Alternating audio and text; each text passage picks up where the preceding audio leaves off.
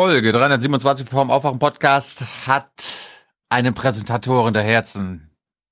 Und zwar, Stefan, wie heißt der? Simon aus der Schweiz. Und wenn es der gleiche Simon ist wie letztes Jahr schon immer, dann haben wir wahrscheinlich die fünfte oder sechste Präsentatoren-Jeff von ihm. Sorry, ich frühstücke noch. Simon, unfassbar. Und heute geht es natürlich wieder um diese Frau. Die ähm, Annegret Kramp-Karrenbauer. Beziehungsweise. Äh, Annegret Kramp-Karrenbauer. Ach so. I'm thrilled to be here with all of my friends on this truly historic night. This is a historic. Do you want to see the court overturn Roe Well, v. if Wade? we put another two or perhaps three justices on, that's really what's going to be, ha- that's will happen. And that'll happen automatically, in my opinion, because I am putting pro-life justices on the court. I think he's highly qualified for the Supreme Court. Did you believe Christine Ford? I will move on that. Democrats have become too extreme and too dangerous to govern. Republicans believe in the rule of law, not the rule of the mob. On this vote, the ayes are 50, the nays are 48. The nomination of Brett M. Kavanaugh of Maryland to be an Associate Justice of the Supreme Court of the United States is confirmed.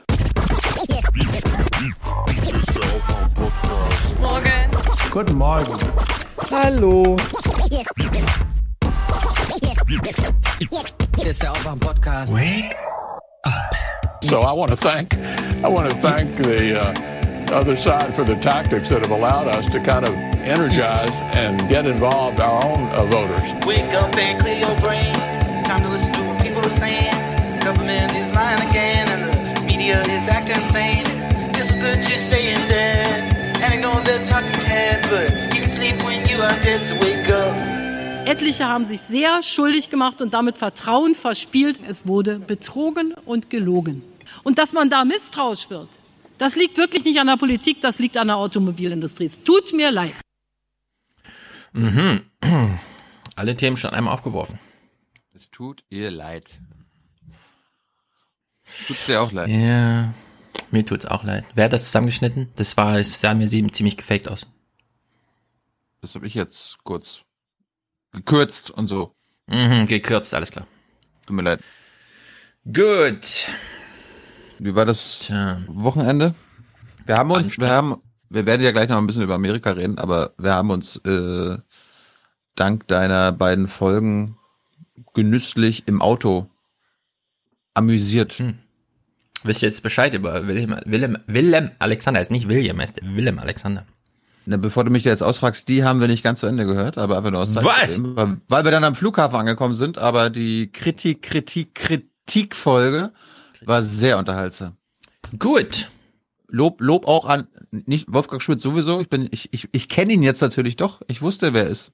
Mhm. Ich, Sehr gut. hab's nur, ich hab's noch manchmal mit Namen nur nicht so. Und ich fand Moritz Ah, ja. diesmal auch, ich fand Moritz diesmal auch stark. Er hat dir mal ein bisschen Kontra gegeben. Das äh, tut. Moritz gibt mir immer Kontra, deswegen lade ich ihn ja ein. Ich fand diesmal war es ein bisschen zu zahm fast. Sonst wischt er ja einmal mit dem, mit dem Handschlag so über den Tisch und sagt, das Panorama gefällt mir nicht. Wir müssen Ja. anders diskutieren. Und dann stellt er eine Frage in den Raum und fügt an, ich weiß auch keine Antwort. Discuss. Ich finde ja, Ja. find ja, wir sollten, wir sollten mit Wolfgang mal einfach eine ganz normale Folge machen, so wie mit Hans Hütte, äh, mit Hans Jessen und so. Finde ich auch. Wolfgang ist so ein Typ, äh, der, der ist ja schon auf allen Kanälen und sollte auf noch viel mehr Kanälen sein. Ich bin ein großer Fan. Er hat sich sehr gefreut, hier zu sein. Er kommt bestimmt gerne zurück. Er braucht aber einen Podcaster, Mikro oder so weiter. Also Technik braucht er. Ich habe ihm extra eins Technik. geschickt. Er Hat man es, nicht gehört. Äh, doch. Mm, Stand halt, stand halt ein bisschen entfernt auf dem Tisch. Na gut. Ja. Also, danke, Ja, ja. danke dafür. Hätte, warum, warum habt ihr nicht länger gemacht? Ja, warum? Also warum länger? Ja, man kann ja über andere Themen noch reden oder so. Also ich, ich, ich, ich fand ja ganz interessant, so was Avengers über unsere äh, Gesellschaft aussagt und so. Ich dachte mir, das Gespräch über Michael Bay führe ich einfach im Nachgang der Aufnahme, damit es hier nicht zur Verstimmung im Podcast kommt. Aber wenn du dir mehr wünschst, laden wir natürlich gerne ein und dann Nein, ja, du, ich, ich habe über Michael ich hab, Bay. Ich hab, ohne, pass auf, ohne Scheiße. Ich habe mit Stefan, äh, mit Tyler die ganze Zeit so gesagt, Redet Stefan jetzt noch darüber mit ihm, warum Transformers der beste Film der Welt ist und Wolfgang dir erklärt, dass es vielleicht nicht so ist? Ja, das ist, das, siehst du, jetzt bist du wieder genau. auf dem Fall. Ich bin ja großer Michael Bay-Fan. Ich weiß. Nur mit einer Ausnahme. Michael Bay hat sehr lange alle zwei Jahre einen Film gemacht. Bad Boys, The Rock, Bad Boys 2, Armageddon, ganze Kram, die Insel. Und dann kam plötzlich Transformers. Und da dachte ich, hm, ist eigentlich nicht so ein toller Film. Und plötzlich war das aber ein Kinoerfolg. Und er hat noch einen Transformers gemacht.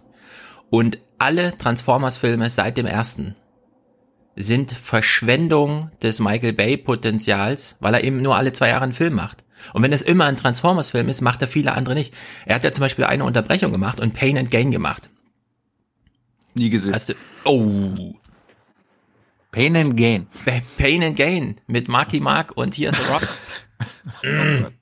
Mit, mit Dwayne Johnson. Richtig. Ja, dann, dann, dann Nach einer Originalgeschichte aus den 90ern, wie die Bodybuilder da völlig durchdrehen und glauben, sie wären Supergangster und so. Na gut, dann gucke ich den, weil Ja, also wer Pain and. Gain nicht geguckt hat, das kann ich nun wirklich nicht ernst nehmen. Das ist ja, das ist ja journalistische Recherche, weil wir reden ja über den nächsten Präsidenten. Auch. Stimmt. The Rock kann gar nicht anders. Er muss. Die Frage ist nur noch, Republikaner oder Demokrat? Das, das, die Frage ist nicht. Er ist Republikaner. Ja. Naja, das hat man über Arnold Schwarzenegger auch gesagt. Und was hat er gemacht? Umwelt gerettet. Menschen aus dem Gefängnis geholt. Er hat die Umwelt gerettet. Naja. Ach komm, also Arnold Schwarzenegger hat nun wirklich sehr viel für die Umwelt getan. Ja, aber er, hat die, auch. die, die Umwelt nicht gerettet. Er hat was gemacht. Ja, über den Rahmen eines Eigen Gouverneurs hinaus hat er, hat er es gemacht, wür- würde ich Aber jetzt sagen. Aber jetzt sag, jetzt habe ich immer noch nicht verstanden, warum du mit Wolfgang nicht über Michael Bay geredet hast. Ja, weil wir zum Thema Kritik geredet haben. Muss ja, Ja. nicht immer so ausufern. Über Michael Bay, das können wir aber gerne nachholen, wenn es dir so wichtig ist, mit dir, damit es auch richtig quält. Ich weiß nicht, Hausaufgabe vorher, alle Filme gucken. Was mir leicht fällt. Ich habe sie quasi, The Rock habe ich mal auswendig gelernt. Konnte ich das ganze Buch. Okay. Hm. Ja. Naja, gut. Michael Bay war sogar 30 Jahre alt, als er The Rock gedreht hat. Das wäre selbst in deinem jugendlichen Alter, wäre das schon Vergangenheit. Das kann man sich gar nicht vorstellen. Echt jetzt? Ja, Wow. Nicolas Cage war damals 31 Jahre alt. Die haben damals wirklich Geschichte geschrieben. In sehr jungen Jahren. Das kennt man ansonsten nur von Ben Affleck und so, dass sie in so jungen Jahren so durchstarten. Mit, also mit eigener Leistung. Nicht hier irgendwie Anlieferungen von irgendwas und so, sondern wirklich selbst organisiert. Danke Jerry Bruckheimer, der steckt ja da immer noch mit drin. Gut, auf die Tribüne. Auf die Tribüne. Ye are many, they are few.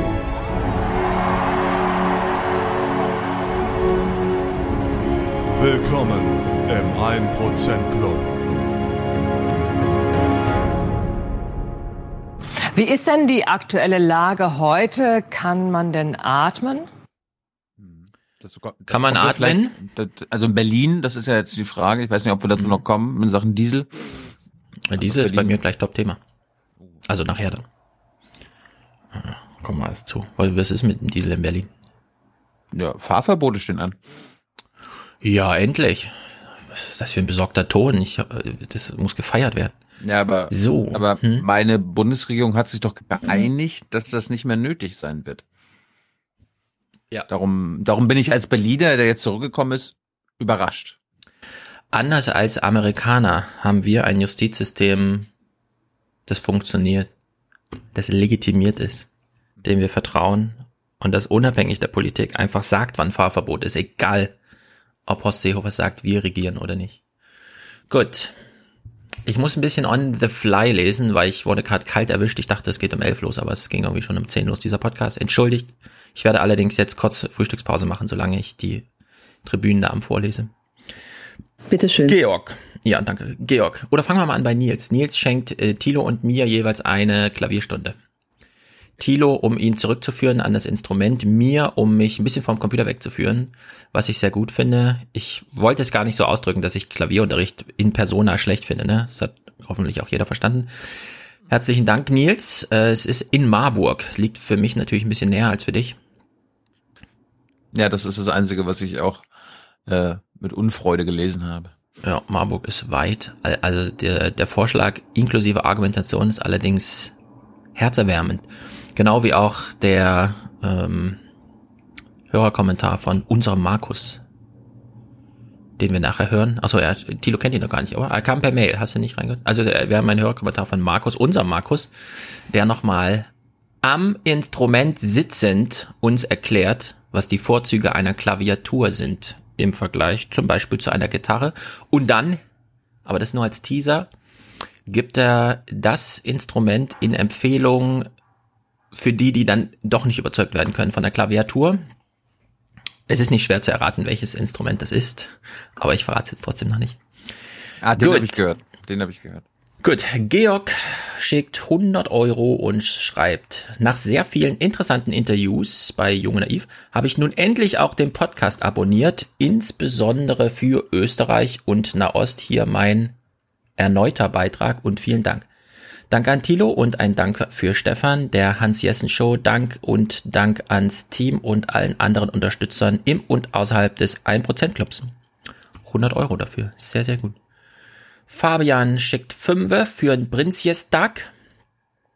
Hm, Ralf. 25 für die Großartigkeit des Stefan Schulz. Hm?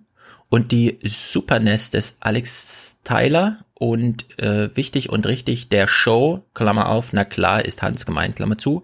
Und für den Superhuman und neben mir Lieblingsossi Tilo Jung, ah ja. Schreiber Edition natürlich nicht zu vergessen, Ping an euch. Puh, das war viel. Prima, Dankeschön. Konnten alle folgen. Wow. Christoph schreibt, guter Podcast, ideal für längere Zugreisen, Autofahrten. Die USA-Geschichten finde ich sehr interessant. Na, da hören wir ja gleich eine. Paul schickt 50, schon zu lange überfällig, schreibt er. Christian, jetzt muss ich ein bisschen scrollen. Ihr seid live dabei. Christian, ähm, ein Link. Du, du, du kannst mir zwischendurch einmal ein bisschen Zeit lassen, damit ich uns äh, quasi ah, ja. mit einem Sound ja, ja, unsere Dankbarkeit zeigen kann. Okay. Also Christian schickt einen Link den, äh, im GUR, also irgendein Bild. Das heißt, ich rufe jetzt nicht auf. Das kann man hier auch gerade gar nicht anklicken. Danke, PayPal. Letztens in Waren, Klammer auf, Müritz gefunden. Was ist da los? Hat Thilo jetzt aus Mangel an Produzenten seine Seele an die Allianz verkauft? Das ist nicht gut für Deutschland. Ja, ist jetzt ein Witz, den wir nicht verstehen, weil wir das Bild nicht sehen. Ich nicht mehr, ich sehe es. irgendwie alle drei Monate gibt es mal irgendein Werbeplakat, wo es, wo ein Mann drauf zu sehen ist, der mir ähnlich sieht. Und dann gibt's immer. Und da steht zur Wahl oder was? Ach so, so, so Werbung für irgendwas. Bier. Ja, du weißt ja, ich habe doch früher mal äh, Ach so, Werbe gemodelt und bin doch deshalb ah. nicht seriös. Ah. Und, und du hast das das alle Rechte abgegeben. Die können 2018 noch mit dir werben, oder? Nein, das, das sind nicht meine Bilder. Es, es, Ach so, niemand darf jemand mit aus. mir werben seit mindestens zwei oder drei Jahren. Also Okay, ja, ich klick, wenn, wenn du, so wenn du, wenn man Werbung macht oder Werbeclips, dann äh, wird das in der Regel für ein Jahr, also die Bildrechte ja, eben. gekauft. Und wenn und wenn das nochmal wieder gekauft werden würde, dann würde ich ja davon wissen, weil ich dann wieder nochmal Geld bekommen würde. Ja. Und davon. Okay, ich guck mal das Bild nachher mal an, wie groß die Ähnlichkeiten sind. Hm. Oder ob hier ein Witz vorliegt, den ich nicht verstehe. Jenny, unsere Jenny, weil akkurate Buchhaltung gut für Deutschland und das Finanzamt sind, Geld getrennt nach Aufwachen und Junge Naiv. Sehr gut verbucht. Ich wünsche mir zu meinem Geburtstag am 4.10., ich habe ihr übrigens gratuliert, oh, dass die Bundesregierung Frieden, Stabilität und Menschenrechte befördert. Äh, ja. Das ist gut für unser Land. So eine Haltung. Äh, wir wollen mit unserer Außenpolitik generell und die äh, Waffenexportpolitik, äh, äh, die äh, ist da ein wichtiger, ein wichtiges Element. Äh, wir wollen damit Frieden, Stabilität und Menschenrechte befördern. Und jetzt noch ein gute Geburtstagsdings, Claudia Roth. Oh nein, echt? Für Jenny. Ja, aber warum ja? Claudia Roth für Jenny. Happy Birthday to you. Bitte alle. Happy Birthday to you. Alles Gute zum Geburtstag. Ja, finde ich lustig, dass Jenny schreibt, äh, sie wünscht sich, dass die Bundesregierung Frieden, Stabilität und Menschenrechte befördert. Fragt man sich, wohin? Fördern ist doch schon genug wegbefördert worden. Ja, also in der FAZ damals war das immer sehr wichtig. Befördern, was heißt das eigentlich? Was ist der Unterschied zum, zum Transportieren? Was ist der Unterschied zwischen befördern und transportieren? Ich hätte jetzt, wenn ich zwei Sekunden Zeit gehabt, gehabt hätte, hätte ich gesagt, Du hast schon Beförderung, ist einfach, Beförderung ist einfach das deutsche Wort für Transport. Also Transport ist einfach das Latein. Nein, das ist natürlich grundfalsch. Das ist Weiß. ein vulgärer Umgang mit Sprache, das ist unglaublich. Dankeschön. Also pass auf, Danke. befördern. Menschen werden befördert. Mhm. Tiere und Güter werden transportiert. Personentransport, hallo? Nein, das heißt Personenbeförderung. Nee, das akzeptiere ich jetzt auch nicht. Wieder was gelernt. Nee. Ruf bei der FAZ an, keine Ahnung. Menschen werden befördert, der Rest wird transportiert. So, Tim, schwer begeistert, tolle Arbeit, macht bitte weiter so und bleibt kritisch. Ja, heute bin ich sehr kritisch mit Thilo, passt mal auf. Es wird ein Spektakel geben. Klasse. Wir warten aber noch auf Tilos Wingman. So, wie schon eben gehört, ein Präsentator des Herzens oder unsere Herzen, Plural, aller Herzen. Simon, Dank aus der Schweiz schreibt er und wünscht sich Ye are many, they are few. Den Song. Ye are many,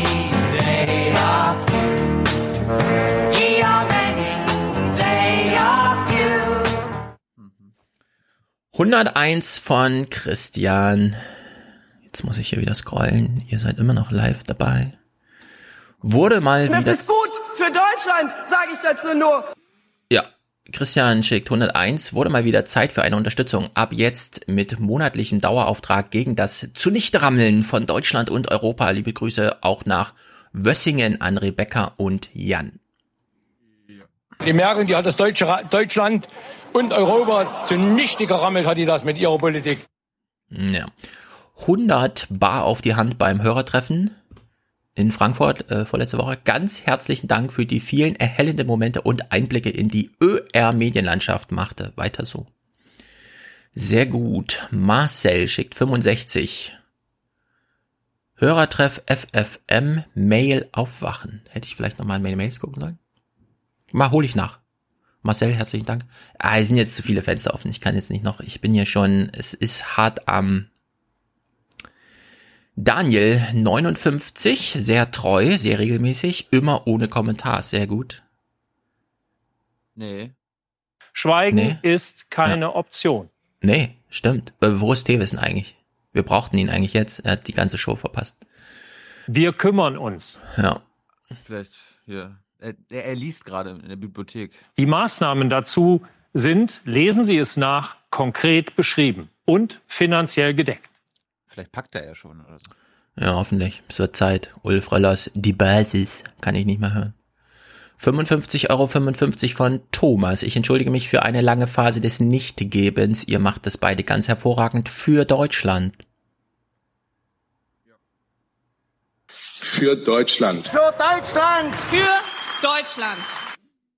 50 regelmäßige Hörgemeinschaftsbeitragsgeldschickung von Anne und Jens aus dem, keine Ahnung, wie die das meinen, wunderschönen Berlin.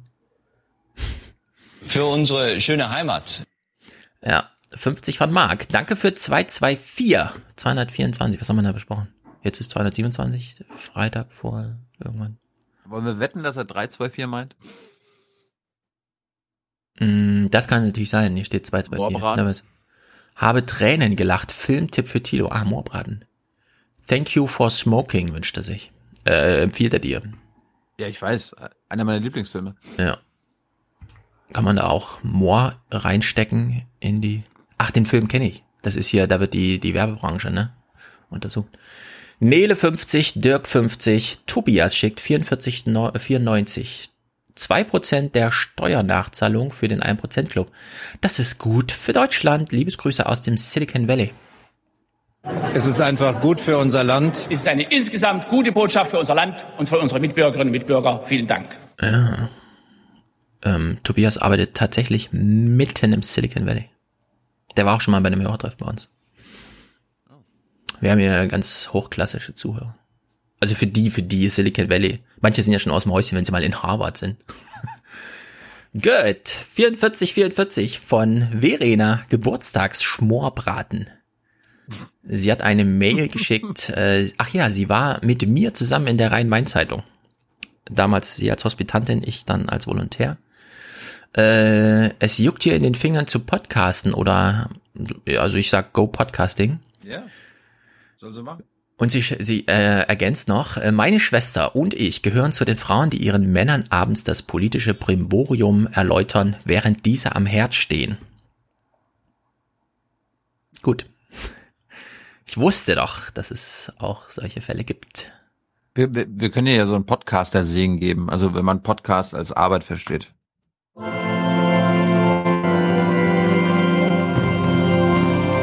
Der Jobsegen. Jawohl. Hatten wir lange nicht mehr. Ja. Ja, ob sie Jobsegen braucht, weiß ich nicht. Sie ist äh, gut beschäftigt mit äh, so Magazinen, die sich um so landlustartig, glaube ich, war. Ich erinnere mich nur dunkel. Also so den wichtigen Kram halt. Nicht den politischen Scheiß. 42 von Yannick, nur eines ist auf Dauer teurer als Bildung. Doppelpunkt, na, dürft alle mal raten. Was ist auf Dauer teurer als Bildung? Denken. Keine Bildung. Man muss immer nachdenken, immer denken. Denken hilft ungeheuer. Lesen ist auch gut, aber denken ist noch viel wichtiger als lesen. Ja, herzlichen Dank an Marie, die schickt 30. 2844 von Alexander, weil 28 Stunden 44 Minuten im September für Deutschland. Herzchen. Ein großer Moment für Deutschland. Das ist gut für unser Land. Nick wünscht sich gut für Deutschland, gut für das Universum. Herr Puddin, kommen Sie nach Dresden. Und das ist gut für Deutschland. Herr Budin, wir als Dresdner schätzen Sie sehr. Kommen Sie nach Dresden und räumen Sie hier auf für ganz, für ganz Deutschland. Es kommen die Ausländer hier rein, machen die Hand auf und kriegen Handy, kriegen Klamotten und ihr, Kuckuck, das kann nicht sein so. Ja, er hat uns noch eine sehr witzige Mail geschickt äh, mit dem Hinweis auf diesen Gender Studies Fuck-up, in dem die Leute Hoax-Texte durch das Peer Review bekommen haben und äh, für alle, die Bescheid wissen, wir lachen da gemeinsam drüber. Ich weiß aber nicht, ob, wie man darüber diskutieren kann. Es ist jedenfalls eine komplizierte Sache. Naja. Ich, ich, ich weiß überhaupt nicht, wo- worum es geht, aber. Ja, muss auch nicht. Ist jetzt nicht so bewegend, aber Gender Studies stehen ja so unter der, in der Kritik, dass sie im Grunde Sachen behandeln, bei denen man sich fragt, warum, wieso und überhaupt. Und um das zu beweisen, dass es da ein echtes Problem gibt, haben sich Spaßvögel Ah, auf auf habe ich irgendwas Fake-Themen gelesen. Themen ausgedacht und haben Ah. dann ja, wirklich absurdes Zeug durch die Peer-Review-Prozesse bekommen. Das klappt aber bei Naturwissenschaften auch. Das ist eben, kann man auch mal sagen. Das gab's da ja auch schon. Vielleicht kann ja ein, ein, ein Hörer oder eine Hörerin einen Kommentar ansprechen und uns die Ergebnisse zusammenfassen, weil ich lerne ja immer so gerne. When you learn things that you're not happy about, you still learn. Richtig. Neven, Michael, Carsten, Johannes, Silke, Marius, Sophie mit ihrem studentischen Beitrag, Jan mit seiner kleinen Aufwachen-Wandsentschädigung, Katja, Carsten, Igor, Thomas, Thomas ist auch erwähnt, äh, er wünscht sich We Are Many, äh, aber in der Edition von der Fam äh, Kelly Family. Na, kannst du das bieten? Vielleicht meint er den ja, ne? Oder nicht? Klingt ein bisschen wie äh, Kelly Family, kann man durchaus sagen. Ja, glaube ich, glaube ich auch. Lisan, bitte weiterhin Beobachtung und Berichterstattung von und über Aufstehen. Ja, wenn da mal was passiert, das ist irgendwie, hm, weiß auch nicht. Ich finde es zwar gut, es muss ja nicht alles über massenmediale Keule gedreht werden, aber Nee, das, das, das lehnen wir doch ab, oder nicht? Deutschland braucht weder die Bierzeltreden Ja. von Horst Seehofer noch die linke Sammlungsbewegung von Sarah Wagenknecht. Eine linke Sammlungsbewegung gibt es seit 165 Jahren und die heißt SPD. SPD war eigentlich, war eigentlich immer eine gute Partei gewesen. So früher, das haben auch meine Eltern immer gewählt. Aber jetzt weiß ich, wie gesagt, da muss ich mich noch genauer informieren. ja, wir auch. David, Grüße an den lieben Chris und die liebe Lena, die kleine Freiburger Hörgemeinschaft für Deutschland. Für Deutschland! Hanna, endlich äh, den Dauerauftrag für euch von der To-Do-Liste abgehakt. Sehr gut. Michael und Tatjana, Alexa und Daniel, Susanne und Thomas, alles Pärchenhörer, Maria, Manuela, Cora, Charlotta, Christina, Katja, Kerstin, Olga, Gabriele und Jens, Lara, Maria, Britta, Marina, Luisa, Jessica, Alicia, Iris und Michael seien hier auch noch erwähnt. Herzlichen Dank alle miteinander. Tilo spielt euch jetzt fünf Clips seiner Wahl. Diese Schlussfolgerung ist ausdrücklich falsch. Nachvollziehbar. Ich möchte nur sehr dafür werben, dass Sie unseren glasklaren Erklärungen Glauben schenken. Wir sind die Guten. Und jetzt wollen wir alle mal duschen, denn wir haben lang und äh, hart die letzten Stunden verhandelt. Mhm. For the many, for the many, not, not the few. The few.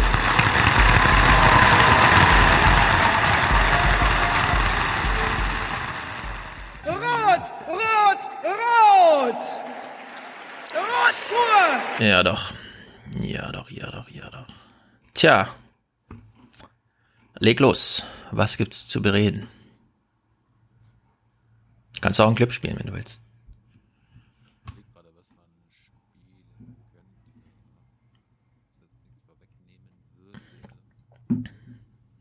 Wir warten ja jetzt gerade noch auf Tyler. Und Hans kommt ja auch noch dazu. Wir können uns ja in der Zwischenzeit mal informieren äh, darüber, wie sich junge Leute informieren. Mhm. Da gab es jetzt eine Studie in MacPom von der Uni. Und äh, was glaubst du, was so Schüler, wo, äh, mit welchem, auf welchem Medium die sich am meisten politisch interessieren? Äh, also was sie konsumieren? Ähm, na, politisch hoffentlich gar nicht. Du hoffst, dass Instagram. Jugend, ja, bist du, geht immer schief. du, du bist auf gutem Weg, du bist auf einem guten Weg, pass mal auf. Was lässt sich über die Jugendlichen bei uns im Land aussagen, bei all dem Datteln am Handy? Sind die interessiert an Nachrichten? Ja, ich glaube schon, dass sie das sind. Äh, wie sie sich informieren, Glaub das ich ist auch. das Entscheidende, denke ich mal. Also bei den etwa 600 Jugendlichen, die wir hier hatten und die wir kennengelernt haben aus dem ganzen Land, sind etwa 62 Prozent, die sich über YouTube informieren. Mhm. Ähm, da fragt man sich natürlich, können die Laienkommunikation vom professionellen Journalismus unterscheiden und äh, wissen die äh, Nachrichten auch dann für sich kritisch zu bewerten? Äh, ja, lieber, nee, aber lieber Reporter, er sagt doch gerade, dass die Jugendlichen das, was wir hier gerade machen, was hier gerade gesehen wird, genutzt wird für politische Bildung. Und lieber Thomas, damit, wir bringen denen doch das bei, wie man seriöse von unseriösen Nachrichten unterscheidet. Auf YouTube. Also eigentlich sollten, sollte uns die Landeszentrale für, Poli- für politische Bildung fördern, ja? Oder? Aha. Oh, wenn du das sagst. Was wolltest du denn sagen? Äh, ich wollte anschließen, er hat ja irgendwie, keine Ahnung, ich wo- wollte noch einen Witz machen. Also ist er jetzt entschwunden. Ist der entfallen? Ja, er hat auch irgendwas gesagt. Irgendwie er glaubt oder so, keine Ahnung. Los auf, wir hören nochmal rein. Äh, wie sie sich informieren, das ist das Entscheidende, denke ich mal. Also bei den etwa 600 Jugendlichen, die wir hier hatten und die wir kennengelernt haben aus dem ganzen Land, sind etwa 62 Prozent, die sich über YouTube informieren. Mhm. Ähm, da fragt man sich natürlich, können die Laienkommunikation vom professionellen Journalismus unterscheiden und äh, wissen die äh, Nachrichten auch dann für sich kritisch zu bewerten? Äh, was will er unterscheiden? Kritische Nachrichten von bla bla. Sieht gar nicht aus, als wäre er 1940 geboren, aber Ja, wir, wir, wir können ja mal zeigen, wie kritischer Nachrichtenjournalismus geht. Äh, Beispiel Jerusalem. Ich weiß nicht, ob du es gesehen hast. Äh, hast du letzte Woche Tagteam oder heute Journal geguckt? äh, nichts von beiden. Ich habe Radio gehört. Gut, dann äh, hast du es nämlich noch nicht gesehen. Die Bundesregierung war zu Gast in diesem heiligen Land namens Israel. Ja. Und äh, Nicola Albrecht vom ZDF äh, war dabei und hat einen Beitrag gemacht, der sehr, also für mich äh, sehr versteckt, sehr viel Kritik enthält. Und du, du kannst da mal so zwischen den Zeilen zuhören. Ich, ich finde, sie hat das ganz gut gemacht. Der Beitrag beginnt bei mir jetzt, nachdem gezeigt wurde, dass Merkel und ihr Kabinett wieder in Yad Vashem war, Holocaust gedacht haben. Aber dann ging es um die Kabinettssitzung. Zweifelsohne, die Freundschaft zwischen Israel und Deutschland ist keine Selbstverständlichkeit. Doch es ist auch kein Geheimnis, dass es trotz der besonderen Beziehung auch besonders große Differenzen gibt, vor allem auf realpolitischer Ebene. An diesem Tag in Jerusalem sollte allerdings davon nichts zu spüren sein. Im Gegenteil, die Stimmung ist fast gelöst. Merkel witzelt über eine rein männlich besetzte Wirtschaftsdelegation und Netanyahu lobt die Bundeskanzlerin, wo er nur kann. Ist natürlich lustig, dass sie über ihre eigene Wirtschaftsdelegation lästert. Ja, hat sie beim Deutschlandtag der Jungen Union ja auch gemacht. Ja, ich meine, sie könnte Seibert ja was sagen. Also hier Delegation, achtet mal darauf, dass die Hälfte Frauen sind oder so. Nö, ich finde es schon ganz okay, dass die Wirtschaft da einfach für sich entscheidet, wie die Journalisten auch, wen wir so mitschicken aus unseren Häusern. Und wenn dann rauskommt, es sind nur Männer, sollte sie das genauso ansprechen. Finde ich gut. Nee, aber Merkels Team entscheidet ja schon, welche Journalisten mitkommen und welche Delegation mitkommt. Da kann ja jetzt die, die Wirtschaft ja nicht sagen, hier, die schicken wir einfach mit. Das muss ja dann mal schon approved Ein paar Sachen können sie ablehnen, aber ähm, da wird im Grunde nicht groß mitentschieden. Na gut. Ich danke Ihnen und das ganze israelische Volk dankt Ihnen für Ihre ungebrochene Unterstützung für Israels Sicherheit und für Ihre klare Haltung gegen Antisemitismus. Über die Frage des ZDF, ob man alle politischen Differenzen überwunden habe oder einfach des Streitens müde sei, lächeln dann beide freundlich hinweg. Natürlich habe man über die Streitthemen gesprochen, wie zum Beispiel Israels Siedlungspolitik und den Konflikt mit den Palästinensern. Wie schon bei früheren Treffen sah das offenbar so aus. Merkel äußert Sorgen und Netanyahu macht für die Situation allein die Palästinenser verantwortlich. Kritik aus Deutschland, meint die israelische Journalistin Dana Weiss, habe für Netanyahu einfach keine Bedeutung mehr. Ich denke, es gibt eine riesige Veränderung in den letzten zwei Jahren, besonders im vergangenen Jahr. Und das ist der sogenannte Trump-Effekt. Ich denke, Netanyahu und Israel fühlen sich heute dadurch bestärkt und sicher, dass Trump ihnen den Rücken stärkt. Insofern kann er Merkel zuhören, ohne dass er zustimmen muss. Für die Kanzlerin galt umgekehrt offenbar das Gleiche bei diesem Streitthema Iran. In den Augen Netanyahus der Urheber allen Übels im Mittleren Osten. Das Atomabkommen eine Katastrophe, an dem Deutschland und Europa zu Unrecht festhalten. Und Merkel zeigt trotz anderer Sichtweise dann sogar Verständnis. Wir sind ähm, ganz fest, ich habe das eben beim Präsidenten schon mal gesagt, mit Israel einer Meinung, dass alles getan werden muss, um den Iran daran zu hindern, eine nukleare Bewaffnung zu bekommen. Wo wir nicht immer einig sind, ist der Weg zu diesem Ziel. Auf das altbekannte Fazit, wir sind uns einig, dass wir uns in manchen Punkten nicht einig sind, haben sie sich dann wohl unausgesprochen geeinigt und lenken den Fokus lieber auf gemeinsame Interessen, Wirtschaft, Innovation und Technologie. Und so haben heute im sagenumwobenen King David Hotel nur die Schritte der vielen Delegierten laut Gehalt. Ansonsten war eher leise treten angesagt. Ich fand es lustig, dass Nikola äh, davon spricht, dass das ZDF bei der PK gefragt hat, dabei war das Nikola, Nikola natürlich selbst und ich fand Ja, aber das macht man lustig. Ja, klar, ist, ist völlig in Ordnung. Ich fand nur lustig, dass sie auch gezeigt hat, wie das ist, bei einer PK bei Netanyahu zu fragen, weil du gehst quasi am Rande der Bühne, wo Merkel und Netanyahu stehen und stellst dich dort an und sprichst quasi vor Publikum, wie auf so einer Theaterbühne, äh, deine Frage ein und kannst Ja, finde ich aber auch gut. nach. Journalisten, also im Fernsehgeschäft, müssen auch irgendwie sichtbar sein in dem Moment, wo sie eine Frage stellen. Mich nervt das immer extrem, wenn sogar auf der Bühne so, wer stellt mir eigentlich gerade eine Frage? Und wenn man dann einfach weiß, die Fragen kommen von da, auch für die Kameraleute ist das, das finde ich gut. Und Da hätte ich jetzt andere- nichts einzuwenden, ja. Und das andere, ich, äh, das war mir erst gar nicht aufgefallen, Altmaier, Seehofer und so weiter haben in der ersten Reihe gesessen und mussten sich die PK angucken. Das fand ich auch süß. Ja, wenn sie alle mitfahren, irgendwo müssen sie ja bleiben.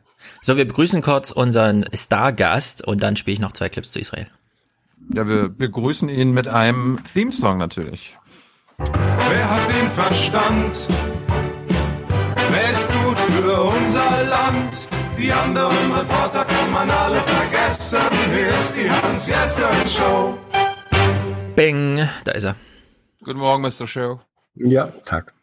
Und es ist natürlich sehr gut, dass du da bist, weil Tilo meinte eben schon, Hans will mit uns über Kavanaugh sprechen. Und was fehlt? Zwei Typen, die über Kavanaugh sprechen wollen. Natürlich noch ein dritter Typ.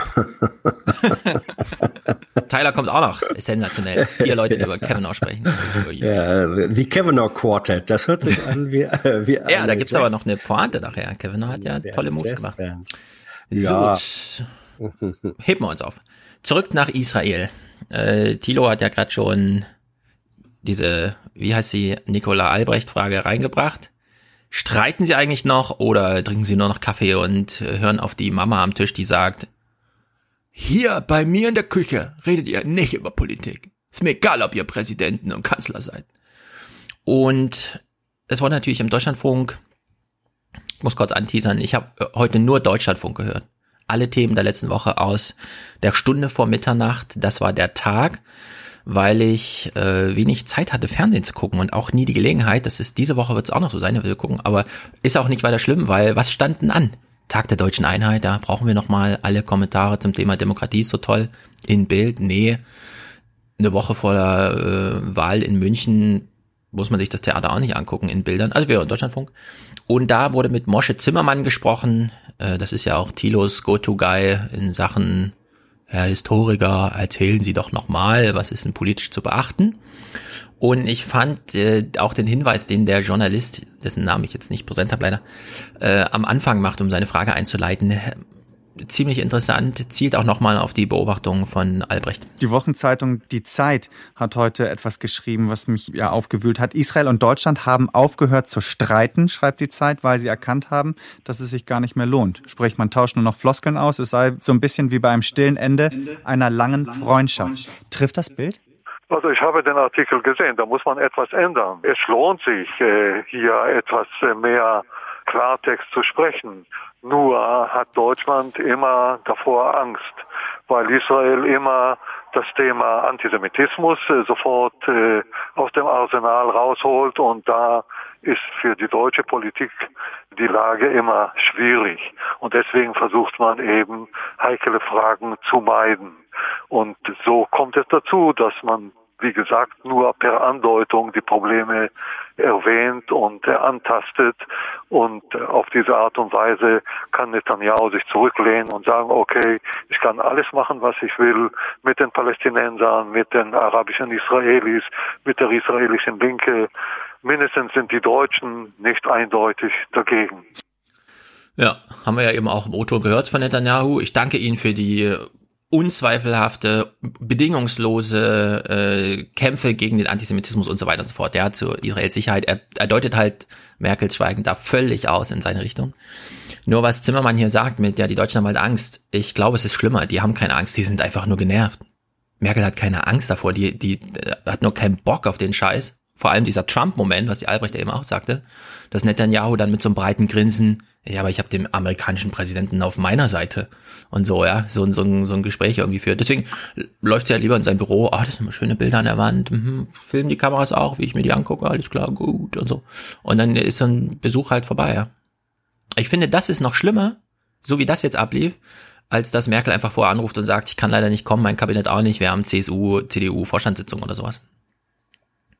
Ja, also ich, ich finde ja auch, dass die diese Normalisierung mit so einer Regierung ja. äh, nicht, das gehört sich nicht. Also ich meine, äh, die, die deutsche Regierung würde ja auch jetzt nicht eine, eine deutsch-ungarische Regierungskonsultation machen mit Orban und so tun, als ob es keine Themen gibt, ja. äh, wo Orban und Merkel nicht nur Meinungsdifferenzen haben, sondern höchst unterschiedliche Positionen in Sachen ja. Menschenrechte, Krieg und Frieden und so. Ja, was noch halt dazu kommt, wir hören noch einen zweiten Clip von Zimmermann. Mhm. Irgendwann ist die Resignation so groß, da sind nicht nur die handelnden Personen einfach erschöpft von dem Scheiß, um den es da die ganze Zeit geht, sondern dann gibt's auch so Beobachter am Rande wie Mosche Zimmermann nicht mehr und damit entfallen dann auch Appelle wie dieser. Es geht darum, dass die deutsche Regierung Klartext spricht und wenn man es äh, braucht, die Leviten äh, liest. Das ist eine Aufgabe der Deutschen, gerade deswegen, weil die Vergangenheit, die Erinnerung so eine große Rolle spielt. Wenn Israel ihre eigene Demokratie verspielt, wenn Israel keine Bewegung in Richtung Verständigung mit den Palästinensern wagt, dann ist es eigentlich die Aufgabe Europas und äh, hier auch die Aufgabe der Deutschen, hier etwas Konstruktives zu unternehmen. Mhm.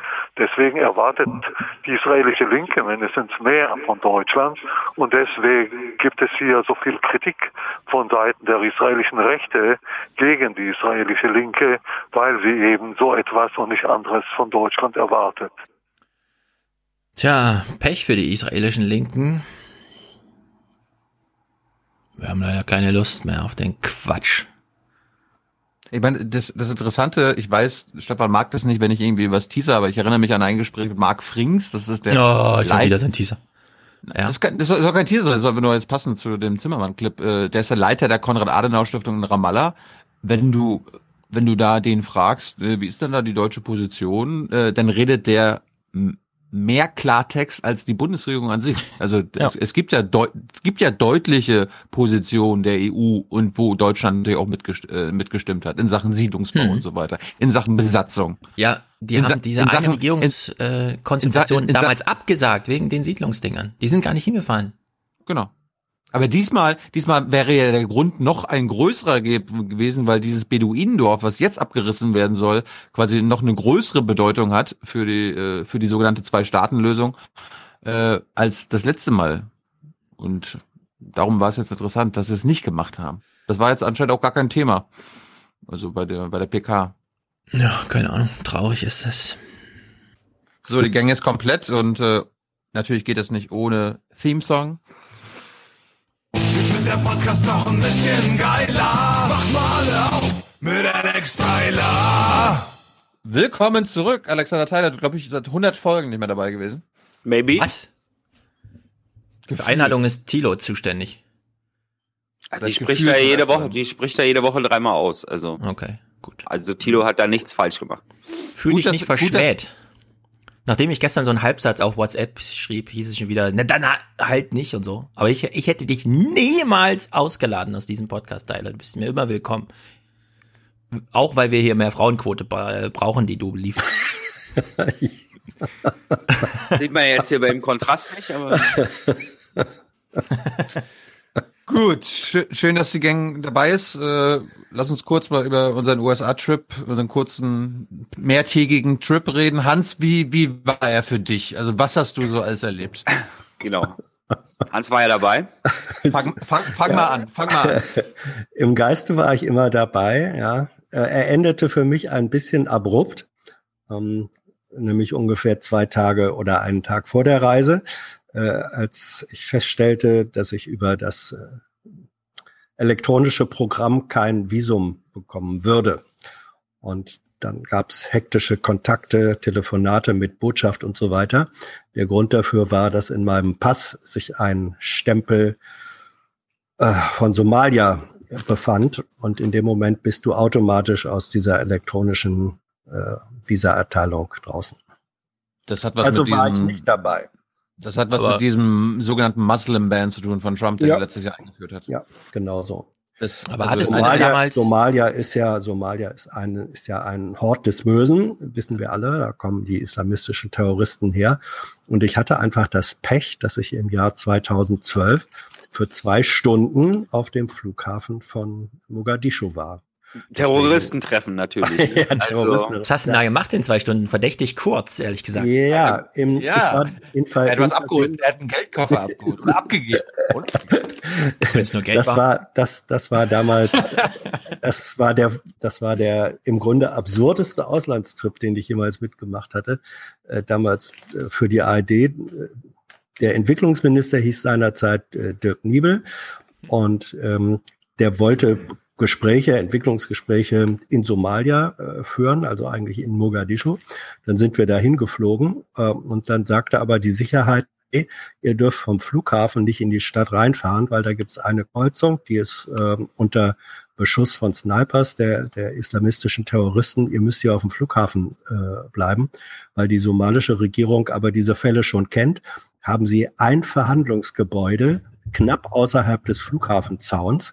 Ähm, also ist man durchs Flughafentor raus, einmal scharf nach links abgebogen, 50 Meter gefahren, dann war man in einem Verhandlungsgebäude, was formal nicht Flughafen war, sondern äh, Stadt Mogadischu.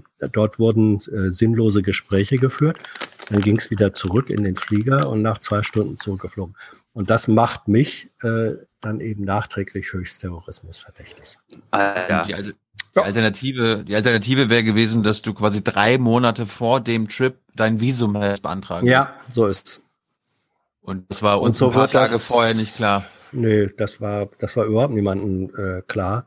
Mir auch erst als, äh, als eben diese Bestätigung, die normalerweise innerhalb von drei, vier Stunden äh, kommt, als die nicht kam und mich dann erkundigt hatte. Dann hörst du von freundlichen Menschen aus der US-Botschaft genau dieses Ergebnis.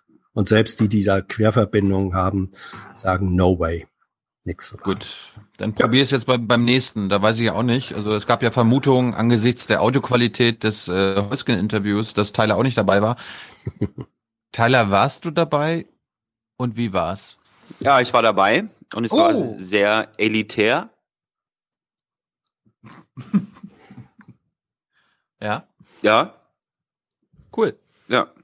Schön, dass du dabei gewesen bist. Haben sie euch T-Shirts T-Shirts geschenkt oder Mützen oder irgendwas? Wenigstens noch. Äh, ich habe mich für den Jutebeutel entschieden. Alles Gute. Ja. Wie der Berliner sagt. Na denn alles Gute. Also Tilo, Tilo gibt's ja heute mit, Tilo gibt's ja für die, die das Bild sehen, Tilo gibt's ja heute mit Haar. Ja, also Tilo hat heute Hogwarts, ein, das, steht für Hogwarts. Tilo, Tilo hat ein Oberteil an, wo ein Hier, Haar, hier, Haar hier, hier, drauf hier. ist. Mhm. Ja. Ich auch. Stefan bin auch. Elite. Stefan ist auch Elite. Jawohl. Und ich habe ganz viele neue Elite-Freunde auf Facebook. Mhm. Also wir waren, willst du, soll ich jetzt erzählen, Tilo? Oder du warst ja, also. Ich kann ja kurz erzählen, wir sind Mittwoch, Mittwoch geflogen, wir sind Mittwochnachmittag in New York angekommen, so haben dann in Brooklyn, hatten uns eine Wohnung gemietet, weil wenn wir zu dritt sind, war ja der Plan, okay, jeder braucht ein eigenes Schlafzimmer. Äh, ja, dann hat, hat, haben wir uns halt geteilt, äh, nachts so um drei ist, hat jeder mal das Bett gewechselt, damit wir in allen drei Betten äh, wenigstens geschlafen haben, sind dann am nächsten Tag äh, mit dem Auto nach Richtung Boston gefahren. Was mir besonders aufgefallen ist, ich weiß nicht, wie es für dich war, Tyler, die Straßen sind noch mal schlimmer geworden als vor zwei Jahren, als wir quasi die gleiche Strecke gefahren sind. Ja. Das ist überraschend. Äh, Es ist alles noch mal It's worse again. Ja. ja. Autobahnmaut ist super teuer gewesen. Ich erinnere mich, eine, ein Tunnel zwischen New Jersey und New York, der, glaube ich, vielleicht ein Kilometer lang ist, das hat 15 Dollar Autobahnmaut gekostet. Ja. Und dann waren wir Donnerstagnachmittag in unserem Haus, was wir in einem Vorort von Boston uns gemietet hatten, wo auch wieder drei Schlafzimmer gewesen wären für die Hans-Jessen-Show und uns. Haben uns dann da niedergelassen und wurde dann abends schon eingeladen zum Empfang der deutschen, des deutschen Konsulats. Weil ein Tag vorher, vor unserer Abreise, am Dienstag gab es in der RecPK eine Verkündung vom Auswärtigen Amt, dass Deutschland, das Deutschlandjahr startet in Amerika mit tausend Veranstaltungen im ganzen Jahr, wo die deutsch-amerikanische Freundschaft gefeiert wird, mit Wunder- Konzerten, mit Musik. Wunderbar together. Wunderbar together heißt es. Ja. Ein gemeinsames Enten füttern. Ja. Und äh, diese Reception war am Donnerstag, den 4. Oktober. Und was uns bisher nicht klar war, dass der Tag der deutschen Einheit in Amerika am 4. Oktober gefeiert wird und nicht am 3. Oktober. Und dann hält so Michel Müntefering, die aktuelle parlamentarische Staatssekretärin, eine Rede, wo du denkst, Staatsministerin, Staatsministerin. Ach so, Staatsministerin. Da Ja, denkst du dann, ist das, jetzt, ist das jetzt Frau Adebar oder ist das eine Staatsministerin? Die spricht auch immer nur privat, ne? Die redet ja gar nicht für die Bundesregierung. Die fährt ja nach Afrika und entschuldigt sich für alles Mögliche und dann heißt später, ja, da hat sie als Privatfrau gesprochen. Wie kommst du jetzt darauf? Echt? Ja, es gibt so verschiedene ach, historische Hinterlassenschaften bis hin zu, dass in Berliner Museen immer noch äh, altes afrikanisches Zeug aussteht, dass die Afrikaner eigentlich vielleicht auch gern mal wieder hätten und dann gibt's jetzt große Kommissionen, wie geht man damit um? Nachdem wir natürlich erst das Museum aufgemacht haben und man sich alles angucken kann und man den Afrikanern sagt, ihr dürft auch mal gucken. Und dann fährt sie halt dahin und entschuldigt sich für den einen oder anderen zuweilen noch ungeklärten Raub, kommt dann wieder und die Afrikaner fragen so, ja, was heißt denn das jetzt? Und dann ist die Antwort, ach, hat da eine Frau sich entschuldigt? In- Interessant. Naja, das Wir war gucken mal, wie wir das dann noch- ob wir das äh, noch auf eine höhere ja, Ebene machen. Ja, nicht ganz, Stefan. Die Entschuldigung, die sie sowohl in Deutschland schon als auch in Afrika dann vorgebracht hat, das war eigentlich für den äh, Völkermord ähm, im früheren Deutsch-Südwest-Afrika, Inhaltlich sogar noch jetzigen schlimmer, Namibia. dafür, dass es so folgenlos ist. So, ja, und der, der Punkt ist eben, äh, und deswegen ist das trotzdem ein progressiver Akt, weil äh, die Bundesregierung immer noch nicht offiziell im Namen des deutschen Staates zugegeben hat, dass das ein Völkermord war Ja. äh, seinerzeit im, äh, in, im deutschen Besatzungsregime, weil die offizielle Anerkennung äh, dieses Völkermordes als Völkermord würde mögliche äh, finanzielle Folgen in ziemlicher Höhe haben.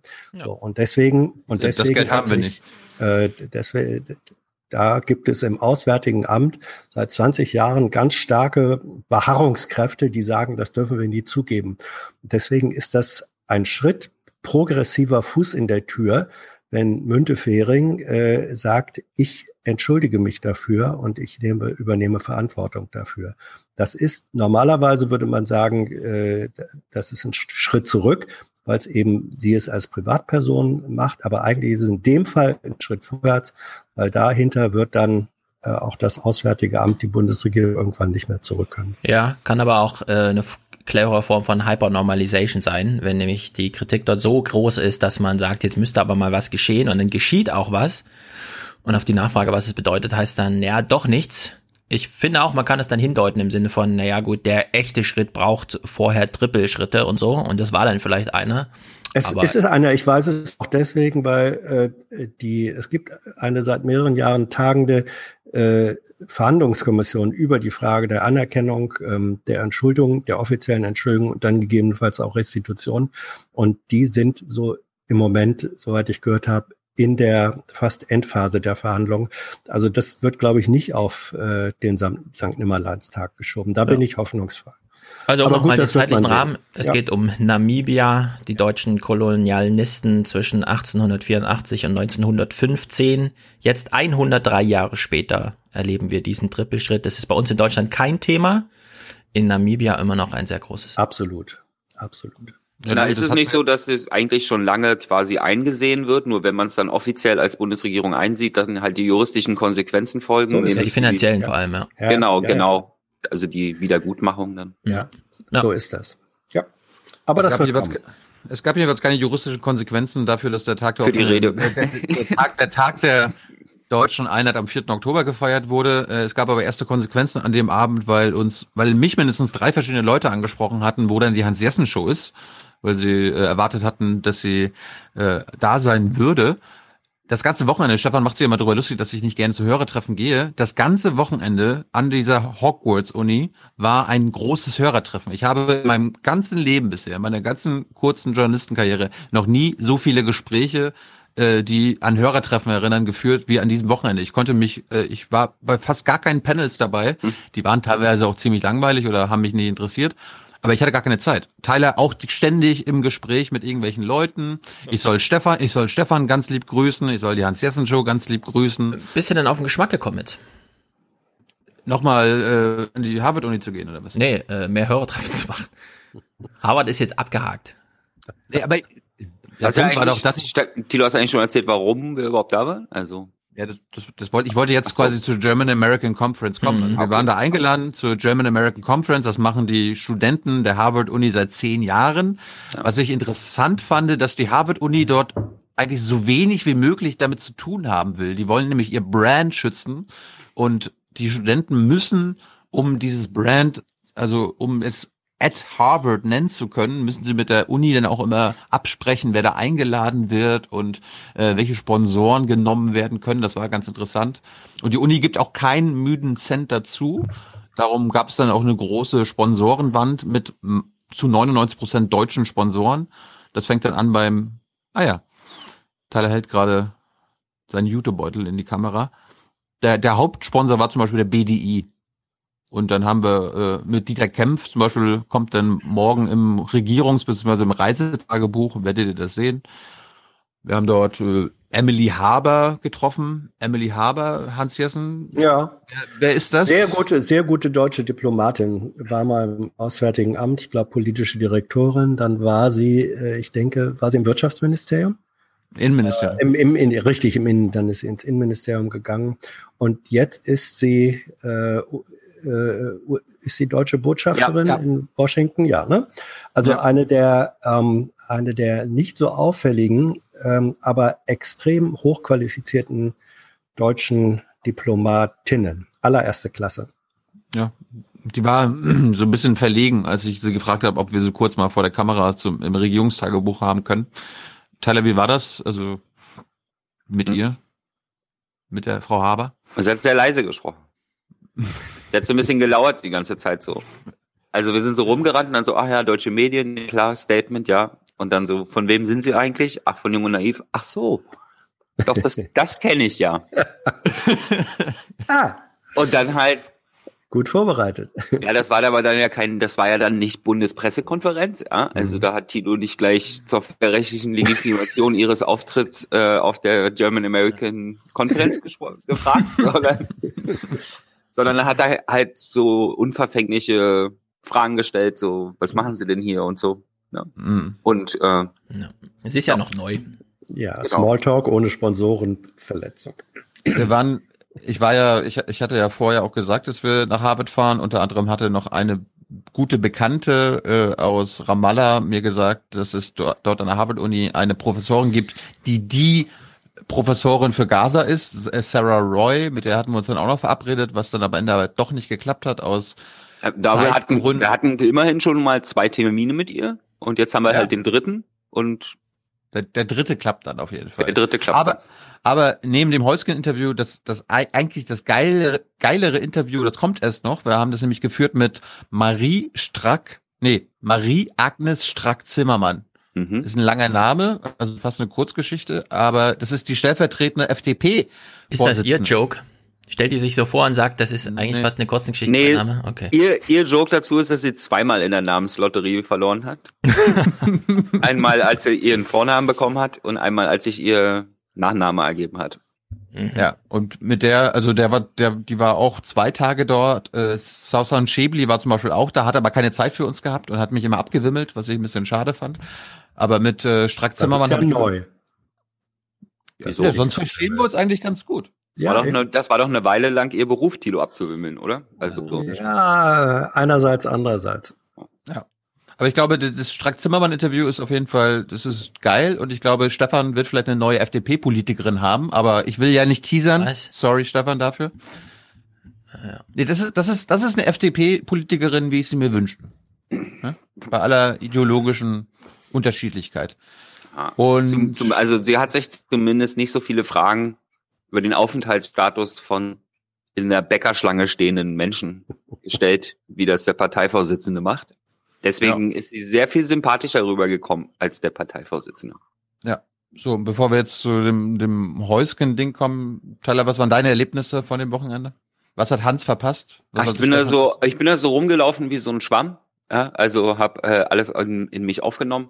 SpongeBob. genau, SpongeBob Teilermeister. Und also ich habe das ja so ein bisschen so gesehen, wir waren ja auch schon mal auf dem Petersburger Dialog, also in Russland, ja, wo sich dann Leute treffen und mit Politikern reden und äh, etc. Was dann immer nicht ganz so wirtschaftskonzentriert ist, äh, also thematisch, aber von der Wirtschaft finanziert. Und das gleiche gibt's halt auch in den USA. Und eine dieser transatlantischen Brückenpfeiler ist halt diese, der, ich sag mal so, der, äh, die, die, die deutschen Studenten in Harvard, die organisieren das größtenteils natürlich mit Hilfe von amerikanischen Studenten. Aber das ist schon äh, so 80 Prozent geht es von den Deutschen aus, würde ich mal ungefähr sagen. Auch wenn man sich so das Board dieser Veranstaltung anguckt, wie das zusammengesetzt ist. Ja, und dann haben wir uns da halt ein bisschen treiben lassen. Äh, die, die Panels waren auch in, sehr prominent besetzt auf jeden Fall. Also dort sind äh, sehr viele interessante Leute rumgelaufen. So, wenn man sich bei den Themen so ein bisschen auskennt, dann ist das natürlich immer so ein bisschen Buzzword-Bingo auf den, auf den Panels dort. Ne? Das heißt also, inhaltlich haben einen jetzt, mir jetzt die Panels nicht so viel gebracht. Ähm, allerdings. Ähm, Stefan auch nicht. Ja, allerdings richtet sich das ja auch an junge Studenten, ja, die jetzt, ich sag mal, der eine, Worum es da ging. Der eine Könnt ihr mal halt- ein Panel alles nennen oder so. ja, wenn ich jetzt ein Medizinstudent bin in Harvard, dann ist das vielleicht ganz interessant, auf so einem Panel über die Automatisierung von äh, Verkehr zu sitzen. Ja, da sind dann auch viele neue Leu- Sachen, viele neue Sachen für mich dabei. Also ich will das mit dem Buzzword Bingo jetzt nicht schlecht reden. Ähm, aber wir als Journalisten interessieren uns dann immer mehr für die Köpfe, die dort rumlaufen. Äh, versuchen das halt so ein bisschen auf dem Flur zu atmen, was da für eine Stimmung ist. Äh, Es und so unterhalten Panel- uns halt mit den Leuten. Ja. Es gab halt so Panels, wo Dieter Kempf dann mit dabei war, wo es einfach nur um Digitalisierung ging und er dann quasi die BDI-Position äh, erklärt und sagt, dass die Europäer verrückt sind mit ihrer Datenschutzgrundverordnung. Ja. Das ist, Das ist so, das ist so das Niveau gewesen. Ja, es ist immer ganz interessant, weil es wird dann immer verhältnismäßig offen geredet, finde ich. Ja, also was vielleicht auch ein bisschen so an der Sprachbarriere liegt, ja, dass äh, viele deutsche Politiker vielleicht im Englischen noch nicht so viele Floskeln drauf haben wie im Deutschen. Ja, und äh, deswegen kann man dann die Position äh, des einen oder anderen manchmal etwas äh, klarer formuliert hören, Ja, wenn also des wenn der Englischen BDI mächtig ist. In Deutschland seine eigene Veranstaltung vor laufenden Kameras macht, heißt es auch, die Bundesregierung werfen wir hier unterlassene Hilfeleistung vor, weil sie den Steuersatz nicht so senkt wie Trump. Dabei hat es Trump nur ans deutsche Niveau angeglichen. Die reden alle schon ziemlich offen. Ja. Auch auf Deutsch, auch hier. Es kann auch daran gelegen haben, dass es äh, nicht öffentlich war. Also es wurde die, Veran- die die Panels wurden nicht live gestreamt. Ich glaube, unser Panel mit Heusken war das einzige, was dann quasi im Nachhinein auch nochmal veröffentlicht wurde. Nachdem wir dann gefragt haben, ist das dann okay? Das war ja auch die Bedingung dafür, dass ich überhaupt gekommen bin. Ja. Und wir waren quasi die Hauptveranstaltung am zweiten Tag. Ich sollte die Keynote halten und das war halt ein Interview mit Genau. Christoph Heusken. Das Ganze ist halt von den Studenten organisiert gewesen. Das heißt also, die haben sich das dann ausgesucht, äh, dass das ganze Programm noch ein bisschen aufgelockert wird, beziehungsweise die Tilo war dann die Kirsche auf der Eiscreme oder auf dem. Kirche? Die, die Kirsche auf der Eiscreme. Was? Genau. Okay. Ähm, also, ja. The Icing on the Cake, Cherry on the Cake, sagt man, ne? Genau. Also Tilo war dann das äh, Rausschmeißer-Thema quasi. Tilo stand nur zwischen äh, den Gästen und den Cocktails. Ja. So das letzte Thema, bevor es was zu trinken gab. Allerdings äh, bei dieser Veranstaltung ist mir aufgefallen, also außer dass ich halt äh, mich darauf verlassen habe, dass die Auto-Level-Funktion vom Aufnahmegerät funktioniert, was mir im Nachhinein sehr leid tut. Äh, aber der, aber es ist ja jetzt mittlerweile einigermaßen gefixt. Danke Jonathan nochmal, so dass man es hören kann. Fand ich halt sehr interessant an dieser an dieser Live-Veranstaltung, dass normalerweise auf solchen Live-Veranstaltungen, äh, ja, da unterhalten sich halt alle möglichen Leute. Und ab einem bestimmten Punkt äh, dieser Veranstaltung war halt so absolute Stille im Saal. Ne? Also das, der Saal war proppevoll, also inklusive Ränge, alles vollgequetscht. Die Leute standen auch teilweise auf den Treppen rum. Und es äh, am Anfang war so ein bisschen Unruhe, so ein bisschen, äh, da haben die Leute dann auch die Jokes von Tilo dankend aufgenommen und haben noch mal ein bisschen Energie rausgelassen und gelacht. Und dann ab einem bestimmten Punkt war es einfach wirklich, eine Stecknadel hören in dem, in dem, in dem Laden. Und die Leute waren sehr froh, dass dann eben mal was Interessantes auf der Bühne stattfand. Und nicht äh, so ein Buzzword-Bingo wie auf den anderen Panels vielleicht. Ja. Okay, bin ich, äh, das ist ja eine interessante Schilderung. Ja. Also das Feedback haben wir auch bekommen danach, ne? dass sie dachten, dass viele Leute extrem überrascht waren quasi davon, wie das dann da ablief. Ja, weil normalerweise wird dann am Ende halt äh, dann der Hauptgast, der da, wird dann der Fragende, ist ja da in der Regel ein Moderator, ja, der fragt dann halt genau das, was eigentlich der äh, Antwortende hören will als Frage. Sowas macht Tilo natürlich nicht, ja, sondern Tilo geht dann dahin, wo es vielleicht auch ein bisschen kritisch ist. Und das kam gut an. Ja, ich glaube, zu den besonders Überraschten gehörte Heusken selbst. Ja, er wusste allerdings, also er war jetzt nicht davon, äh, er ist jetzt nicht ins kalte Wasser geworfen worden, weil die Studenten natürlich auch wussten, dass äh, für die deutschen Diplomaten, jung und naiv, jetzt nicht unbedingt immer der Go-To-Guy als erster ist. Ja, also deswegen äh, war, war, wo, wusste er, was passiert. Er wurde jetzt nicht ins kalte Wasser geworfen. Ja. Na schön. Noch ein technischer Hinweis, ihr habt das ja mit dem H4N aufgenommen, ne? Ja. Das H4N Pro oder das H6 oder das H5 und so weiter, wenn du da eine Stereoaufnahme machst, nimmt er nochmal eine zweite Variante mit minus 10 dB auf. Genau für diese Fälle. Man steuert also richtig aus und dann gibt es Nee, ja, ein Backup es- minus 10 dB. Ja, ich und es waren im Grunde genau diese 10 dB und dann lauter machen kann man ja immer. Ja, ich will mich jetzt nicht darüber auslassen, woran es lag. Ja, ich meine, äh, es Ich kann weiß. Im Grunde egal sein, woran es lag, weil eigentlich sind dafür Vorkehrungen getroffen. Könnt mal updaten auf, auf die neuen. Naja, die Vorkehrung ist ja eigentlich dann den Auto-Level-Funktion anzumachen, ne? Das finden sie Ja, aber genau für die. Fälle, dass das nicht gelingt oder mittendrin lauter wird oder sowas. Ja, ich genau dafür einfach- ist ja dann die. Hätte es einfach kontrollieren sollen zwischendurch. Ja. Ich hab's ja auch, aber hab halt nur den Pegel kontrolliert, ohne reinzuhören. Naja. Der Fix klang ja dann auch ganz gut so insgesamt. Ja. Bisschen Autotune und so. Wir hören ja gleich nochmal rein. Aber oh, echt? Fall- Hast du Clips mit? Spiel. Ja, vielleicht, du, wolltest- du wolltest, willst du nicht vorher was sagen oder wolltest, oder willst du jetzt nebenbei? Oh, na, wenn du Clips hast, dann hören wir natürlich Clips. Mein Urteil wird davon nicht geändert. Ich kenne sie ja, aber wenn wir wissen, worüber wir reden, ist ja gut. Da gucken wir uns mal ein paar Clips an. Eine Sache, Stefan, da müssen wir uns korrigieren hier im Aufwachen-Podcast. Äh, Christoph Heusgen hat bei der UN-Vollversammlung gesessen, ne, neben Heiko Maas.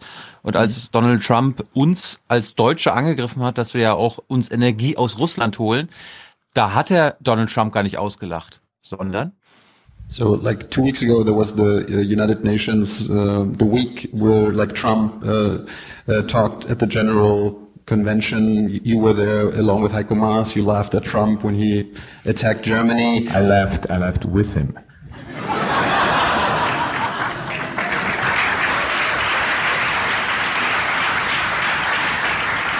It kind of looked like you laughed at him as well. This is this is a lot also. I mean, you're from the media. This is a lot about perception. Ja. Heusgen hatte sehr viele gute Lacher. Mhm. Ein bisschen überraschend für so einen Typ wie ihn, aber hat sich auch gefreut darüber. Ja, das ist ja, das ist ja nach dieser äh, Trump-Auslachnummer war das ja ein gigantischer diplomatischer Schachzug. Ich glaube, der war es die neuseeländische Premierministerin, die als allererstes hinterher gesagt hätte, als sie gefragt hat, sag mal, ihr, ihr lacht den aus. Nein, wir haben mit ihm gelacht. So, und seitdem, seitdem ist das der Running Gag in den USA. Wenn man sagen, wenn man sagen will, man hat Trump ausgelacht, sagt man, na, wir haben doch mit ihm gelacht. Das hat er hübsch, das hat er hübsch äh, über Bande gespielt. Mhm. Gut, Holzgen hat sich Mühe gegeben, das zu machen, was man Was halt auf so eine. Was? Mein, mein Skype ist gerade abgebrochen. Ah. Gut, sorry. Also nur mal kurz Feedback zu Herr Heusgen war ganz unterhaltsamer, als man das vielleicht erwartet hätte. Also ich sag mal, wenn man sich in den USA auf so eine Bühne sitzt an, als Hauptveranstaltung, als Keynote, äh, da muss man dann unterhalten, ja. Das ist Entertainment-Regel Nummer eins. Ja. Das Thema, das, Hm? das Thema, Stefan? Das Thema? Das Thema, was auf dem Tisch lag, war die UN. Warum? Weil Christoph Heusgen seit einem Jahr Deutschlands Botschafter bei der UN ist. Er war ja zwölf Jahre lang quasi der National Security Advisor von Angela Merkel. Darum ging es so ein bisschen am Anfang. Und dann ging es Kaiser, darum, National Security Kaiser, hat er gesagt. Genau, genau. Ja. Das war sehr gut, ja. Das wollte er selber noch wieder gerade biegen. Ach, scheißegal. Ja. Kaiser, steht mir gut. Wir waren alle völlig aus dem Häuschen drüber. Das Lustige ist ja, äh, in Hans den letzten wieder. Wochen- Hans hat die YouTube-Kommentare gelesen. Ja. Aber Hans hat jetzt, okay, anderes Thema, ja. ich, hebe ich mir für später auf. Okay. Das Lustige war ja, immer wenn Deutschland in den letzten, also im, in den 2000er, im 21. Jahrhundert Teil des Sicherheitsrates war, ist irgendeine Invasion losgegangen. Einmal Irak 2002, 2003 und das andere mal Libyen. Und äh, ich hatte Heusgen da mal gefragt, welche Entscheidungen denn am schwierigsten waren, als er noch außenpolitischer Berater von Angela Merkel im Kanzleramt war. Und da hat er die Libyen-Entscheidung genannt. take and that were taken in dialogue. We are always the, the foreign minister, whoever was foreign minister at the time, of course, also played a very important role. What would you say was the uh, most difficult decision that you had to make on a foreign policy basis Um, in your time, in yes, those 12 years? um, well, there were a number. Um, there is one decision which now comes up again as I'm um, preparing for the UN Security Council, and that was uh, last time we were in the Security Council, and uh, that was a decision of um, Germany joining um, the coalition um, NATO to invade uh, Libya. Um, after Gaddafi was Da habe ich mich ja gefragt, wenn wir das auf Deutsch geführt hätten, hätte er dann gesagt, eine humanitäre Intervention? Mhm. So hat er gleich, so hat er gleich auch von Invasion gesprochen, fand ich. um, committing serious humanitarian crimes, and there was um, the danger of um, major attacks on civil society, civil uh, civil- civilians. And the decision when um, President Sarkozy was very much in favor, Cameron in favor, President Obama had changed his mind and was in favor, and then we were there. Again, where do how do we vote in the Security Council? It was one of the most difficult decisions that um, there were to take, and I still remember, still have it in front of my eyes in the office of the Chancellor when we discussed what what to do.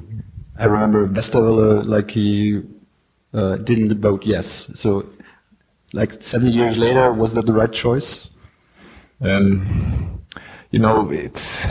Um, I would say, of course, um, not of course, but I would say it was the right decision. But it, until today, um, I have to say it's it's a very difficult decision because um, we are part of an alliance, and um, when the major partner in the alliance say, okay, we want, we think we need to go in there. Um, it's very tough then to say in alliance which you rely on, then to say no, uh, we are against it. Um, so, uh, seen therefore until today, this is, um, you know, I think on substance we were right because um, what the chancellor said at this occasion is says yes we can go in there. I mean we all remember Iraq, we can go in there, but respite finem. What is going to happen afterwards? And today everybody says yes, Germany was right, but I still, you know, I don't have a feeling that yes uh, we did the right thing. I still think it was very tough because we voted against France, Britain, UK at that time. So it's not easy, and there is never black and white. So it's quite interesting. Like uh, in 2002, 2003, Germany was part of the Security Council. That's when the Iraq invasion uh, started, and we were the ones that said no. Uh, then next time we were part of the national uh, of the uh, Security Council, there was Libya. Do you foresee another invasion that we have to say no to? Well, um, please say no. um, you never know uh, what what comes up, and this is you know this makes the job interesting. Ja, finde ich gut, dass er Spaß am Job hat, weil er immer nicht genau weiß, was als nächstes für ein Krieg kommt. Ja. Allerdings, äh, das war ja relativ am Anfang noch, ne? Zweite, dritte Frage oder so, nach dem komischen Irak-Zeug, über das du ja nachher auch nochmal Auskunft geben musst. Äh, ich finde so Fragen wie, was war eigentlich die schwierigste Entscheidung? Das ist so Olympiade irgendwie. Bin mir nicht sicher, ob das überhaupt, also klar, wenn man jetzt irgendwie so nach 30 Minuten denkt, oh, es sind noch drei Minuten und sieben Sendezeit und dann versucht man so einen Ausstieg und dann macht man so, ein, so eine offene Olympiadefrage. Aber für einen Einstieg, weiß nicht. So als wärst du da schon verlegen. Hm, was frage ich denn jetzt? Ach so, ich war ja gerade beim Krieg, also frage ich mal zu dem Krieg. Und dann hast du halt im Hinterkopf so dieses, immer wenn die Deutschen dabei sind, ist halt so ein Ding. Also nee, folgt auf Irak automatisch Libyen. Aber das hat man halt nicht nachvollzogen. Ja, es ist das mit dem, das war schon so eine leicht offene Frage wieder, wo er dann quasi, damit es ein bisschen harmonisch bleibt, weil, weil Tilo ja mit einem, mit einer, mit einer mit einem Lass uns mal über den Anfang reden. Also, Der Tilo ist halt mit einem Riesenjoke einge, eingestiegen, ja, dass halt Heusgen äh, Sicherheitsberater geworden ist, direkt nachdem Angela Merkel äh, noch mit George Bush in den Krieg ziehen wollte. Und so die erste Frage war halt, ob er ihr das dann, ob er dann nachträglich nochmal gesagt hat, also das wäre unter mir nicht gelaufen. ja, aber Oder der mit, Joke mit ist, mir, das war mit, nicht kurz unter danach. mir, mit mir. Doch, das war er. Ja, zwei Jahre lang dazwischen. Da waren zwei Jahre dazwischen. Ja, aber sie hat sich Drei. bis heute ja nicht, sie hat sich bis heute nicht davon distanziert, Stefan. Also. Ja, aber warum ist das so, bei dachte in dem jetzt- Eröffnungsgespräch bei Heusgen so entscheidend, dass er nochmal rechtfertigt, warum er 2005, zwei Jahre nachdem er aus der EU abgezogen und ins Kanzleramt ging, als Referatsleiter neu Außenpolitik, äh, jetzt 15 Jahre später plötzlich, ah ja gut, bei der deutsch-amerikanischen Harvard-Konferenz äh, in der Einstiegsfrage zu, zum Thema Irak. Naja, Ich es geht auch um dieses Verhältnis von Deutschland auf der internationalen Bühne quasi. Ja, und dann kurz vor ihm war es halt so, dass Merkel halt noch mitgemacht hat oder mitgemacht hätte. Damals war sie ja nicht in Verantwortung, sondern in der Opposition. Und äh, dann, als er an Bord war, als sie auch in Verantwortung war, dann ist das, dann ist das Segel quasi in, in eine ganz andere Richtung gedreht worden. Und da wollte Tilo halt rausfinden, warst du das? Also bist du dort reingekommen und hast halt quasi ganz, genau gesagt, okay, das, was ich hier vor zwei Jahren von dir gehört habe, sowas geht jetzt nicht mehr. Ja. Also, Also nicht, ich hab der kann ja, er kann ja nicht von oben so runtersprechen. Er ja Ja, also ich habe es ein bisschen Na, pass auf, ich, ich, kann- ich, kann- ich, ich kann ja mal meine Motivation sagen, warum ich damit Ja, angefangen habe. Genau. Guck mal. diese ganze German American Conference war eine Abfeierei von Angela Merkel. Also wir müssen mal sagen, wie es dazu gekommen ist. Also das Thema, dadurch, dass es eine Studentenkonferenz ist und die Studenten das organisieren, nennen die das in mhm. our own hands. Ja, also so heißt das quasi immer, weil es in der Hand der Studenten ist, die Organisation. Und da dachten sich die Deutschen, und dann ist Angela Merkel halt jetzt endgültig zum Popsymbol geworden, ja, in dem halt dann dieses in our own hands direkt auf Raute. Angela Merkels. Genau, und dann wurden halt Angela Merkels sehr prägnante Handstellung benutzt. Genau, und ja, aber kann man nicht äh, das zum Thema machen? Also den, die Stimmung der Konferenz aufgreifen und denjenigen, der zwölf Jahre lang die Verantwortung, also quasi Merkels Außenpolitik gemacht hat, einfach direkt danach fragen. Äh, hier wird Merkel gefeiert, wir in Deutschland, wir sehen das irgendwie ein bisschen kritischer und sie wird in ihrer eigenen Partei auch abgeschossen also irgendwie aktuell einsteigen oder so. Also dieses Irak-Ding, ich, ich schilder jetzt mal, wie ich das gesehen habe. Heusken sitzt da. Heusken kennt niemand. Außer so ein paar Aufwachenhörer, Hans, ich, ja, wir, wir. Und wir freuen uns natürlich auch super auf Heusken. So, weil wir genau wissen, was er für ein Typ ist, ja. Er hat äh, zwölf Jahre lang jede Woche vier Auslandsreisen gemacht, war immer unterwegs, sieben Tage die Woche gearbeitet, kein Feierabend, nichts, ja. Außenpolitik durch und durch kommt aus der EU, jetzt bei der UN. So, der sitzt also in diesem Panel. Und dann kommt, da sage ich jetzt ein bisschen suffisant, ja, dann kommt der Kinderreporter und fragt nochmal nach dem Irakkrieg, weil es ja damals eine große Aufregung war. Es war gar keine Frage, das war ein Statement von ihm. Ja, genau, so ein Statement, ja. Zu dem sich Heusgen auch verhält. Ganz diplomatisch. Unter anderem mit dem Hinweis, erstens ist es lange her und zwischen den beiden Terminen, die Sie jetzt zusammenwerfen, nämlich Merkel hat sich dazu äh, verhalten und dann wurden sie ja auch noch Sicherheitsberater, lagen zwei Jahre und ein großer Wahlkampf und alles Mögliche, ja. Also da lag einfach auch viel dazwischen.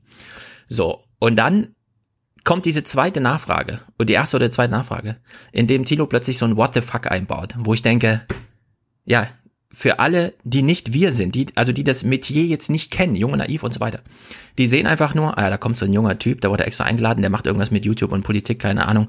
Wow, der traut sich sogar what the fuck zu sagen.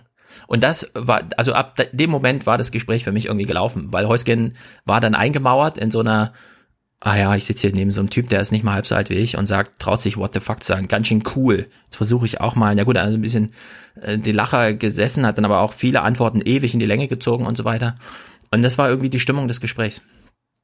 Also wirklich verdorben von Anfang von so, erstens Irak-Thema, also kann ich auch inhaltlich nicht nachvollziehen. Ah, Tino, müssen wir noch halt methodisch, so, methodisch einfach.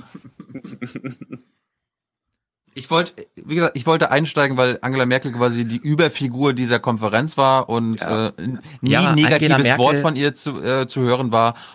Habe ich mir gedacht, erinnere ich doch mal auch die Amerikaner im Saal daran, dass Angela Merkel damals äh, bei der Invasion des Iraks mitmachen wollte. Ja, aber das musst du dann explizieren. Das versteht man nicht von selbst. Guck mal, Angela Merkel ist seit 20 Jahren CDU-Chefin, seit 15 Jahren oder so, 12, 13 Jahren einfach Regierungschefin.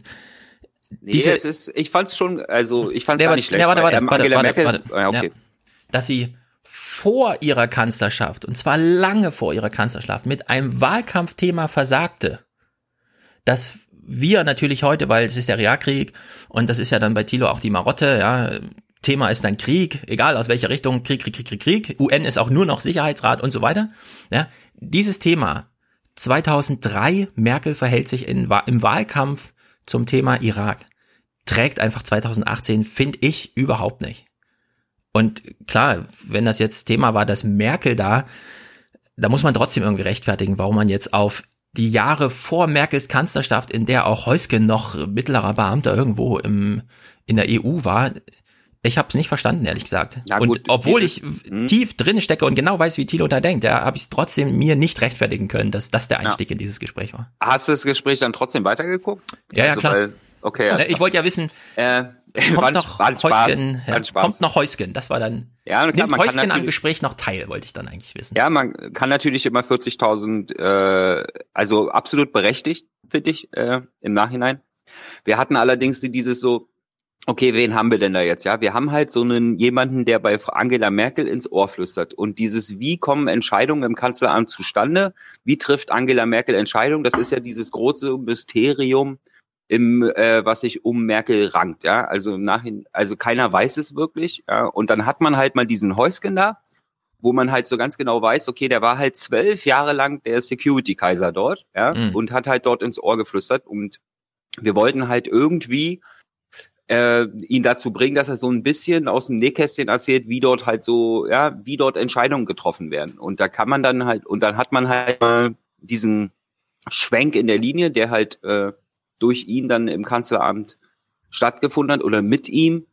Ja, und wie, wie, wie, kommt man da jetzt auf eine etwas unterhaltsamere Art, weil es war nun mal de, äh, der, Anf der Anfang einer Diskussion auf einer Bühne, an einer, auf einer einem Abendveranstaltung in den USA, wo man so ein bisschen Entertainment dann mit reinbringen muss.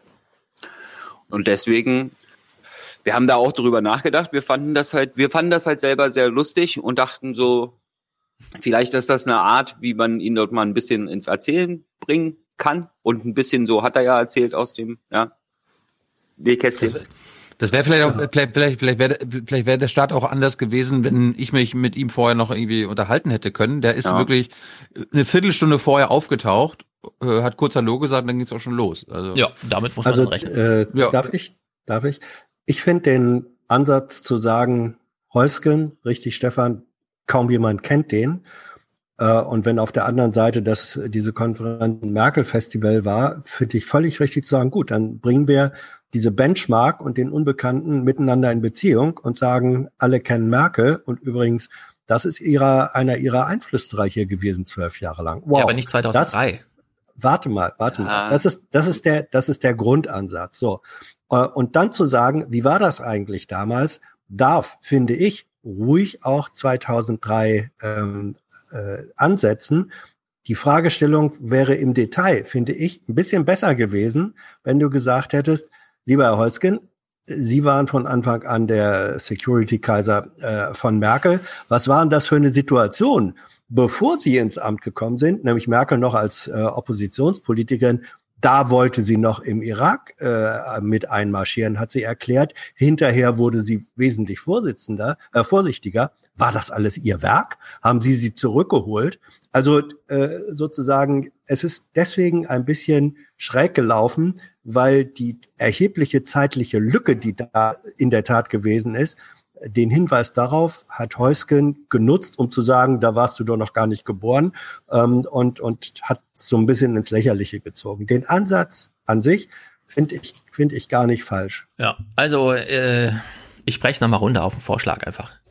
Wenn, wenn äh, Heusgen da ist, ich würde bei solchen Leuten, die, die einfach unbekannt sind, aber so wichtig, am Anfang muss es um die Leute gehen. Dass sie für jemanden arbeiten, okay. Aber sie sofort als, ach ja, sie sind ja, ich, ich brauche jetzt mal als Repräsentant für Merkel und dann geht man irgendwie so in die Zeit zurück und nimmt dann noch so Ereignisse, an denen er gar nicht teilgenommen hat.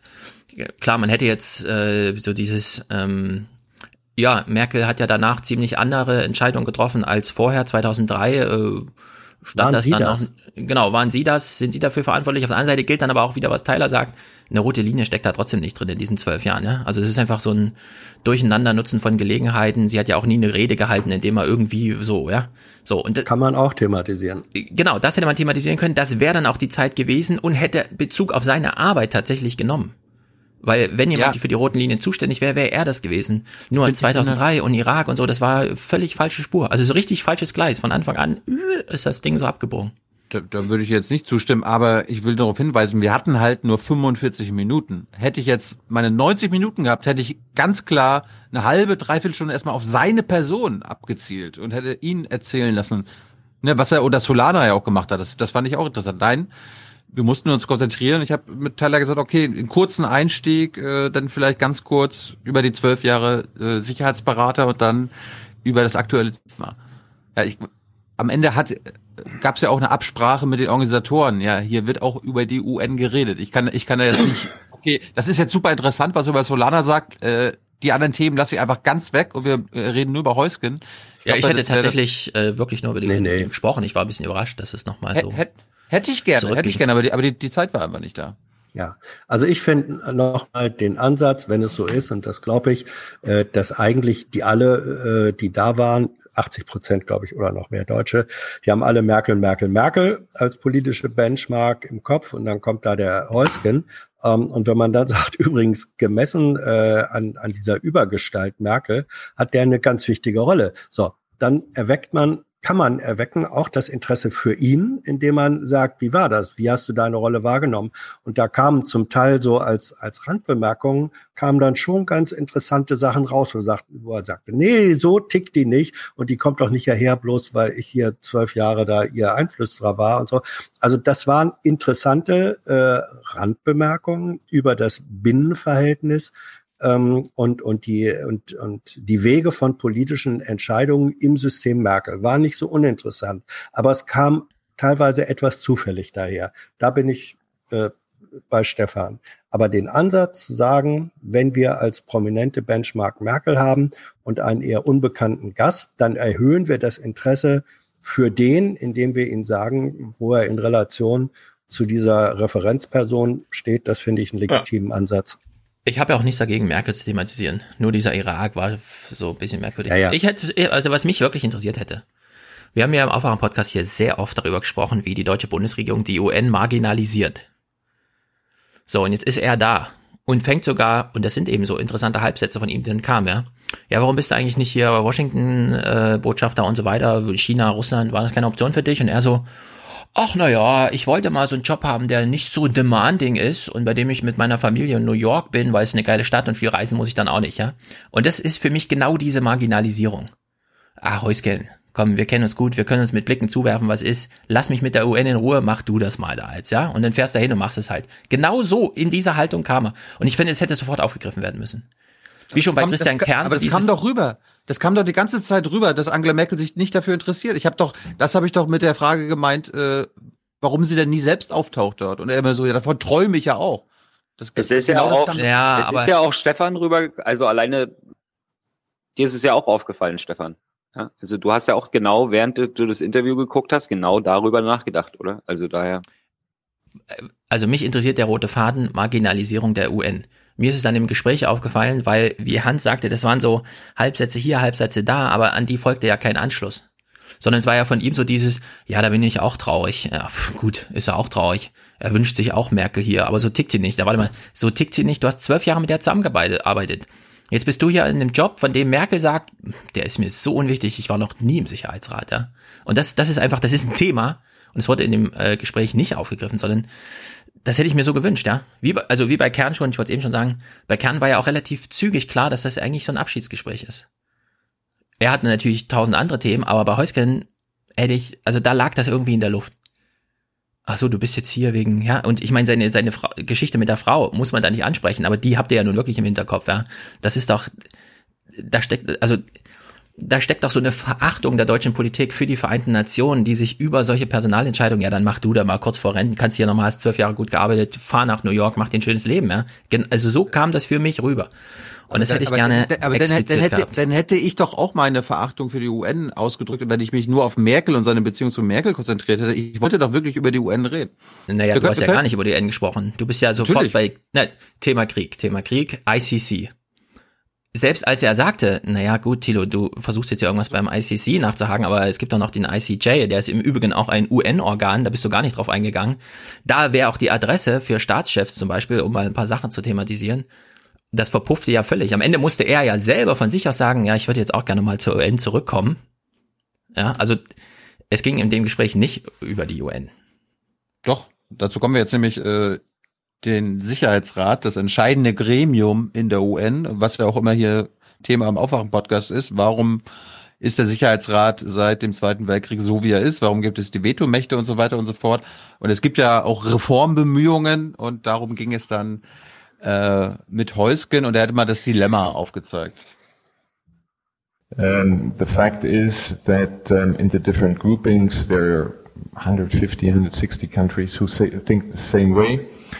The, the, the problem is that they all have different um, views how it should be done, um, how many members should they have the veto power or not, should they be all permanent or non-permanent or longer non-permanent, and one of the efforts, um, at least we want to undertake in next year, is see if you cannot get a bit more um, these positions united you the the P5 at least the the P3 are um, U.S. Um, Russia, um, China are not very eager because, of course, when you are in a privileged situation, you don't want to change, you want to change it. In particular, I found this out since I'm here that our Chinese friends are um, uh, very much against the change.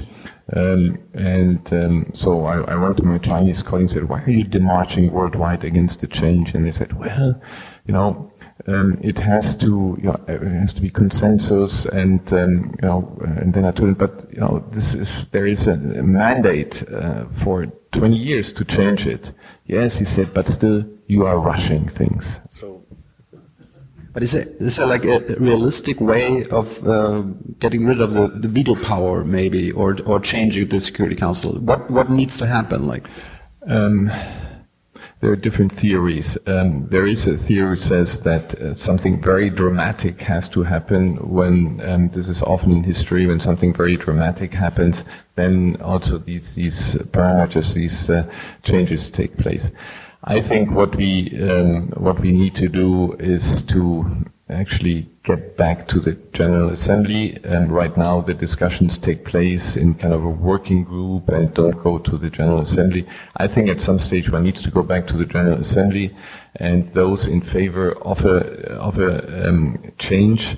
Um, rally um, around a um, around a um, resolution around a substance Africa is very important that um, they are, because they are not represented, 54 countries that they join, and then at some stage I think we have to go to the to the um, General Assembly and have a have a vote. Um, you have to, um, of course, um, the argument is when, when you enlarge it, it will be less efficient. Um, so you have on the one hand the challenge, it has to be efficient, so you cannot give 25 countries a veto power um, on the other hand, it has to be representative. So um, this is a bit the dilemma you are in. I think one should um, uh, not have too many additional veto um, countries, um, but it has to be more representational. There is, for instance, the Africans, and this is also something one could think about. The Africans say they want to have for their members a veto power, but they say a member in the Security Council, permanent um, who has um, the veto right will only exercise the veto when the African Union as such um, is in favor, so that you have then the African Union actually voting. And ja, steht alles in der Wikipedia. dass äh, etwas Dramatisches passieren muss, damit sich der Sicherheitsrat wandelt? Oder die Idee vom Sicherheitsrat? Ja, das ist die Geschichte des Sicherheitsrats. Und die UN ist so viel mehr als der Sicherheitsrat, ehrlich gesagt.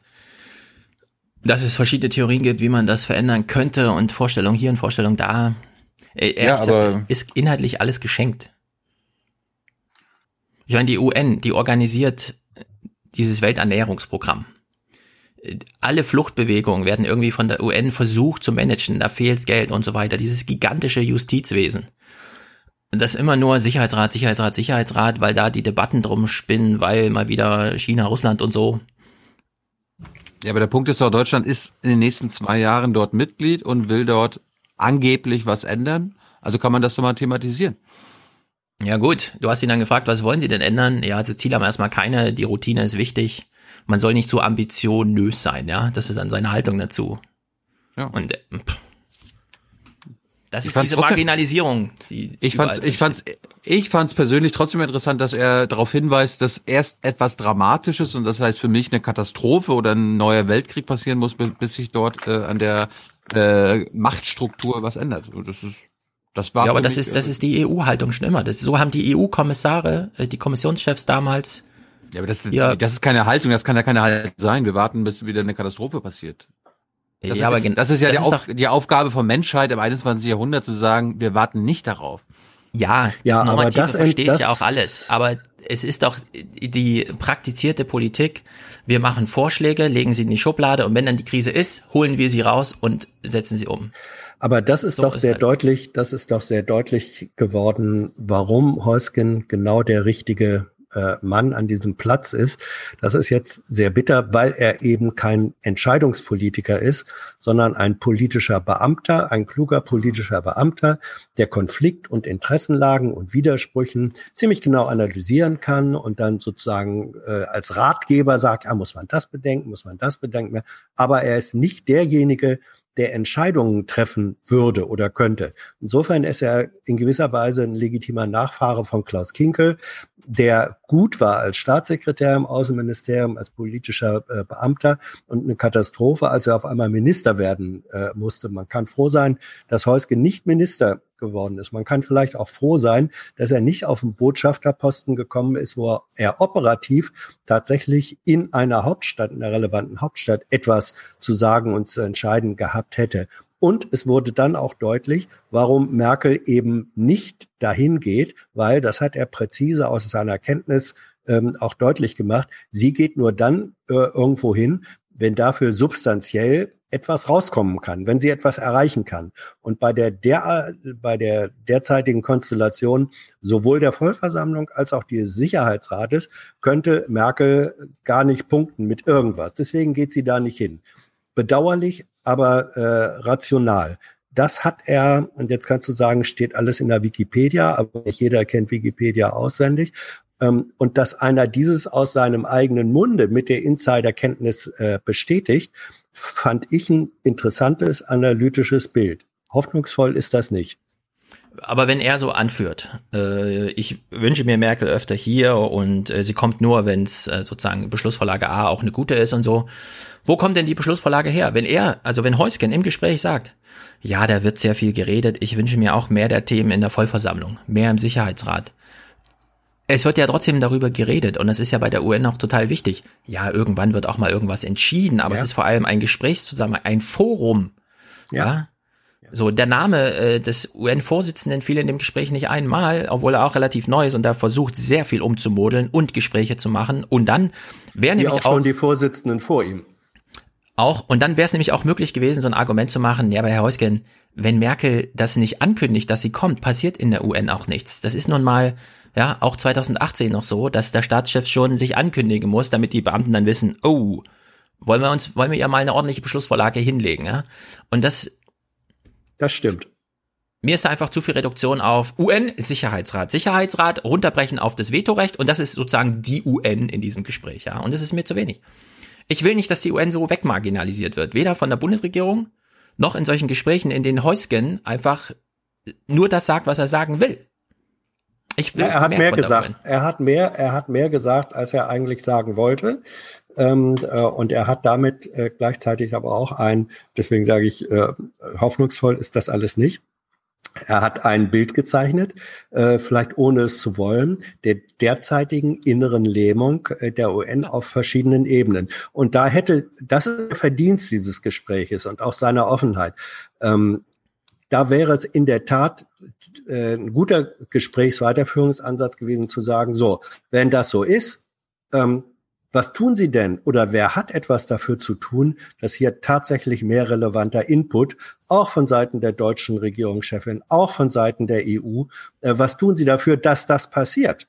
Ja? ja? es wird sich nicht von selbst die Situation ergeben, dass Merkel sagt, oh, jetzt fahre ich da mal hin, weil ich, weil ich hier was Relevantes verabschieden kann. Da hast du recht, das muss vorbereitet werden.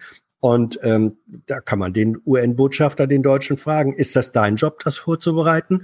Ist das der Job des Kanzleramts, deiner Nachfolger? Ist das der Job des Außenministeriums? Ist das der Job von Brüssel? Du hast auf all den Ebenen Erfahrung. Was tust du dafür, dass das passiert? Das hätte. Ja, ja. Äh, seine Rolle ist völlig äh, im Dunkeln geblieben. Welche Rolle hat er eigentlich als, äh, also in diesem Posten, den er da hat, als Botschafter?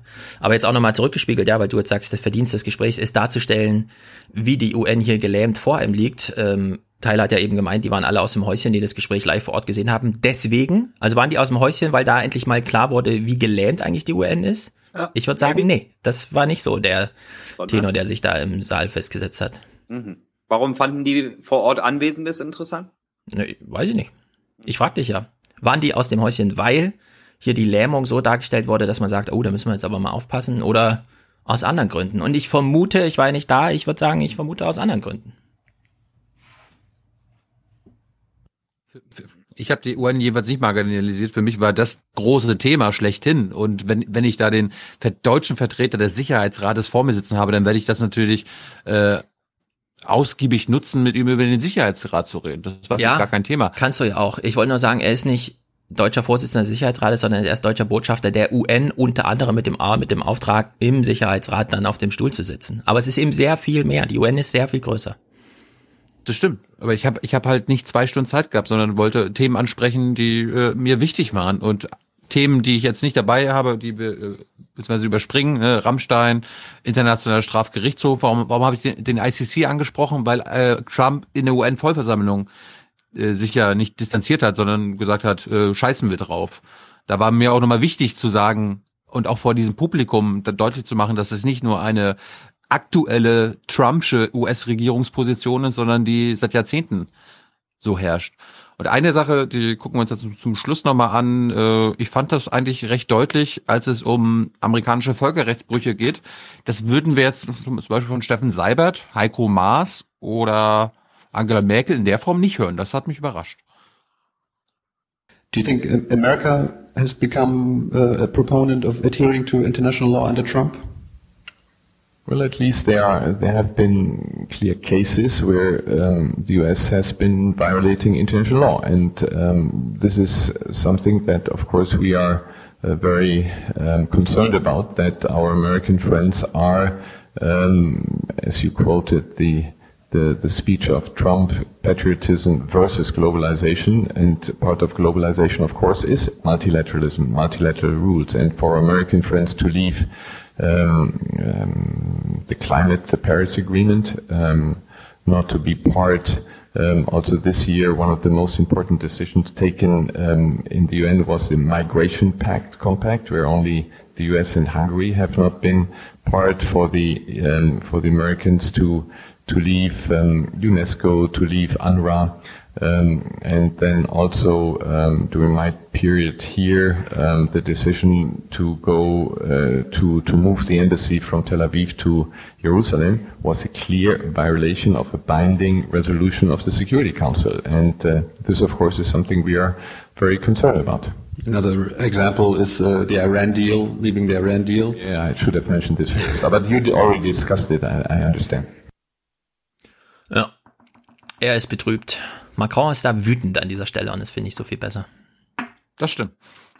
Das ist eben der, das ist eben der Unterschied zwischen einem Entscheidungspolitiker und einem politischen Beamten. Ja, aber Trump macht's ja vor. Der schickt diesen Grenell zum Beispiel nach Deutschland, ja. Da kann man auch sagen, ja, Ja. ein Verwaltungsbeamter, aber der, der macht halt hier richtig Politik. Da geht's Ja. halt richtig zur Sache. Ja. ja. John Bolton. schicken, äh, Was ist wir das für ein schicken Typ? Emily Haber. Wir schicken Emily Haber. Ja, also ich weiß nicht. Heusgen, oh, Heusgen macht genau gar nichts in der UN. Der langweilt sich da, der hat da ein schönes Leben Ja, mit das seiner glaube Frau. ich nicht. Das glaube ich nicht. Ich, ich war, ich war Aber- überrascht, ich war überrascht, wie oft er zu, im Gespräch gemeint hatte, das habe ich vorher gar nicht gewusst. Auch hier dieses mit den, mit den, mit der Federführung bei Resolutionen und so Ja, weiter. das Da war verstehe so, ich auch oh, nicht. das, dass er das so einfach so sagt, das habe ich vorher gar nicht gewusst und das auch nicht. Und das habe ich jetzt auch gelernt und so. Ja, das Aber war das New York einzige ist schön. Interessante, fand Aber ich, New dass York am, ist schön. ja, dass am Ende nochmal, als dieses Penholder-Zeug da aufkam von den Studenten, meinte, wir kümmern uns um die Federführung beim Thema Afghanistan. Wo ich dachte, bitte, Mhm. also was ist denn das für ein Quatsch so insgesamt, ja? Na gut. Auf YouTube haben viele schon darauf hingewiesen, dein Ausstieg aus dem Gespräch war natürlich genauso irre wie der Einstieg. Dieser Sigmar Gabriel Gedächtnismoment. Was du ein einziges Mal, und jetzt fragst du genau den Beamten, der wahrscheinlich so viel geflogen ist wie sonst keiner in der Ja, Bundesregierung. darum, darum sollte er das so sagen. Das habe ich doch vorher gewusst. Ach Das war so, mir doch wichtig, okay, dass man, dass man das. Hä? Naja, also, das wirkte in dem Gespräch nicht so. Ich glaube, du wolltest am Ende nochmal so einen moralischen Punkt machen, der einfach völlig in die Hose ging. Er hat's ja richtig umgedreht eigentlich nochmal. Ich wollte, Als er nee, dann ich wollte- ja, ja, da muss man sich schon ein Bild machen und Ügen, keiner ist oft geflogen wie ich, mein lieber Junge. Also, also wenn die komplette Weltlage laut dem Auswärtigen Amt ständig fluide und im Fluss ist, Mhm. Ja, dann reicht es leider nicht aus, wenn man in den letzten zwölf Jahren unterwegs war, sondern wenn man dann zu den aktuellen Themen reden muss, die ja im Fluss sind, dann muss man sich wahrscheinlich auch aktuell vor Ort informieren. Ne? Stefan. Mir würde es ja völlig reichen, wenn sein Kabinett einfach ein bisschen rumfliegt und ihm Bericht erstattet. Ob er das jetzt selber machen muss, aber ich sehe da null Bewegung, ehrlich gesagt. Ja, du kannst ja, also äh, da kann Tito jetzt ja auf der Bühne nicht die Bewegung erzwingen. Ne? Also da kann er dann ja höchstens herausstellen, dass diese, Be wo, wo die Bruchlinien sind, wo die Konfliktlinien sind und wer sich gerne in welche Richtung bewegen würde. Ja, ja. Ich hätte nur Ja. viele Themen, die, das war ja alles Krieg, Krieg, Krieg, ein bisschen Ja. ausgetauscht gegen andere Sachen. Ja, wir auch. Wir hätten auch gerne 90 Minuten mit ihm gehabt. Ja, jetzt Ganz in irgendwie Ruhe. was mit den 90 Minuten. Ich sag's ja nur. Man hätte einfach 10 Minuten weniger über Krieg. ICC ist weder ein UN-Thema noch sonst irgendwie und das hätte man auch austauschen können. Sure, aber es ging halt auch um dieses deutsch Ich sag's ja amerikan Man muss halt auch den Rahmen, in dem, in dem dieses Gespräch ablief, Das ist ja auch der immer bedenken. Und da ging's halt um das deutsch-amerikanische Verhältnis. Ja, Ja, diese Viertelstunde würde ich ja auch nicht rausnehmen. Aber die ICC fällt nicht in diese Viertelstunde, sondern es sind nochmal zusätzlich 10 Minuten in diesem 45-Minuten-Ding. Und das sei mir bitte ja, zugestanden, dass ich das als Kritik Ja. anbringe. Natürlich. Dafür, dass wir hier so viel Platz für Junge Naiv im Aufwachen-Podcast einräumen. Oh, Entschuldigung. Können ja hier Jung und Naiv entfernen aus dem Aufwachen-Podcast, dann Wir machen es wie gucken, Gottschalk bei Jans. bleibt. Wir machen es hier wie bei Gottschalk bei Jans. Lanz. Mir war, mir war wichtig, vor einem deutsch-amerikanischen Publikum nochmal den Hague Invasion Act zu nennen. Ich glaube, der ist im, äh, im allgemeinen Gedächtnis noch nicht so verankert, dass die Amerikaner, äh, wenn irgendwelche amerikanischen Offiziellen oder Soldaten in Den Haag angeklagt werden würden oder dort in Haft sitzen würden, dass die, das amerikanische Militär einmarschieren kann. Ja, ja. Gut, wollen wir äh, bei Amerika bleiben? Du, ha, hast du hast du was von zu Kavanaugh dabei? Ich habe Ja, nur ja. Melania Trump. Also ich habe einiges zu Trump und dann zu Kavanaugh, aber ich bin doch ein bisschen en- erschüttert, ehrlich gesagt. Also Trump äh, gebiert, ge, ge, gebärdet sich ja gerade als, gebärdet sich ja gerade. Nee, da gibt's auch ein Wort mit I, oder? Na jedenfalls zum Vollidioten. Stellt sich raus, das wollen wir doch kurz festhalten, obwohl es alle schon wissen und wussten. Es gibt wohl Belege irgendwie, keine Ahnung, warum die vorher nicht aufkamen. Trump ist ein Erbschaftssteuerbetrüger und damit ist er bei mir jetzt völlig unten durch. Die New York Times berichtet, dass Trumps Eltern den Kindern Grundbesitz und Vermögen im Wert von mehr als einer Milliarde US-Dollar überschrieben hatten. Dafür wären 550 Millionen Dollar Steuern fällig gewesen. Die Familie habe aber nur 52 Millionen abgeführt. Donald Trump erzählt immer, er habe von seinem Vater einen Kredit über eine Million US-Dollar erhalten und damit ein Milliardenimperium geschaffen. Laut Zeitungsbericht erhielt Trump nach der Uni eine Million pro Jahr und später fünf Millionen alle zwölf Monate. Zudem habe der Vater den Sohn regelmäßig mit Millionensummen vor der Pleite gerettet. Mit Sicherheiten der Eltern habe Trump neue Kredite erhalten. Einer der größten Geldgeber des Immobilienunternehmens Trump ist die Deutsche Bank. Ja, Trump, das gleiche Schicksal wie jedes deutschen Studenten. Ja, du kannst den Mietvertrag gerne haben, aber lass mal mal deine Eltern eine Bürgschaft und schreiben, ja. Fünf Millionen pro Jahr. Was ist denn das? Also, kann er sich damit nicht einfach mal irgendwo absetzen und die Sonne genießen? Muss er diesen Scheiß machen die ganze Zeit?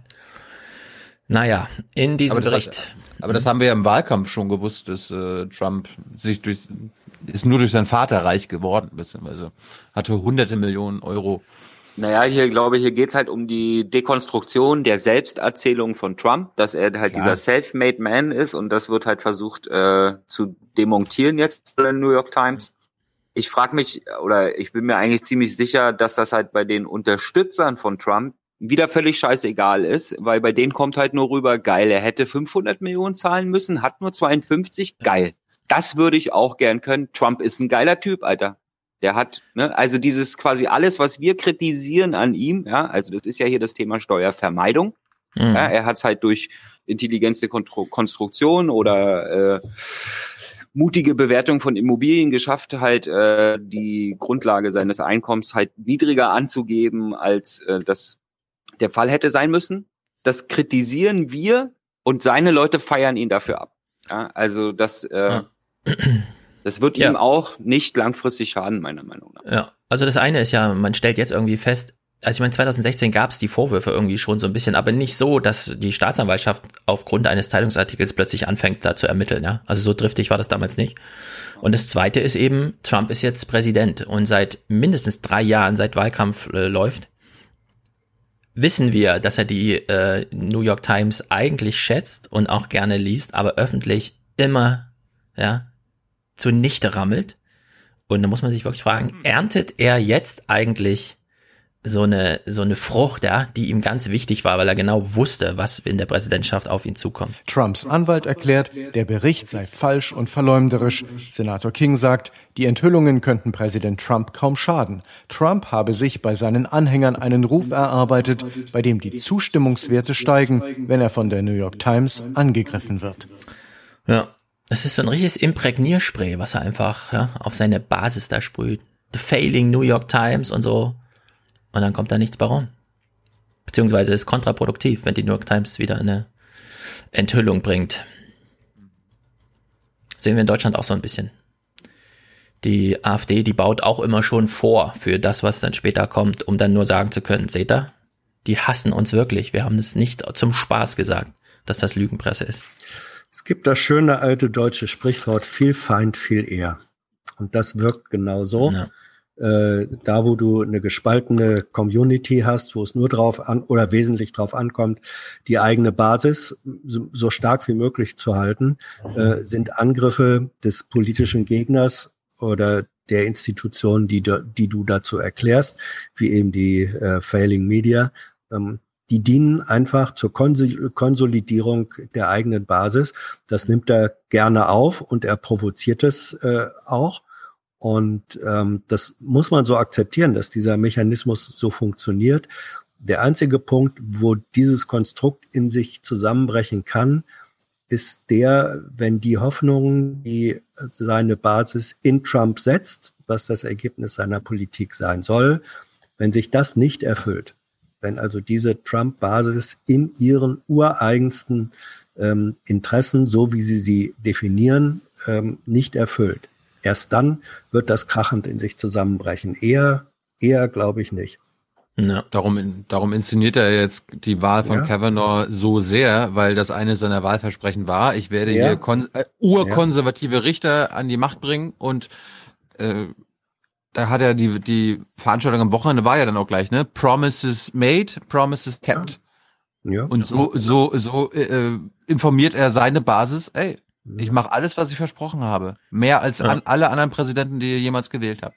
Ja, zu Kavanaugh zeitgleich ist ja nicht nur dieses Kavanaugh-Theater, was mit Absicht so über die öffentliche Meinung gedreht wurde, sondern es war ja auch noch New NAFTA, oder wie das jetzt auch immer heißt. Mhm. Dieses, er hat ja das alte Freihandelsding aufgelöst diese Geschichte, das ist wirklich äh, unglaublich. Eigentlich. Kurz vor den Halbzeitwahlen wird Trumps Wählerbasis begeistert sein. Auch unter den Republikanern im Kongress und bei den Industrie- und Handelsverbänden herrscht große Erleichterung. Sie sahen Trumps protektionistische Zollpolitik mit großer Skepsis und wollten Amerikas größten Exportmarkt Kanada nicht verlieren. Bevor das neue Freihandelsabkommen allerdings in Kraft tritt, muss der US-Kongress noch zustimmen.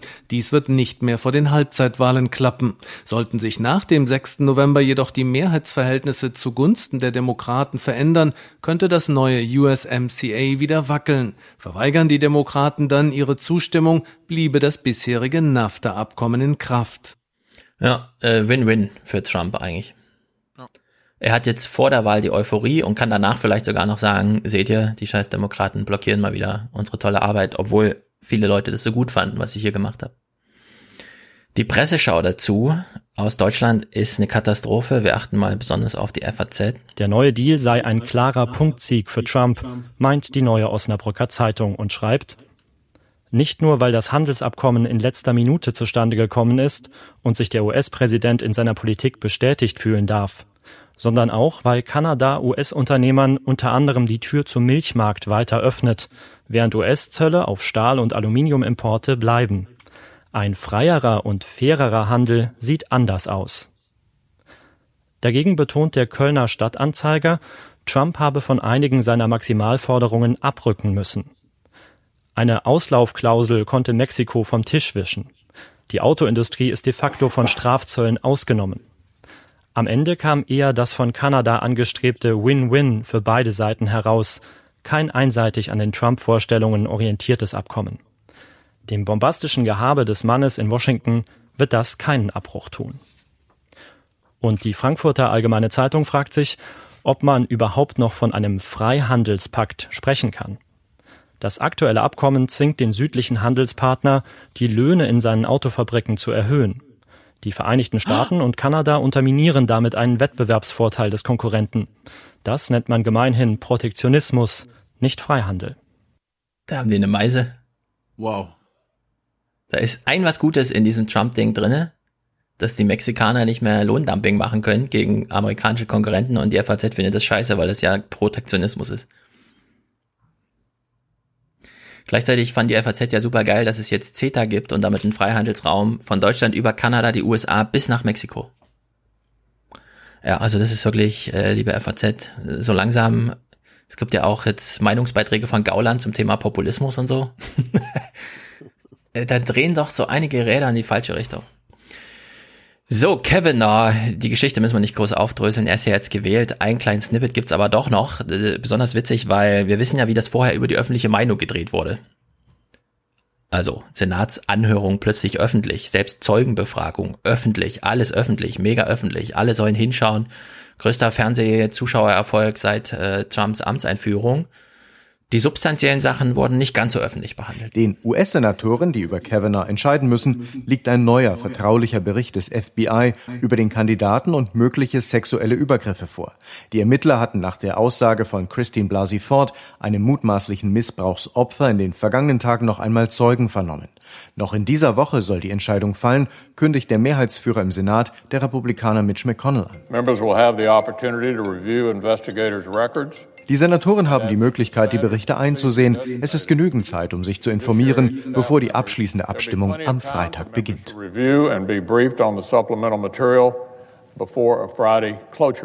Nur eine Kopie des FBI-Berichts liegt in einem Raum für die Senatoren aus. Republikaner und Demokraten haben jeweils Schichten von einer Stunde, in denen sie das Dokument lesen können. Versteht das jemand? alles über die Öffentlichkeit, alles nur Wahlkampfmobilisierung. Und das, wo es dann wirklich darum geht, ist jetzt was rausgefunden oder nicht, da gibt's dann einen Leseraum, in dem man mal eine Stunde reingehen darf. Also, liebes Amerika, was, was ist da los? Das sind ernsthafte Probleme. Ja, und vor allem, das war ja äh, mehr ein Bericht über Zeugen-Nichtbefragung als über Zeugenbefragung. Also das mhm. war eine diese, diese sogenannte Investigation war eine einzige Farce.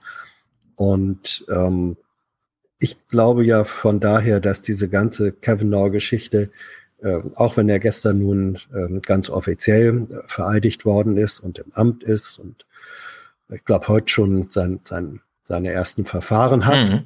wo dann auch, nicht wahr, seine Töchter teilnehmen dürfen, weil erfreulicherweise der Schulrektor ihn freigegeben hat. Hm. Ähm, Wahnsinn alles.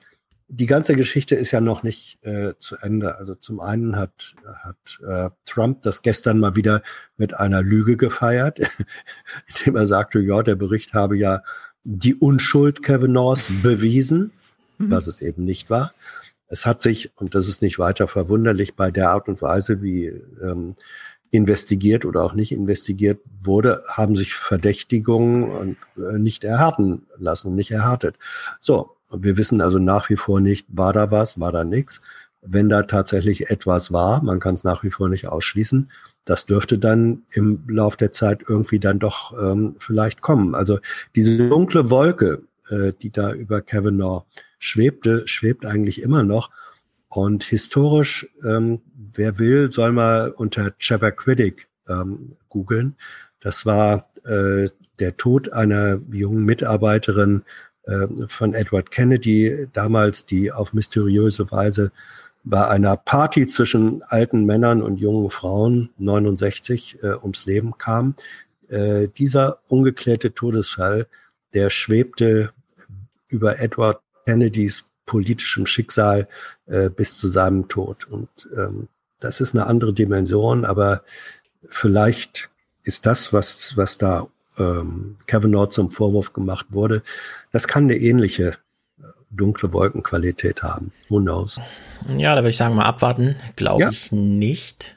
Ja, man weiß. Im New York Times The Daily Podcast haben sie sehr interessant äh, diskutiert, wie es jetzt weitergeht, weil er ist ja jetzt Richter. Ja. Ähm, und auf Lebenszeit, er ist ja noch jung mit dem besonderen Hinweis auch, die nächsten beiden Richter, die wohl an irgendwelche Altersgrenzen, entweder durch Rücktritt oder Tod, äh, dann stoßen, sind zwei, die auf dieser liberalen Seite stehen. Der eine ist 85, der andere ist 80. Der nächste Konservative ist 70.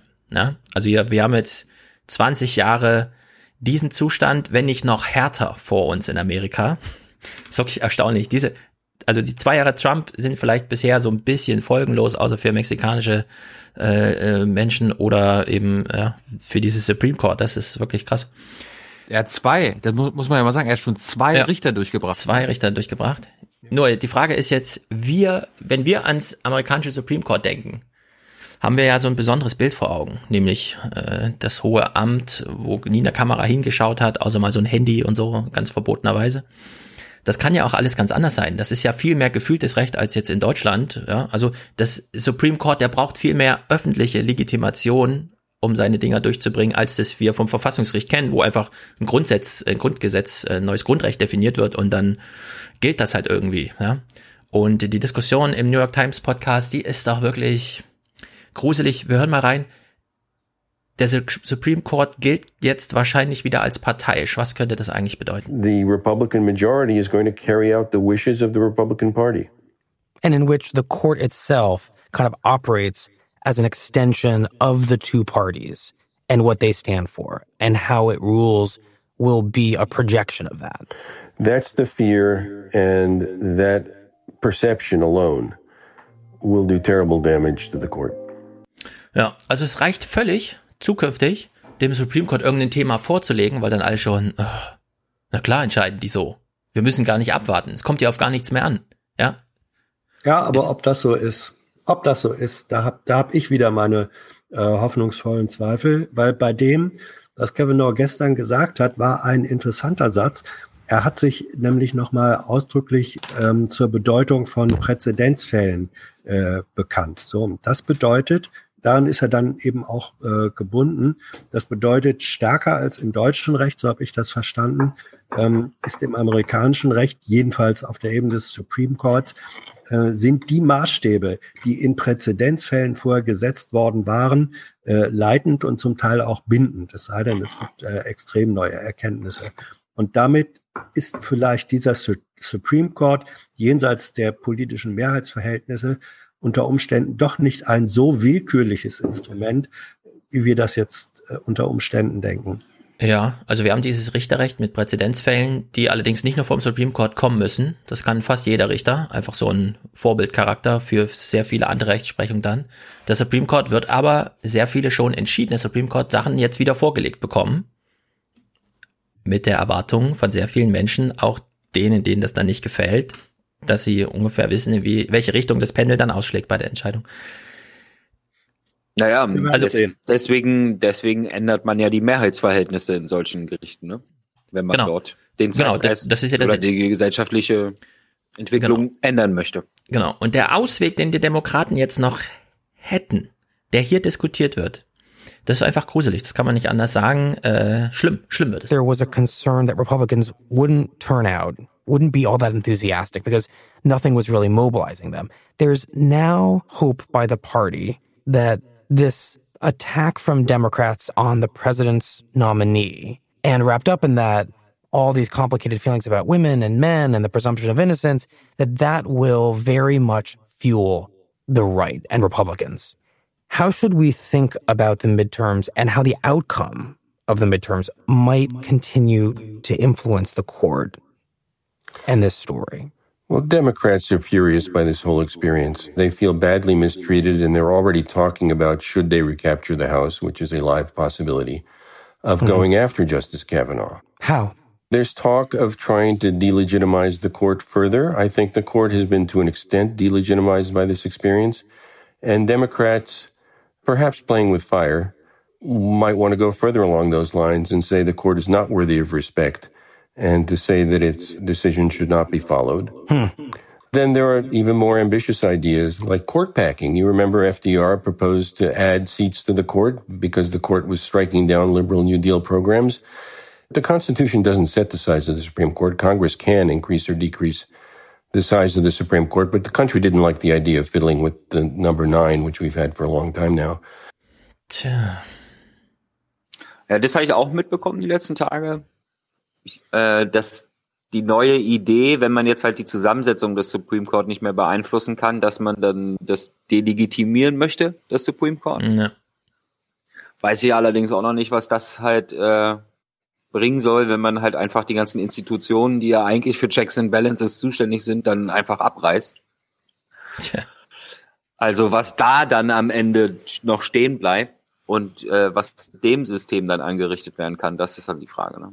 Ja. Wobei, wobei äh, es sich auch lohnt, zur Kenntnis zu nehmen, äh, wie aktuelle Umfragen in den USA sind, wie das Handling äh, der Kavanaugh-Geschichte durch die Demokraten ähm, wahrgenommen wurde. Äh, es gibt eine Mehrheit, und zwar eigentlich auf allen Seiten, die das Handling der Demokraten, der, der Kavanaugh-Geschichte, negativ äh, einschätzen. Also da äh, ist es nur eine Minderheit, die sagen, das haben die Demokraten gut und richtig gemacht. Es gibt eine große Mehrheit, die sagen nein. Also die sehen das außerordentlich kritisch, das politische Vorgehen der Demokraten. Ähm, und das deutet dann vielleicht eher darauf hin, dass solche Strategien sowohl im, im Fall Kavanaugh, äh, Blasey als auch äh, im Hinblick auf das, was da jetzt diskutiert wird, nicht von einer Mehrheit der Wahlbevölkerung geteilt wird. Und dann, wenn es so kommt, dann, dann schießen die sich mal wieder selbst ins Knie und das kann bei den Midterms dann auch noch seine Auswirkungen haben. Ja. Dazu, dazu, dazu passt ja Mitch McConnell auch im Intro, äh, der sich ja bedankt hat bei der anderen Seite, dass die, Ja. die rechten Wähler jetzt mobilisiert sind. Und ich meine, eine, an, eine, eine andere juristische oder äh, parlamentarische Möglichkeit wäre das Impeachment-Verfahren gegen Kavanaugh. Das würde aber nur, nur, ich, ich, will will nur die Möglichkeit aufzeigen. Das können sie ja machen. Ist wie bei, wie bei Trump. Sie können ihn impeachen. Aber dazu brauchen die äh, Demokraten eine Mehrheit. Ja, also dazu, dazu müsste eben, deswegen habe ich gesagt, ähm, wir wissen, äh, niemand weiß, ob äh, nicht doch noch irgendwas äh, hochkommt, aus welchen Gründen auch immer. Wenn da substanziell etwas kommen würde, dann wäre Kevin da auch relativ schnell weg vom Fenster.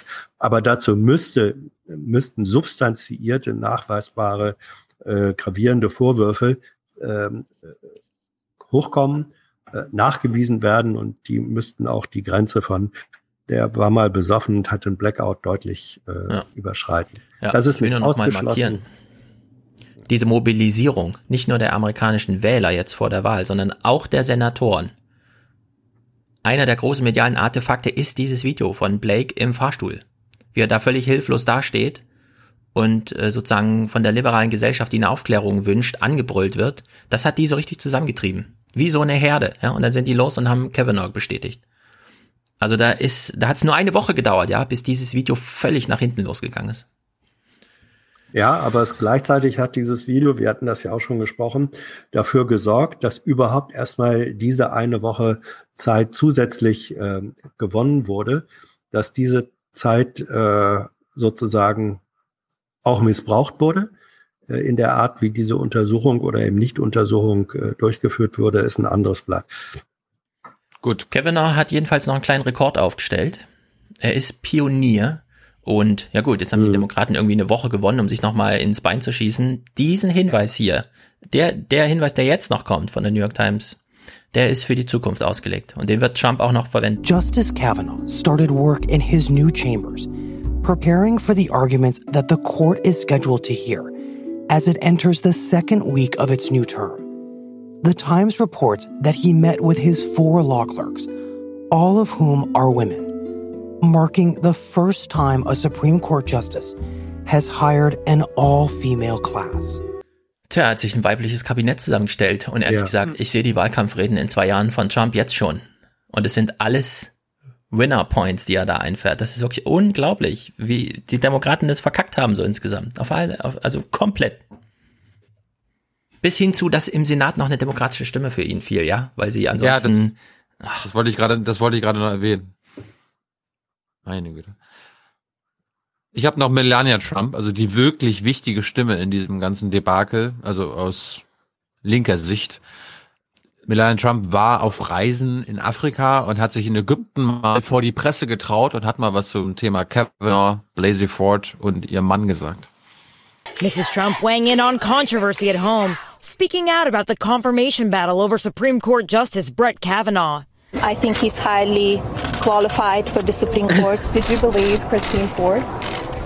I will move on that, uh, and uh, I think the, all the victims they need we need to help all the victims no matter what kind of ab- abuse they had But while taking questions, the First Lady offering this pointed response about her husband. i don't always agree what he tweets and i tell him that i give him my honest opinion and honest advice and um, sometimes he listens and then sometimes he doesn't have you ever told him to put his phone down yes Also ich weiß nicht, wie man bei Mhm. Melania Trump überhaupt auf irgendwas achten kann, was sie sagt. Es geht eigentlich, glaube ich, immer nur um ihr Outfit die ganze Zeit. Diesmal hat sie sich entschieden, im Kolonialherren-Outfit nach, nach Nordafrika zu reisen. Gut, gutes Team. Ja. Guter Einstieg, äh, machen wir gleich weiter dabei. Mrs. Trump calling her travels in Africa incredible. From cuddling a baby boy at a hospital in Ghana to visiting an Oh. elementary school in Malawi. Even feeding Das ist wie in Uganda, Tyler. Die singen. Ja, an elephant in Kenya. The trip focused on children and her anti bullying campaign, Be Best. But all of this she doesn't want overshadowed. The First Lady once again criticized over her fashion choices, sporting a white pith helmet while on safari in Kenya Friday, a style associated with the painful colonial period of Africa. We, we just completed an amazing trip. I wish people would focus on what I do, not what I wear. On another solo trip this year, Melania Trump slammed for wearing this jacket reading, I really don't care, do you? At a Texas detention center for migrant children. Tja, das kommt halt davon, wenn Englisch nicht die Muttersprache ist, dass man dann so eine Sachen anzieht. Nee, das ist so durchkalkuliert. Jeder, jede Beschwerde über diesen Hut bringt den Republikanern zwei Prozent mehr. Weil die das einfach nicht verstehen können und das kann ich auch gut nachvollziehen, warum das so eine große Diskussion immer aufwirft. Ja. Die, die Konterrevolution wird dann immer aktiv. Ja. Hast du noch was zu Amerika? Nee, nur zu Populismus. Na, dann ist doch ein guter Übergang. Kannst du danach machen, weil es gibt jetzt einen brasilianischen Trump, der äh, jetzt erfolgreich gewählt wurde. Das Heute-Journal hat mal was für Präsidentenwahl in Brasilien gemacht. Doch die Politik ist in diesen Tagen allgegenwärtig in Rio. Auch hier in der Mineira, einer der vielen Favelas. Waren sie früher Hochburgen der Linken, wählen jetzt viele den Rechtsextremisten Bolsonaro. Auch Fischverkäufer Le Newton. Die Politik ist nur noch schmutzig, überall Korruption. Nur Bolsonaro kann das ändern. Als Jair Bolsonaro am Morgen seine Stimme abgibt, weiß er, dass er in den Umfragen haushoch vorn liegt. Er verspricht, aufzuräumen mit Filz und Kriminalität und verklärt dazu seit Jahren die Zeit der Militärdiktatur. Er hetzt gegen Schwarze, Linke, Schwule, Ausländer. Einer Frauenrechtlerin im Parlament sagte er, sie sei es nicht wert, von ihm vergewaltigt zu werden. Das Ganze ist kalkuliert. Kriminalität, Korruptionsskandale und Wirtschaftskrise verunsichern viele Brasilianer. Der gezielte Tabubruch soll Ehrlichkeit und Klarheit vortäuschen. Alles scheint besser als das bestehende System. Und seit er durch ein Attentat zum beinahe Märtyrer wurde, steigen seine Werte weiter. Ja, da gucken jetzt sehr viele europäische Rechtspopulisten auch hin und versuchen, das Muster zu verstehen, um es nachzumachen. Eine Frage an Hans. Ähm, Ich habe ja von den öffentlich-rechtlichen gelernt, dass sie Menschen nicht dabei zeigen, wie sie sterben. Ist es aber okay, wenn man Menschen dabei zeigt, wie sie einem Attentat zum Opfer fallen, wo sie nicht ihr Leben verlieren? Weil das, das ist mir aufgefallen. Weil wir hatten ja die, wir, wir hatten die Diskussion doch bei Gaza. Dass, äh, Ja, ja, quasi- ja, ja.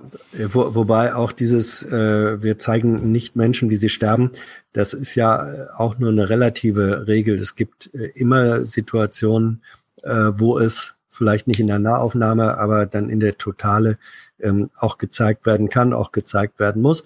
Und bei dieser äh, Attentatsgeschichte, wenn der Ja. dokumentarische Wert eines solchen Bildes äh, relevant ist, dann muss man es oder soll man es natürlich zeigen. Klar. Ich wollte gerade gerade sagen, wenn es nicht die eigentliche Message ist, ne? Wenn es Ja. halt die eigentliche Nachricht ist, dann kannst du es ja nicht nicht zeigen. Ja, absolut. Ja, jetzt haben wir es mit so einem Typ aus der Hölle zu tun.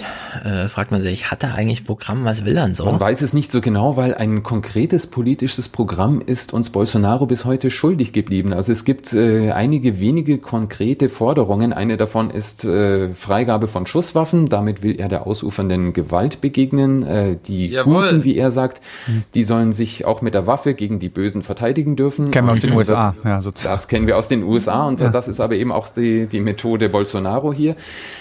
Ähm, er hat gesagt, dass er ähm, der Agrarlobby ähm, keine Steine in den Weg legen wird. Das heißt, äh, keine Ausweisungen von indigenen Gebieten mehr, keine weiteren Naturschutzgebiete. Und man kann auch damit rechnen, dass dann eben die Rodung der Wälder, die ohnehin schon zugenommen hat, dass die ungebremst weitergehen wird. Also das sind tatsächlich konkrete Aussichten, die man haben kann. Ansonsten ist es vage. Das Einzige, was man sagen kann, die Märkte, die freuen sich. Ähm, Bolsonaro hat zwar selber gesagt, er hat von Wirtschaftspolitik gar nicht so viel Ahnung, da verlässt er sich auf seinen Wirtschaftsminister. Aber dieser Wirtschaftsminister, das ist eben ein, ein ausgewiesener Neoliberaler, einer aus der Chicago School. Und äh, ja, das hat heute die Märkte beflügelt. Die Aktien sind gleich mal 5% nach oben gegangen. Der Real erlebt einen Höhenflug und schafft es sogar, die anderen Märkte in Lateinamerika ein bisschen mitzuziehen. Also die Wirtschaft freut sich. Ja, darin Das, steckt. zäh- das zählt für mich. Das zählt für mich, wenn die Wirtschaft sich freut. Ist, dann nehme ich also- meine Meinung zurück. Darin steckt ein Appell an die deutschen Börsenberichterstatter. Man kann nicht mehr einfach so sagen, ähm, an der Börse war es ein guter Tag, sondern man muss dann erklären, warum. Weil es nämlich durchaus sein kann, dass mal wieder ein kollektiver Suizid irgendwo beschlossen wurde.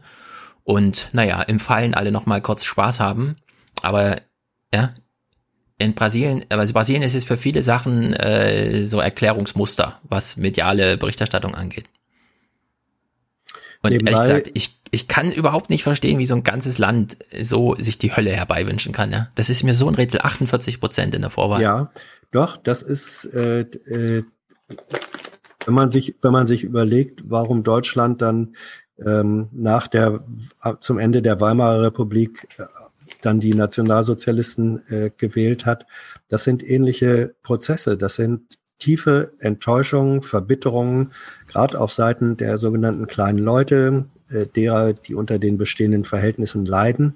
Wenn die das Gefühl haben, wir werden von denen, die uns jetzt gerade äh, regieren, die die äh, Machtposition haben, verarscht, dann wenden sie sich einfach denen zu, die sagen, wir räumen damit auf. Und wenn dabei, ich nenne es jetzt mal Klassenverräter sind, umso besser. Umso besser, weil die wissen wenig, wenigstens, wie dieses schmutzige Handwerk geht. Deswegen ist das auch weder in den USA noch hier in Brasilien äh, verwunderlich, dass es eben gerade diese im Grunde Oberkapitalisten äh, Unternehmer sind, die dann die Hoffnungsträger von, von äh, Enttäuschten äh, werden. Genau deswegen, weil man sagt, die wissen, wie dieser schmutzige Kampf zu führen ist. Ja, aber ich meine, auf Amazon werben die gerade für diese neue Serie The Purge oder wie die heißt. Ein Tag im Jahr ist einfach jeder vogelfrei und dann kannst du machen, was du willst. So. Wenn man den Trailer dazu sieht, das wünscht man sich nicht als politisches Programm mehr. Im Sinne von, du hast eine Waffe und wenn du einen Regenwald roden kannst, kannst du es gerne machen. Und die entscheiden sich zu 48 Prozent für dieses Programm. Das ist, also da, Aber der Hintergrund, der Hintergrund ist ja auch der, dass der beliebteste Kandidat, der wahrscheinlich ihn besiegt hätte, Lula, ja. im Gefängnis sitzt und äh, Thema, also der aktuelle Präsident da, dafür natürlich gesorgt hat. Äh, wir können, und das werden wir mal machen, den Text von Noam Chomsky im Intercept verlinken. Der hat nämlich Lula im brasilianischen, in der brasilianischen Einzelhaft besucht. Ja, Das ist also-. Eine Sache muss gibt's noch zu sagen, Hans, es ist nicht nur inhaltliche Gründe, sondern es sind auch wieder mediale Gründe. Dieser Natürlich. Typ, dieser Typ war überhaupt kein Thema, bis er abgestochen wurde. Danach zehn Stunden rund um die Uhr Berichterstattung, live Übertragung vom Krankenhausbett. Das hat ihn nach oben gespült. Das ist die mediale ja, aber es, Aufmerksamkeit. ja, aber es funktioniert nur, wenn die Verhältnisse so sind, dass jemand sich in dieser Weise als Projektionsfläche eignet. Ähm, Projektionsflächen und Figuren funktionieren nur, wenn da Projektionsbedürfnis und Stoff da ist. Das muss zusammenkommen und das äh, ist hier zusammengekommen. Ja, die Journalisten werden sich jedenfalls noch umgucken, wenn er in drei Wochen gewählt wird. Ja, mal gucken. Nach neuen Jobs und Stichwahl, neuen Leben. Stichwahl, Stichwahl ist Stichwahl, uh, you never know, wo man da nicht zu hoffnungsvoll sein soll. Ist jedenfalls ein Drama. Steht das in Deutschland jetzt eigentlich auch irgendwann mal an? Die deutschen Wähler sind einer Studie der Bertelsmann Stiftung zufolge zunehmend populistisch eingestellt. Horst Kleuser. Fast jeder Dritte der Wahlberechtigten in Deutschland hat eine populistische Einstellung. Das sind etwa vier Prozent mehr als noch vor einem Jahr. Die Bertelsmann Stiftung beschreibt Populismus in acht Kriterien. Die wichtigsten sind ein illiberales Demokratieverständnis, eine Anti-Establishment-Einstellung und der Glaube an einen gemeinsamen Volkswillen. Die Forscher des Wissenschaftszentrums Berlin, die diese Studie anfertigten, stellen fest, dass die AfD eine lupenreine rechtspopulistische Partei sei, die vor allem der SPD-Stammwähler, zum Beispiel autoritär angestellte Arbeiter, abgeworben habe. Sich allerdings Thesen und Themen der AfD anzueignen, würde von den Wählern der Mitte nicht geschätzt. Deshalb könne zum Beispiel die CSU in Bayern davon nicht profitieren, wohl aber Grüne.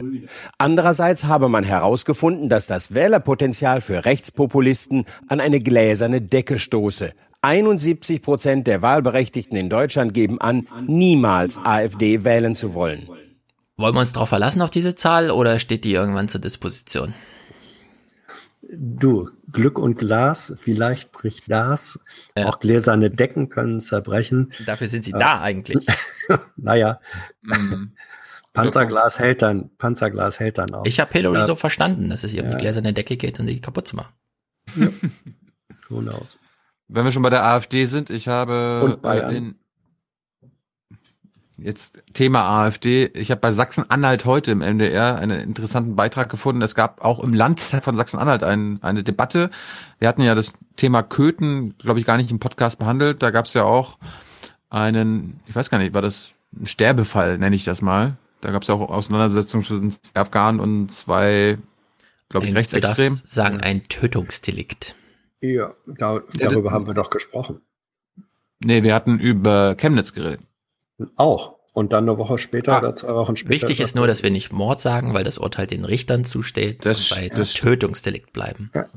Gut, ich, ich fand, es gab eine richtig gute, offenbar Landtagsdebatte in Sachsen-Anhalt dazu. Nach dem Tod von Markus B. in Köthen ist vieles noch offen. Die Ermittlungen laufen.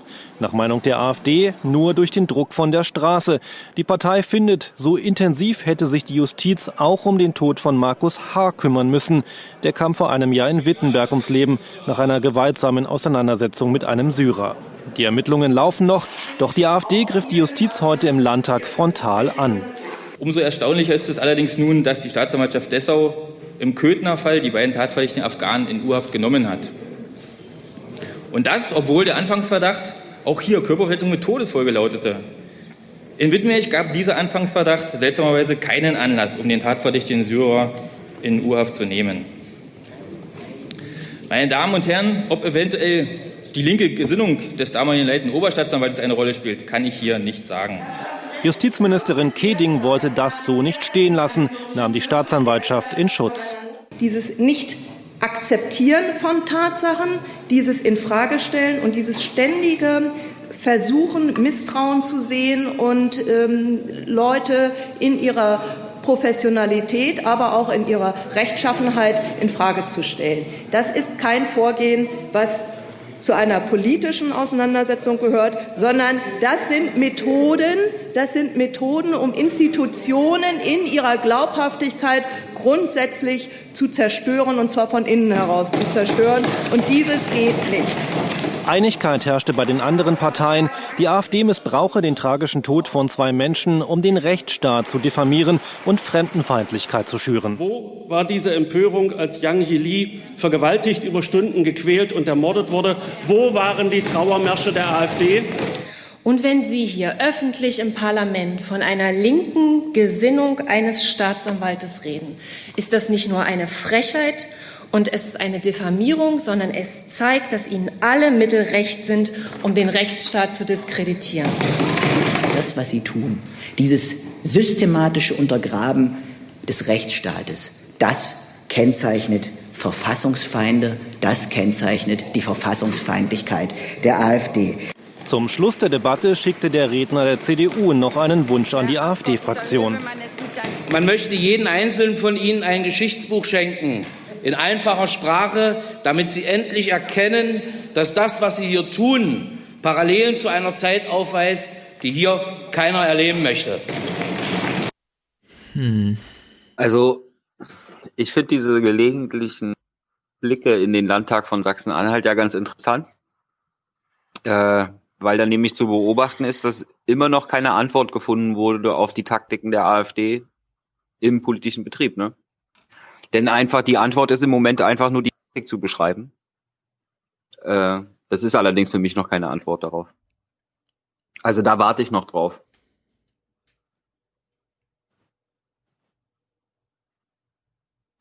Vielleicht gibt's die Antwort aber auch gar nicht. Nee, natürlich, es gibt nicht die eine richtige Antwort, sondern es gibt dort einen Gemisch aus, manchmal muss man sie ignorieren, manchmal muss man sie callen. Mhm. Ähm. Also wenn Positionsfindung und politische Auseinandersetzung und Strategie ein Prozess ist mit viel Versuch und Irrtum, dann erleben wir das ja äh, im Moment gerade. Und mhm. von daher finde ich so eine Debatte ähm, als Momentaufnahme gar nicht schlecht, wirklich, wirklich gar nicht ja. schlecht. Das aber wenn, ja, aber ich sag's mal so, äh, wenn ich halt dann sehe, dass die AfD-Fraktion im Landtag da völlig seelenruhig weiter an ihren ja. Handys vorher rumspielt, dann war das in ja. dem Moment die falsche Taktik. Das ja, man versucht ja nicht, die AfD-Leute vor Ort ja. zu überreden, sondern Richtig. an den angeschlossenen Empfangsgeräten. Ja. Ich wünsche mir an der weil, weil die sich äh, Debatten aus dem Landtag an. Unentschiedenen Wähler, ja. Ja, aber Oma Erna guckt das Regionalmagazin. Ja, also es kam ja im Fernsehen vor. Ich, ich würde nur sagen, ich wünsche mir von den Journalisten mehr, dass sie das wirklich nochmal explizieren, was da vor sich geht. Dass die AfD einfach immer nur Wahlkampf macht. Die macht keine Politik, sondern immer Wahlkampf. Die sucht sich, mhm. ja. ach, Debatte morgen, ach, was könnte man mal. Und dann dieser selektive Zugriff auf diese Themen. Deswegen fand ich es auch ganz gut, ja, dass dann einfach der andere Redner da fragt, ja, was ist mit dem Opfer? Wo war denn da ihr Trauermarsch? Ja? Und diese Frage kann man ja genauso zurückstellen, weil das auf der Ebene genau die richtige Antwort ist. Das, äh, das denke ich auch. Und wir stehen ja ein paar Tage vor einer Landtagswahl, die auch äh, in Bayern, ne, wo die CSU auch mit einer bestimmten Strategie vor der Sommerpause reingegangen ist, die ihnen jetzt mutmaßlich krachend auf die Füße fällt. Vielleicht setzt das auch Lernprozesse in Gang. Ja, auf jeden Fall.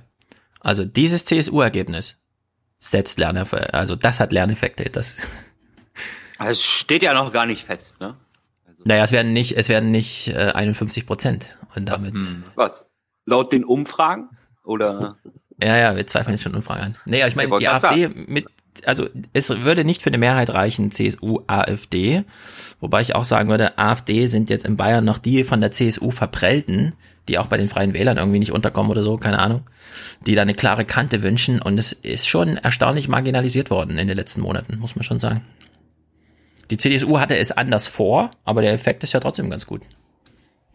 Also, in Hessen und in Bayern sind dieses Jahr noch Landtagswahlen, beziehungsweise sehr bald. Nächstes Jahr unter anderem in Thüringen, und weil wir gerade bei Landtagsdebatten sind, in Thüringen wird anders debattiert oder über etwas anderes debattiert. Und weil Stefan ja ein Thüringer Kind ist, möchte ich von Stefan mal eine Einschätzung haben zu diesem Thema, ob du das gut findest.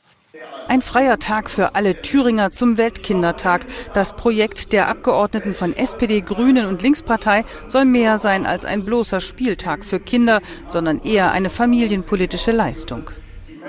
Es ist wichtig, sich klarzumachen, dass Kinder nicht zuerst Hüpfbogen, Seifenblasen und Kinderschminken haben wollen, sondern Kinder wollen ihre Eltern haben. Dann geht es um Zeit für Kinder, dann geht es um Zeit für Kinder mit ihren Eltern und umgekehrt. Und es geht auch darum, die kranken oder zu pflegenden Angehörigen mal an einem weiteren Tag mit einbeziehen zu können. Ja, Thüringen ist mein Land. Ich finde es eine absolute Sensation. Ich wünsche mir das für alle und überall.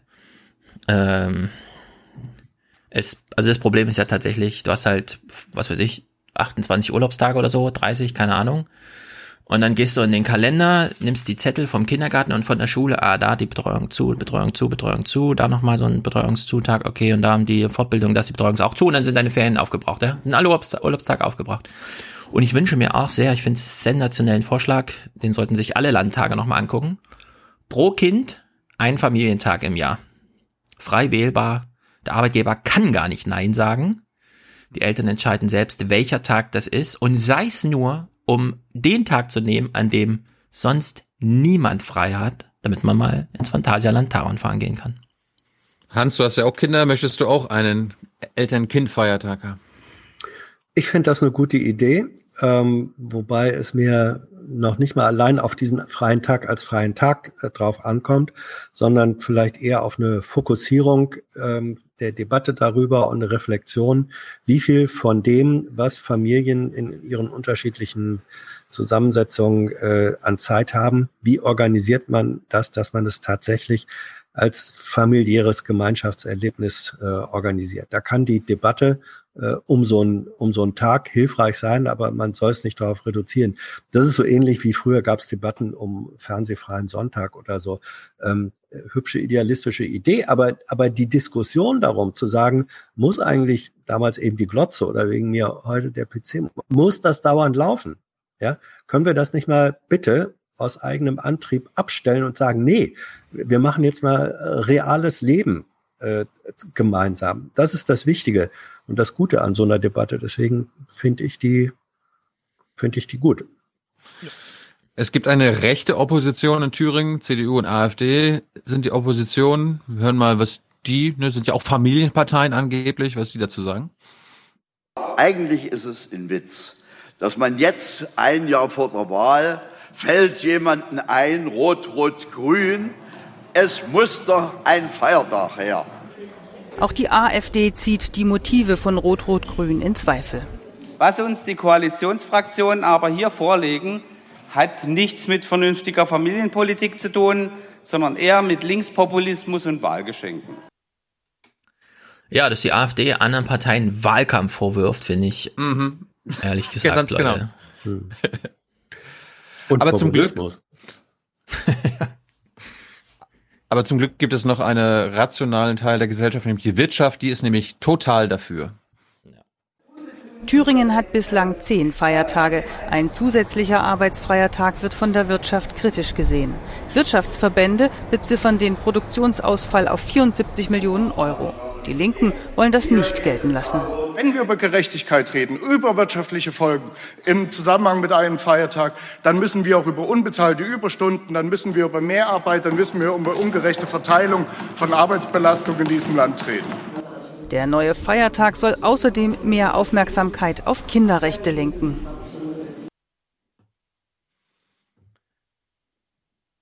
Soweit aus Thüringen. Sehr gut eines von den schwierigen Bundesländern. David Bowie ist auch schon mal drüber geflogen. So. Diesel? Wollen wir echt noch Diesel machen? Okay, Diesel. Wir können, wir können Diesel auch am, am Ende machen. Ich habe noch kleine. Ja, wenn, ja, wenn du noch hast, dann mach. Äh, Moorbrand, Moorbrand haben wir alle mitbekommen, ne? Äh, nee, was war da nochmal? Weiß, weiß ich nicht, weiß ich nicht. Irgendwie seit, seit dem 3. September brennt's da und es brennt aktuell immer noch. Ja. Die Wette, die Wette läuft ja, Stefan meinte Mitte November, nee, was, du meinst Mitte November, ne? Glaube ich. Also die ja. Bundeswehr hat die Mave auf Olmore Bombe ausprobiert ja, hm. und hat es geschafft, mit nur einem Schuss ja, die ganze Region in Brand zu setzen. Also es ist eine Riesenleistung von der Bundeswehr, finde ich, militärisch. Finde ich auch. Militärtechnisch gesehen. Ja. ja. Umwelttechnisch gesehen die absolute Horrorkatastrophe. Ja, ja. und jetzt äh, ist die letzten Tage jetzt eine neue Diskussion aufgeflammt, nämlich wenn es da brennt, dann ja, wenn es da brennt, dann brennt dort ja auch möglicherweise Munition, die dort rumliegt. Und die Frage ist, was ist denn das eigentlich für eine Munition? Die Bundeswehr beteuert, sie habe bislang keine gesundheitsgefährdenden Messergebnisse vorliegen. Kein Quecksilber, keine Radioaktivität durch uranhaltige Munition. Trotzdem will sie weiter Proben nehmen. Das ist eine rein vorsorgliche Maßnahme äh, und äh, wir haben auch keine Hinweise darauf, äh, dass jemals auf dem Gelände Uranmunition getestet worden ist. Das kann der Landrat des Landkreises Emsland bestätigen. Aber am Ende seiner Aussage kommt der entscheidende Satz. Ich bin 27 Jahre in diesem Landkreis, wurde immer gesagt, es wurde nie uranhaltige Munition verschossen, auch nicht im Probebetrieb, zum Beispiel um Panzer zu erproben oder die Durchschlagskraft. Es wurde immer darauf verwiesen, deutsche Fahrzeuge verschießen Wolframkerne. Wolfram, ein Schwermetall, panzerbrechend. Munition, die nach dem Einschlag in kleinste Partikel zerstäubt. Nicht ungefährlich. Die Hallo Niedersachsen Anfrage, ob und wie oft die Bundeswehr in Stavern Wolfram-Munition getestet hat, bleibt aber erstmal unbeantwortet. Wir fragen in der Fachabteilung nach, heißt es. Die Auskunftsfreude der Bundeswehr ist begrenzt. Nicht nur den Medien gegenüber, auch der Landkreis erfährt nicht alles. Das war schon immer so. Das ist ein Closed Shop in unserem Landkreis. Das wissen auch alle Beteiligten. Und die Bundeswehr ist sehr restriktiv mit ihren Informationen. Das ist so. Aber der Landrat müsste doch. Der kann da nicht einmarschieren. Es ist ein gesperrtes Gelände. Sie können es ja mal selber versuchen, da drauf zu kommen. Nett gemeinter Rat, streng verboten. Ähm, wie verstehen also, Sie das gerade, dass der Landrat das so sagt? Sie können ja mal versuchen. Ja. ja. Geht sie jetzt zu ihrem Chefredakteur und hat gesagt, er hat gesagt, ich soll es mal versuchen. Ermutigung zu einer Straftat. Ja. Ja. Russia, are you listening? Könnt ihr mal diese Mails besorgen? Ja, Sie können ja gerne mal auf das Gelände gehen. also gut. die Bundeswehr sagt, wir haben noch nie Uranmunition verwendet, aber was ist denn mit dieser Wolfram-Munition? Was, was steckt dahinter? Die Reporterin war da mal zugeschaltet und, und erklärt nochmal, was, dass es gefährlich sein kann, wenn sowas brennt. Wenn die Bundeswehr keine Munition benutzt, keine uranhaltige oder quecksilberhaltige Munition, dann wird sie dort auch keine Rückstände finden. Es sei denn, NATO-Partner, die durchaus uranhaltige Munition oh. benutzen, hätten diese dort ausprobiert. Aber dann kann man offenbar davon ausgehen, dass die Bundeswehr darüber Bescheid weiß. Also da ist sie möglicherweise tatsächlich auf der sicheren Seite. Allerdings könnte die Wolfram-Munition, die die Bundeswehr benutzt, und der Landrat hat es ja bestätigt, die könnte zum Problem werden. Denn es gibt Studien, die Wolfram, ein Schwermetall, panzerbrechend, die Wolfram als krebserregend einstufen, wenn sie in den Körper eindringen. Aber wie gesagt, meine Anfrage an die Bundeswehr, wurde sie dort getestet, diese Munition, und werden auch in den Messungen, wird da auch Wolfram, dieses Schwermetall berücksichtigt, die blieb bislang unbeantwortet. Das ist unsere Mission morgen, Hans, würde ich sagen. Also ich, ja. also ich weiß nicht, ey. Also naja. wir haben das selber nie verschossen, aber wir gucken, ob es dort Rückstände gibt. Ja. Das ist doch eins plus eins ist gleich, wer hat denn da mhm. noch trainiert, ne? Also. Das ist, das ist eine gute Frage. Wir wissen ja andere NATO-Partner, aber nicht nur NATO-Partner, sondern auch Privatunternehmen. NATO-Partner. Letzte Frage, es testet ja nicht nur die Bundeswehr Waffen auf dem Gelände, sondern auch private Rüstungskonzerne. Welche Rolle spielt das? Ich denke, das spielt eine große Rolle. Es war ja tatsächlich auch Airbus Industries, also die Rüstungssparte von Airbus, die diese Rakete benutzt hat und damit das Moor in Brand geschossen hat. Andererseits, ich denke eben auch, dass die Bundeswehr darüber informiert sein müsste, was welche Industrie, Rüstungsindustrie auf diesem Gelände testet, was möglicherweise gefährlich ist und zurückbleibt. Aber ob das so ist, ich kann die Frage nicht beantworten. Das kann nur die Bundeswehr. Ich meine, die Bundeswehr. Und die legt irgendwann die Ergebnisse der Schadstoffmessung auf den Tisch. Dankeschön, Christina Gerlach. Ich meine, die Bundeswehr testet da ja jetzt, man, es ist ja nicht hier so, man macht ja nicht so ein Breitbanduntersuchung oder sowas, ja, so ein großes Blutbild sozusagen, ja, sondern man geht ja da, man testet doch gezielt auf bestimmte Sachen und dann muss man doch wissen, warum man genau auf die Sachen testet, oder? Also, so könnte man da morgen in der Pressekonferenz vielleicht machen. Ja. Ich habe übrigens gestern in der Pressekonferenz, als ihr nicht da wart, ähm, mal gefragt, wie weit eigentlich der Moorbrand inzwischen unter Kontrolle ist. Nicht? Läuft ja eine Wette. So. Hm. Da wurde mir Hast du gesagt? gesagt äh, hier läuft eine Wette. Ist ja schon Ja, das war mein allererster Satz, weil das gehört ja rein in die äh, Regierungspressekonferenz. Ja, klar. Man muss ja sagen, man muss ja sagen warum man fragt. Um, ähm, also die Antwort, die Antwort war äh, gewesen, es gäbe äh, eigentlich nur noch einzelne kleine Brandnester und mhm. die Zahl der Brandbekämpfer seitens der Bundeswehr, die mal bei knapp 1000 oder so war, die sei inzwischen bei 150 oder so. Also die Bundeswehr hat offenbar die sehr große Hoffnung, dass sie noch im Lauf dieses Monats Feuer ausmelden kann. So klang das. Ja, ansonsten müsste man ja auch sagen, der Bundeswehr gelingt ja gar nichts. Mhm. Ich glaube, man hofft auf einen frühen Wintereinbruch, ne? Ja, mindestens einen vielleicht doch nicht, nicht nur goldenen Oktober. No. Wir wissen ja durch die letzten Wochen, dass äh, der Brandherd mehrere Meter unter der Erde schwillt Und jetzt, Stefan Max ja immer. Schwelt. Stefan Max ja immer. Quiz! Quiz, ja? Quiz, Quiz, ja, los, los, let's go. Was glaubt ihr, wie lange dauert es, bis Torf ein Meter tief geworden ist? Äh, Zehn- 10.000 Jahre. Ist. 10.000 Jahre. Ich würde sagen, na so 800 Jahre schon. Ja, 1000. Jetzt sind es wieder eine Zwischen- Million oder sowas. Nee, 1000, 2000 würde ich schätzen. Gut. Das kommt, Auflösen. das kommt auch Ja. drauf an, ob es ein Hochmoor ist, ob es ein Niedermoor Das stimmt. Ja, verschiedene. Dieses Moor, Hans, dieses Moor. Es ist ein Feuermoor. ja. Gut, Mordor. Auflösung. Komm, Auflö Auflösung. Zeig uns Moore können überall da entstehen, wo in der Landschaft ein Wasserüberschuss entsteht, dass sich die entsprechende Vegetation entwickeln kann. Dann ähm, gibt es Verlandungsprozesse, die Pflanzen wachsen ins Wasser hinein, sie sterben ab, Pflanzenreste lagern sich ab, bilden einen neuen ähm, Boden, auf dem wieder darum angepasste Pflanzen wachsen. Ja doch, sag doch einfach. Aus diesen Pflanzenresten entsteht dann schließlich der Torf. Für einen Meter braucht es knapp 1000 Jahre. 1000. Ja. Und es gab teilweise Brände, die fünf Meter tief waren. Das heißt, die Bundeswehr brennt dort fünf Hat Hans jetzt irgendwas gewonnen? Weil Hans hat ja die richtige Antwort gehabt. Ich meine, ihr macht hier völlig folgenlose Quizze. Stimmt, das geht stimmt so auch. nicht. Wo ist die Waschmaschine? Ja. Hans, Hans bekommt einen Pullover. Tor So. 1 oder Ein Haber, diesen ein Umschlag? Ich habe doch gar nicht gewonnen. Es hat doch irgendjemand Wieso? gesagt. Ach, ich habe gesagt, 800 gesagt. Tilo hat 1000 oder so gesagt? Was ich war Tilos Frage, bis es zwei Meter tief ist oder sowas? Was Ein ist- Meter. Ein Meter. Ein Meter. Ja, also ich habe gesagt 1000 bis 2000. Von daher gibt's, wenn Ach so, überhaupt, ein ich- Unentschieden zwischen 1000, Stefan nee, nee, nee, 1000 bis 2000 sind 1500.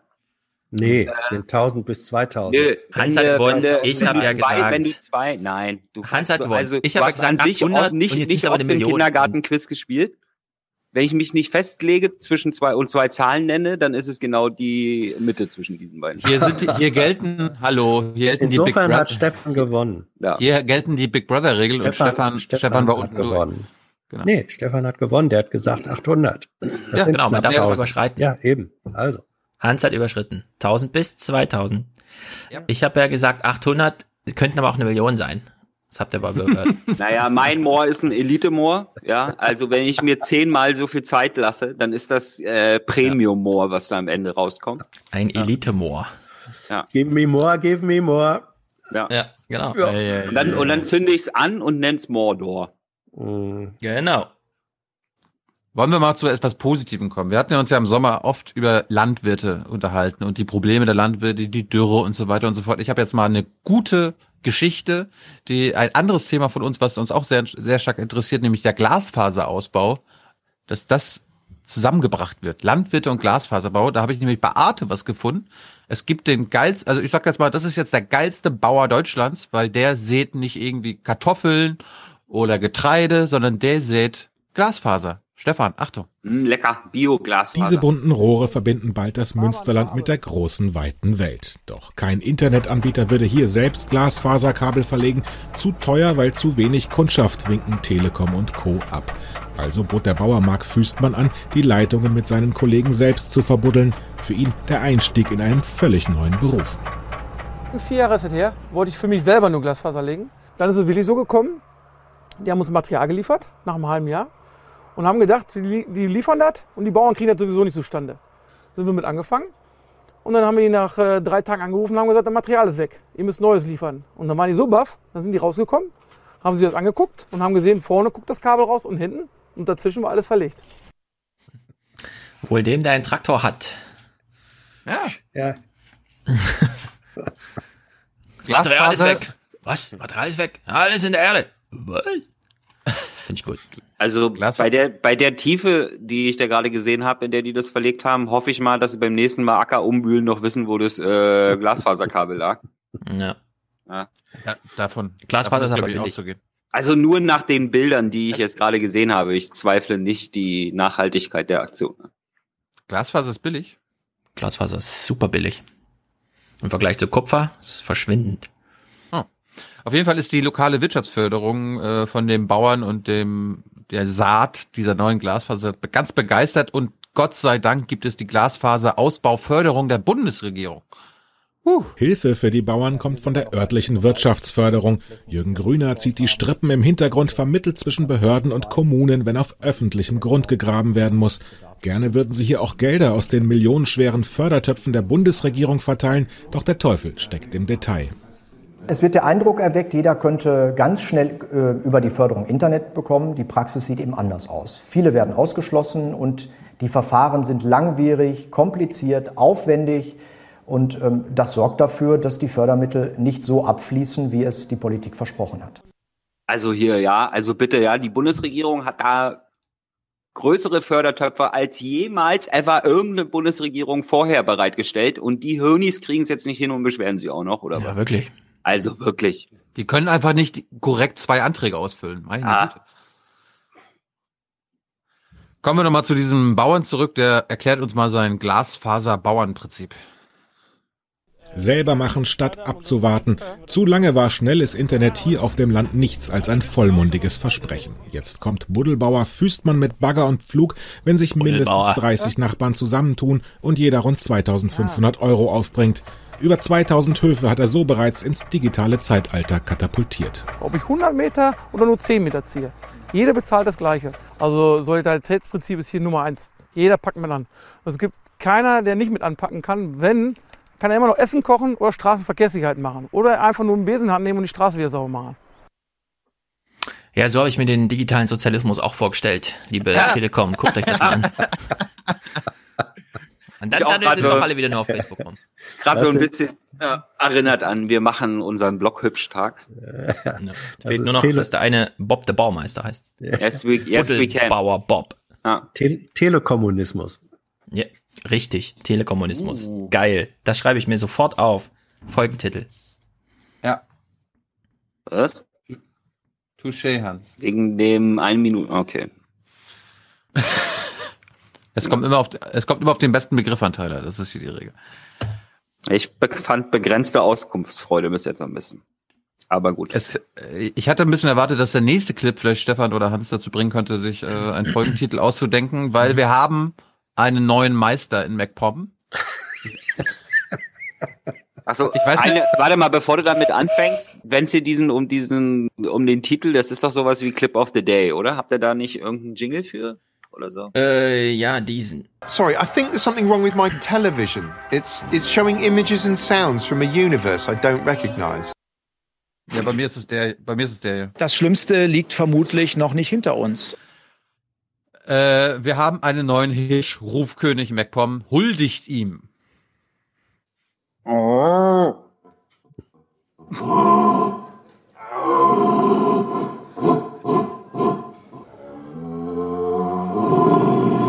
Thomas Soldwedel konnte sich gegen fünf weitere Hirschrufer durchsetzen. Es ist bereits sein zweiter Sieg. Der Wettbewerb ist der Höhepunkt der alljährlichen Messe Jagd, Wald und Wild des Kreisjagdverbandes Müritz. Damit wollen die Jäger zeigen, wie vielschichtig die Jagd ist und um Verständnis werben. Zudem weisen die Weidmänner auf Wildfleisch als gesundes, natürliches Nahrungsmittel hin. Ja, das ist ja so, als würde ich in den Zoo gehen und sage, guckt euch mal diese geilen Schweinchen hier an und hier habt ihr eine Bratwurst. Nee, es geht ja um die Jagd. Also wenn es da um den, wenn da der beste Hirscherufer auserkoren wird, dann geht es ja darum, den Hirsch danach zu erschießen, wenn er auf den äh, Ja. Ruf geantwortet hat. Ich habe da eben sehr viele Kinder sitzen gesehen, die sich das mal angehört haben, wie das so klingt. Ja, die, die wissen ja nicht, werden- was für eine Veranstaltung sie sind. Die Eltern nehmen sie als früh mit. an das Thema herangeführt. Ja, da wird sie dann beim Fleischer keine blöden Fragen mehr stellen an der Theke. Naja. Das war, das waren solche äh, Termine übrigens, die ich jedes Jahr als Nordkorea-Reporter wahrgenommen habe. Weil Ja, das schult das Schreiben und das Fragen stellen. Achso, Ja, aber- Tino, wenn du dich da besonders auskennst, ich habe eine Frage, gibt es auch, mich aus. Gibt's auch Hirschrufmeisterschaften ohne Hilfsmittel? Also das Nur für ja- Hirsche. Nur für Hirsche. Ja. Also ich habe es erlebt, ich, ich habe es erlebt, dass einer mal so gemacht hat. Ja, ja, das meinte ich ja gerade. Das ist ja hier wie äh, Paralympics, das ist ja mit Hilfsmitteln. Ja. Na, wir machen ja im Podcast nur die Ziegenolympiade. Das war jetzt der neue Hirschmeister. Ein Thema. Hirschruf, ja, ja. Hirsch, Ähm, Hirschruf. Der Wolf, das Schaf. Ja, naja, es ist, es, ja, ich wollte gerade, äh, entweder das, entweder Hurz, äh, aber auch das Jodeldiplom Ah. ähm, ist kategorial nah dran und immer wieder Hm. zum Genuss zu empfehlen. Ein Loriot. letztes, ein letztes regionales Thema, was ich mir seit zwei Wochen aufgespart habe. Bin ganz froh, dass ihr alle dabei seid. Das Thema Kreuzfahrt und Umwelt. Das war mal, das war mal ganz interessant. Es soll Ah, ich will in Ruhe Urlaub machen, belästige mich noch nicht ständig mit meiner Klimabilanz. Doch, darüber Ach müssen wir jetzt reden. Okay. Äh, Ro- Äh, Rostock, warte, das muss ich kurz markieren, den Witz. Ja. Was habt ihr am Wochenende gemacht? Jetzt dieses Wochenende? Hashtag Klimabilanz und so. Ja. Ihr seid für ein 45-Minuten-Gespräch einmal über den Atlantik und wieder zurückgeflogen. Ja. Und dann seid ihr von New York nach Boston mit dem Auto gefahren. Ja. Okay, jetzt kannst du Aber- dein Klimabilanz. Aber wir haben, wir haben äh, nicht, wir haben uns dagegen gewehrt von bei der Autovermietung. Die wollten uns unbedingt ein größeres Auto andrehen Oh für nein, denselben Preis, für denselben, für denselben Preis, ja, und waren völlig verdattert, bis sie dann festgestellt haben, ach so, ihr seid Europäer, okay, alles klar. Also weil so wollt ihr nicht ein SUV für den gleichen Preis haben und wir so nee wieso reicht doch völlig ja wir sind doch nur zwei Leute So tapfer seid ihr. Obwohl die Ja. Straßen Ja. dort so schlecht sind. Sehr gut. Ja. Aber dafür als Ausgleich in, äh, beschäftigen wir uns ja hier viel mit Mooren. Denn wenn immer, wenn man ein schlechtes Gewissen hat, weil man so viel geflogen ist, kann man ja einen Quadratmeter Moor bezahlen und dann kann man dann wieder ruhig schlafen. Give me Ein, more. ein, ein, der nicht, ein, der nicht brennt. Ja.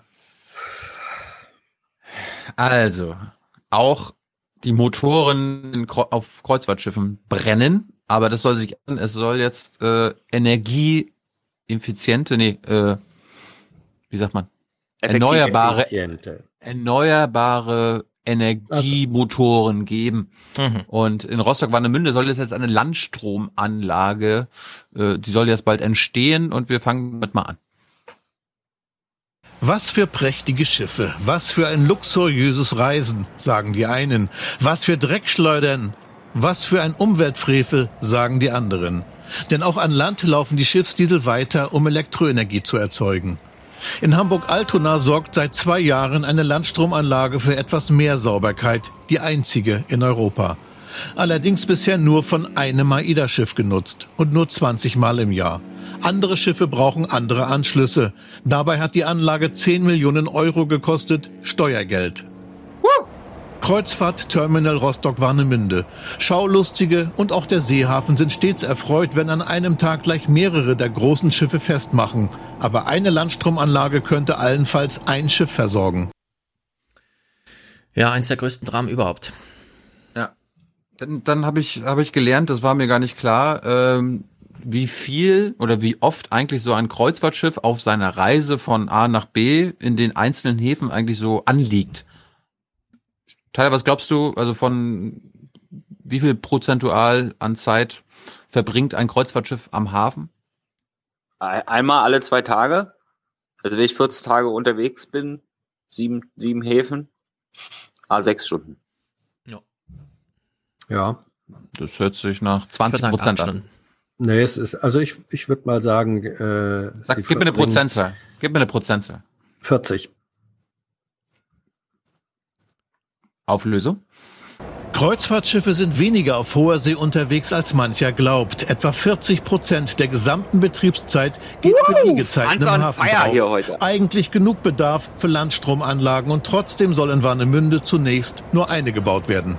Es ist viel zu wenig. Auf der anderen Seite müssen wir immer sehen, wie viele Schiffe haben Landstrom. Und es gibt AIDA, die da vorgehen. Wir haben heute gelernt, dass die Schiffe vorausgerüstet sind, dass sie auch weiter den Weg gehen. Wir sehen es nicht bei allen Reedereien, dass sie diese Möglichkeit haben. Also fangen wir erstmal mit den Reedereien an, die es können. Da gibt es bestimmt den einen oder anderen, der auch diese Möglichkeit besitzt. Die werden wir ansprechen, dass sie es nutzen. Aber dass wir heute vier, fünf gleichzeitig sehen, das sehe ich, glaube ich, in den nächsten Jahren noch nicht. Ja, wie auch, das kann man ja auch nicht vorschreiben oder so. Ne? Nein, also kann- wir, wir ja. werden mal mit denen reden, mal fragen, wer denn möchte. Ja. Außerdem, Kreuz, außerdem gibt Kreuzfahrt, äh, Touristen finde ich jedenfalls, ich, ich, wie alle wissen, kommen ja wir beide aus dem Osten, ne? Jeder hat ja so eine erste Erfahrung Wir mit drei. Westies irgendwie und so. Wir, wir drei, Tyler auch. Wir drei.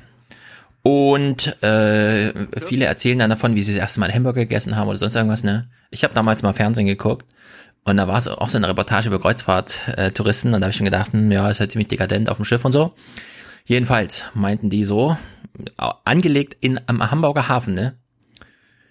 Fernsehteam vor Ort. Und, und was wollen Sie jetzt hier sich angucken? Und man denkt ja so, keine Ahnung, Michel oder so. Und der so, ach, wir fliegen zum Oktoberfest. Morgens hin, abends zurück, weißt du? Irgendwelche englischen High Society Touristen. Legen in Hamburg an, fliegen ins, zum Oktoberfest nach München, sind da sechs Stunden, fliegen wieder zurück, steigen aufs Schiff und fahren weiter. Da habe ich gedacht, Leute, das kann für euch nicht normal sein, dass ihr das einfach so sagt. Das ist so bescheuert. Aber gut. AIDA ist ja der, der Marktführer unter den Kreuzfahrtschiffen in Europa. Die haben sich jetzt eine andere Taktik ausgedacht. Die machen ein bisschen Hybrid. Die Reederei AIDA setzt zusätzlich auf Schiffsantriebe mit Flüssiggas. Gerade entsteht auf der Meierwerft in Papenburg das erste Kreuzfahrtschiff mit so einem LNG-Antrieb. Ende des Jahres soll es fertig sein. Landstrom braucht dieses Schiff nicht mehr, aber andere Schiffe, die sollen für den Ökostrom im Hafen umgerüstet werden. Also ich glaube, es ist eine Kombination. Wir haben heute eine Flotte von zwölf Schiffen, äh, wovon zwei Schiffe während der Hafenliegezeit mit LNG versorgt werden können. Aber wir haben eben darüber hinaus zehn Schiffe, wo eine Nachrüstung heute auch technologisch nicht möglich ist. Und das ist die kombinierte Strategie, die wir haben, natürlich auch eine Lösung für diese zehn Schiffe anbieten zu können. Und äh, das ist das, was wir sowohl in Kiel, Hamburg als auch jetzt eben in Warnemünde angehen werden. Ja. Also, also was für gute Laune der dabei hat, ja. Ja, vor allem ist das nichts Besonderes, weil die Schiffe haben eh verschiedene Motoren und auch verschiedene Treibstoffe. Es gab ja mal einmal den Vorfall, die fahren ja eigentlich mit diesem Schweröl, ne? Die Kreuzfahrtschiffe ja auch. Wenn die sich dann dem Land nähern, steigen die ja um auf, was weiß ich, Diesel und so, weil da ist dann Katalysator, alles schön sauber und so weiter. Es ist aber mal einer von diesen chinesischen Supertankern mit diesem Schwerölmotor in den Hamburger Hafen eingefahren und dann war wirklich Stress. Ja. Die mussten die Tische in den Restaurants sauber machen und die haben den Lappen genommen, haben den einen Meter drüber gezogen und es war mehr Dreck an dem Lappen als der Lappen selbst, ja. Also und ich finde, warum nicht einfach mal konsequent mit den Hochseemotoren in die Häfen einfahren und dann mal eine politische Diskussion führen, statt immer so dieses ja und so. Machen wir irgendwann mal mit diesem Strom. Auf jeden Fall ist die Landesmutti, meine Landesmutti Manuela Schwesig, natürlich sehr kritisch mit diesen umweltverpestenden Unternehmen, dass sie da jetzt totale Regulierungen unterschrieben hat. Die gestern in Rostock unterzeichnete Absichtserklärung zum Landstrom ist keine konkrete Planung. Ach, Doch das Land, die Hansestadt, der Hafen und AIDA wollen, dass sich endlich was tut für mehr Umweltschutz in Warnemünde. Also solange der Chef von AIDA immer noch lächelt bei den Unterschriften, Stimmt was nicht. wird es ne? wahrscheinlich an den Zuständen nicht viel ändern. Ist doch schön, dass man eine Foto-Opportunity für die Medien macht für eine Absichtserklärung. Ja, wir wollen hier, dass die Kreuz, das Kreuzfahren. Aber so wird halt hier in der Bundesrepublik Politik gemacht von der GroKo, ne? Ständig, wir wollen, wir wollen, wir wollen, wir wollen. Stefan, Stefan hat ja schon angekündigt, oder beziehungsweise angesprochen, dass es ja technische Schwierigkeiten bei den Kreuzfahrtschiffen gibt. Da gibt es verschiedene Motoren, verschiedene Stromanschlüsse und so weiter und so fort. Äh, der Reporter des Beitrags hat das nochmal schön aufge aufgeschlüsselt. Naja, die technische Herausforderung ist in der Tat nicht zu unterschätzen. Es fahren zum Beispiel in Rostock-Warnemünde jährlich 206 Kreuzfahrtschiffe den Hafen an. Davon sind 44 Schiffstypen, also unterschiedlichste Schiffe. Alle brauchen eine spezielle technische Lösung. AIDA hat eine andere als MSC oder wie die Reedereien alle heißen. Das ist die eine Herausforderung. Diese unterschiedlichen Schiffe haben aber noch unterschiedliche Stromfrequenzen beispielsweise. Die einen fahren mit 50 Hertz, die anderen mit äh, 60 Hertz. Da braucht man auch immer wieder technische Lösungen. Und man darf nicht vergessen, es wird für eine relativ kurze Zeit, so zwischen fünf und acht Stunden, ein Stromangebot erforderlich, das etwa dem Verbrauch einer Kleinstadt von 30.000 Einwohnern entspricht. Also in der Summe ist es nicht ganz so einfach, wie es klingt. Sehr komplexes Thema. Er könnte auch direkt Pressesprecher der Bundesregierung werden, finde ich, ja. Ja, also wie er die Komplexität des Themas erklärt. Also dass Also es komplex ist. Ja. Ich Aber das hat- verstehe. Ich habe das nicht gewusst, dass verschiedene Stromfrequenzen und 44 verschiedene Arten von Anschlüssen. Ist war doch wichtig. Ich mein, scheißegal, Alter. Also, ja, aber stell, stell dir das mal auf, äh, beim im Autoverkehr vor. Ja, also ja, die Zapfsäule funktioniert jetzt nicht. Du musst die da im nächsten Dorf nehmen oder so. Ja, so teilweise ist es ja so. Ich meine, Stromrichter sind tatsächlich komplizierte Technologie, aber wir haben ja deutsche Ingenieure, die besonders stolz darauf sind, dass sie das besonders geil hinkriegen. Ja. Einfach mal eine Stromfrequenz zu ändern. Die Geräte sind allerdings groß, die Schiffe aber auch. Ich hätte dem Typ jetzt gesagt, äh, also wenn ich so, wenn ich, wenn ich so ein Hans Jessen gewesen wäre, ne, hätte ich jetzt überlegt, gehe ich jetzt einfach und lass ihn selber reden oder stelle ich ihm die Nachfrage, ja, also in Deutschland, äh, da gibt's ja sehr viele Kleinstädte, so 30.000 Einwohner und es gibt nur ein Stromnetz und das ist auch alles kompatibel und so. Wie, wie haben die denn das gemacht, die Götter damals? Also, kann ich lustig. ich möchte noch auf eins hinweisen, weil äh, gezeigt wurde, wie dieses tolle neue LNG-Schiff äh, bei der Meierwerft in Papenburg umgerüstet wird. Äh, das ist insofern ein Kuriosum, weil die Meierwerft, wo die ganzen großen Riesenkreuzfahrtschiffe herkommen, das ist eine Inlandswerft an einem Fluss, der dafür überhaupt nicht gedacht ist. Und jedes Mal, wenn wieder so ein großer Kasten aufs offene Meer muss, muss die Ems hochgestaut werden bis zum geht nicht mehr. Sie wird alle paar Jahre tiefer ausgebaggert. Also ähm, das, was diesem, was diesem Fluss, was dieser Natur da angetan wird, äh, um diese Schiffe im Inland eigentlich bauen zu können und dann aufs Meer zu bringen, ist gigantisch. Da gibt es auch gute Dokumentationen drüber. Äh, also der, der Ökosystempreis für den Betrieb der Meierwerft und diese wahnsinns äh, großen Kästen ist ganz enorm. Ja, da stimme ich halt völlig. Klammer zu. Okay. Da stimme ich halt völlig zu. Das Problem dabei ist allerdings, dass das halt noch viel zu wenige merken. Ja. ja? Das heißt, es merken dann vielleicht nur die Bauern, die dort äh, Grundstücke an der Grenze zum Fluss haben. Die sind dann davon betroffen. Lass das eine Handvoll sein. Wir haben ja hier die ganze Zeit gehört, äh, dass der Strom einer kompletten Kleinstadt gebraucht wird, in dem Moment, wo so ein äh, Riesenvieh am Hafen liegt. Ich bin dafür, dass einfach dann in dem Bundesland, in dem der da anlegt, einfach eine Kleinstadt vom Netz genommen wird, solange wie der, äh, so, ja. so, solange wie der, wie der, wie der dort liegt. Ja. Und, äh, und ja. gleichzeitig die Bewohner dieser Kleinstadt Besuchserlaubnis auf dem Schiff haben. Korrekt. Ja, allerdings. Tagesausweis für den Hafen. Hans kann uns ja. ja mal in die Diskussion noch so ein bisschen einführen, die er gerade selbst aufgeworfen hat. Äh, Bremerhaven, liegt das eigentlich günstig an so einem großen Meer oder gäbe es in Deutschland nicht günstigere Hafen?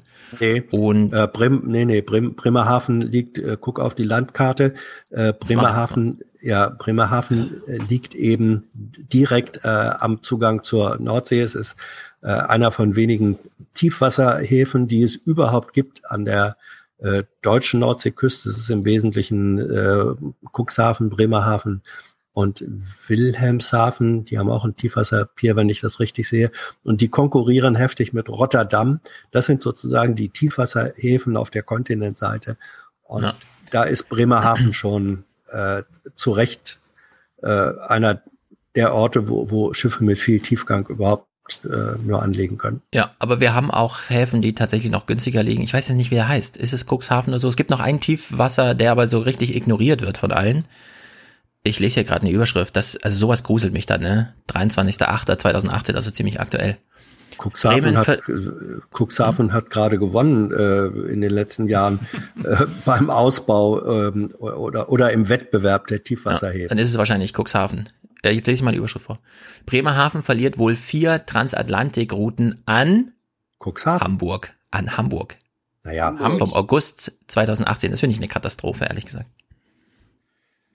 Der Hamburger ja, Hafen ist richtig beschissen gelegen. Ja. Ja, aber da, da kommt es drauf an, ähm, was heißt Transatlantikrouten? Das kommt auf die Tonnage drauf an. Äh, Hamburg war ja und auch die hamburgischen Stadthäfen waren natürlich immer die großen Auswanderer, äh, die, die großen Überseehäfen auch. Also da kommt allein drauf an, wie groß sind die Schiffe, welchen Tiefgang äh, haben die. Die Riesenpötte also, kriegst du nicht nach Hamburg rein. Aber das ist nicht Hamburg darf überhaupt nicht mehr Schiffe bekommen, finde ich. Egal woher. Wenn die in Bremerhaven waren, müssen die in Bremerhaven bleiben. Das finde ich so absurd, wenn man sich das bei Google Maps anguckt, wo die jetzt rumkurven. Da ist mir jede Logistik und jede Politik dazu egal. Hier ist ja hier ist ja das Thema Umweltverschmutzung und ein Punkt wäre ja, man möchte ja, dass diese Kreuzfahrtschiffe nicht ihren Benzinmotor anschmeißen, wenn sie am Hafen liegen, um Strom zu erzeugen, sondern dass sie Landstrom benutzen. Ein Problem ist dann aber, dass AIDA und Co. die Energieumlage bezahlen müssen. Schweröl ist billiger. Welchen Anreiz haben denn die Reedereien jetzt auf Landstrom umzusteigen? Der Anreiz ist in der Tat nur der rein ökologische. Der Anreiz heißt Umweltschutz, mehr dafür zu tun. Ansonsten finanziell ist es wirklich schwierig. Äh, wer Landstrom nutzt, muss sich auch an der EEG, also an der erneuerbaren Energieumlage beteiligen. Das führt dazu, dass die Liegezeit eines Kreuzfahrtschiffes pro Tag im Hafen 10.000 Euro mehr kostet, als wenn man den Strom aus dem eigenen Dieselaggregat bezieht. Und nun ist die Frage, ja, gibt es eventuell Möglichkeiten, diese EEG-Umlage für Reedereien auszusetzen? Da denkt die Politik gerade drüber nach. Bundeswirtschaftsminister Altmaier war vor wenigen Wochen dazu in Kiel. Aber da wird befürchtet, da umgeht man dann die Wettbewerbsregelung der EU. Na dann. Also äh, ich finde ja immer so eine einfach in den Raum gestellten Zahlen ohne Vergleich ein bisschen schwierig. 10.000 Euro mehr äh, ja, im Vergleich zu was? Also von einer 300.000 Euro Rechnung wird die dann 310.000 Euro oder geht's um eine 10.000 oder 20.000 Euro Rechnung? Ich bin dafür, ich bin dafür, dass die 10.000 Euro auf die 3.000 Passagiere umgelegt wird. Da müssen sie halt alle, alle Ja, drei wird's- Euro mehr bezahlen. Wird's ja eh, aber Geht jedenfalls um sehr viel Geld da. Das gibt, ein, gibt einen Shrimp weniger im Cocktail. Übrigens, übrigens, äh, da wir ja eben auch dieses Unternehmen AIDA äh, gesehen haben, Ja. wisst ihr eigentlich noch, wer ähm, vor ungefähr sechs Jahren bei AIDA sozusagen die ähm, Direktorin für Umweltfragen bei AIDA wurde? Hm. Oh. Keine Ahnung. Eine gewisse Monika Griefahn. Wer ist das? Monika Griefahn war mal Umweltministerin in Niedersachsen. Monika Griefahn war davor Oh. ähm, Greenpeace-Vorsitzende, Aktivistin. Wow. Oh. Sinneswandel, Und? ja. Und sie, Äh, ist, sie wurde ja, dann, war es ein ich weiß, Sinneswandel oder? ähm, naja, das ist vielleicht so eine, eine äh, Win-Win-Situation. Also sie ist, sie, sie äh, ist in der, Bu in der Bundespolitik nicht, nicht so weit vorangekommen. Sie war SPD-Bundestagsabgeordnete. Ähm, sie ist nicht so weit vorangekommen, wie sie äh, es eigentlich gerne geworden wäre. Und dann ist sie Mhm. eben äh, umgestiegen und wurde Umweltbeauftragte bei AIDA. So, und da glaube ich schon, also die Tatsache, dass, dass AIDA sich jetzt mit solchen Konzepten schmückt, ähm, mit der Umrüstung auf diese Landstromanlagen, mit, mit äh, LNG, was ja weniger belastend ist natürlich als Schweröl, das hat vermutlich schon etwas damit zu tun, aber äh, es schmückt natürlich auch. Es ist so, ne? Beide Seiten haben vielleicht was davon.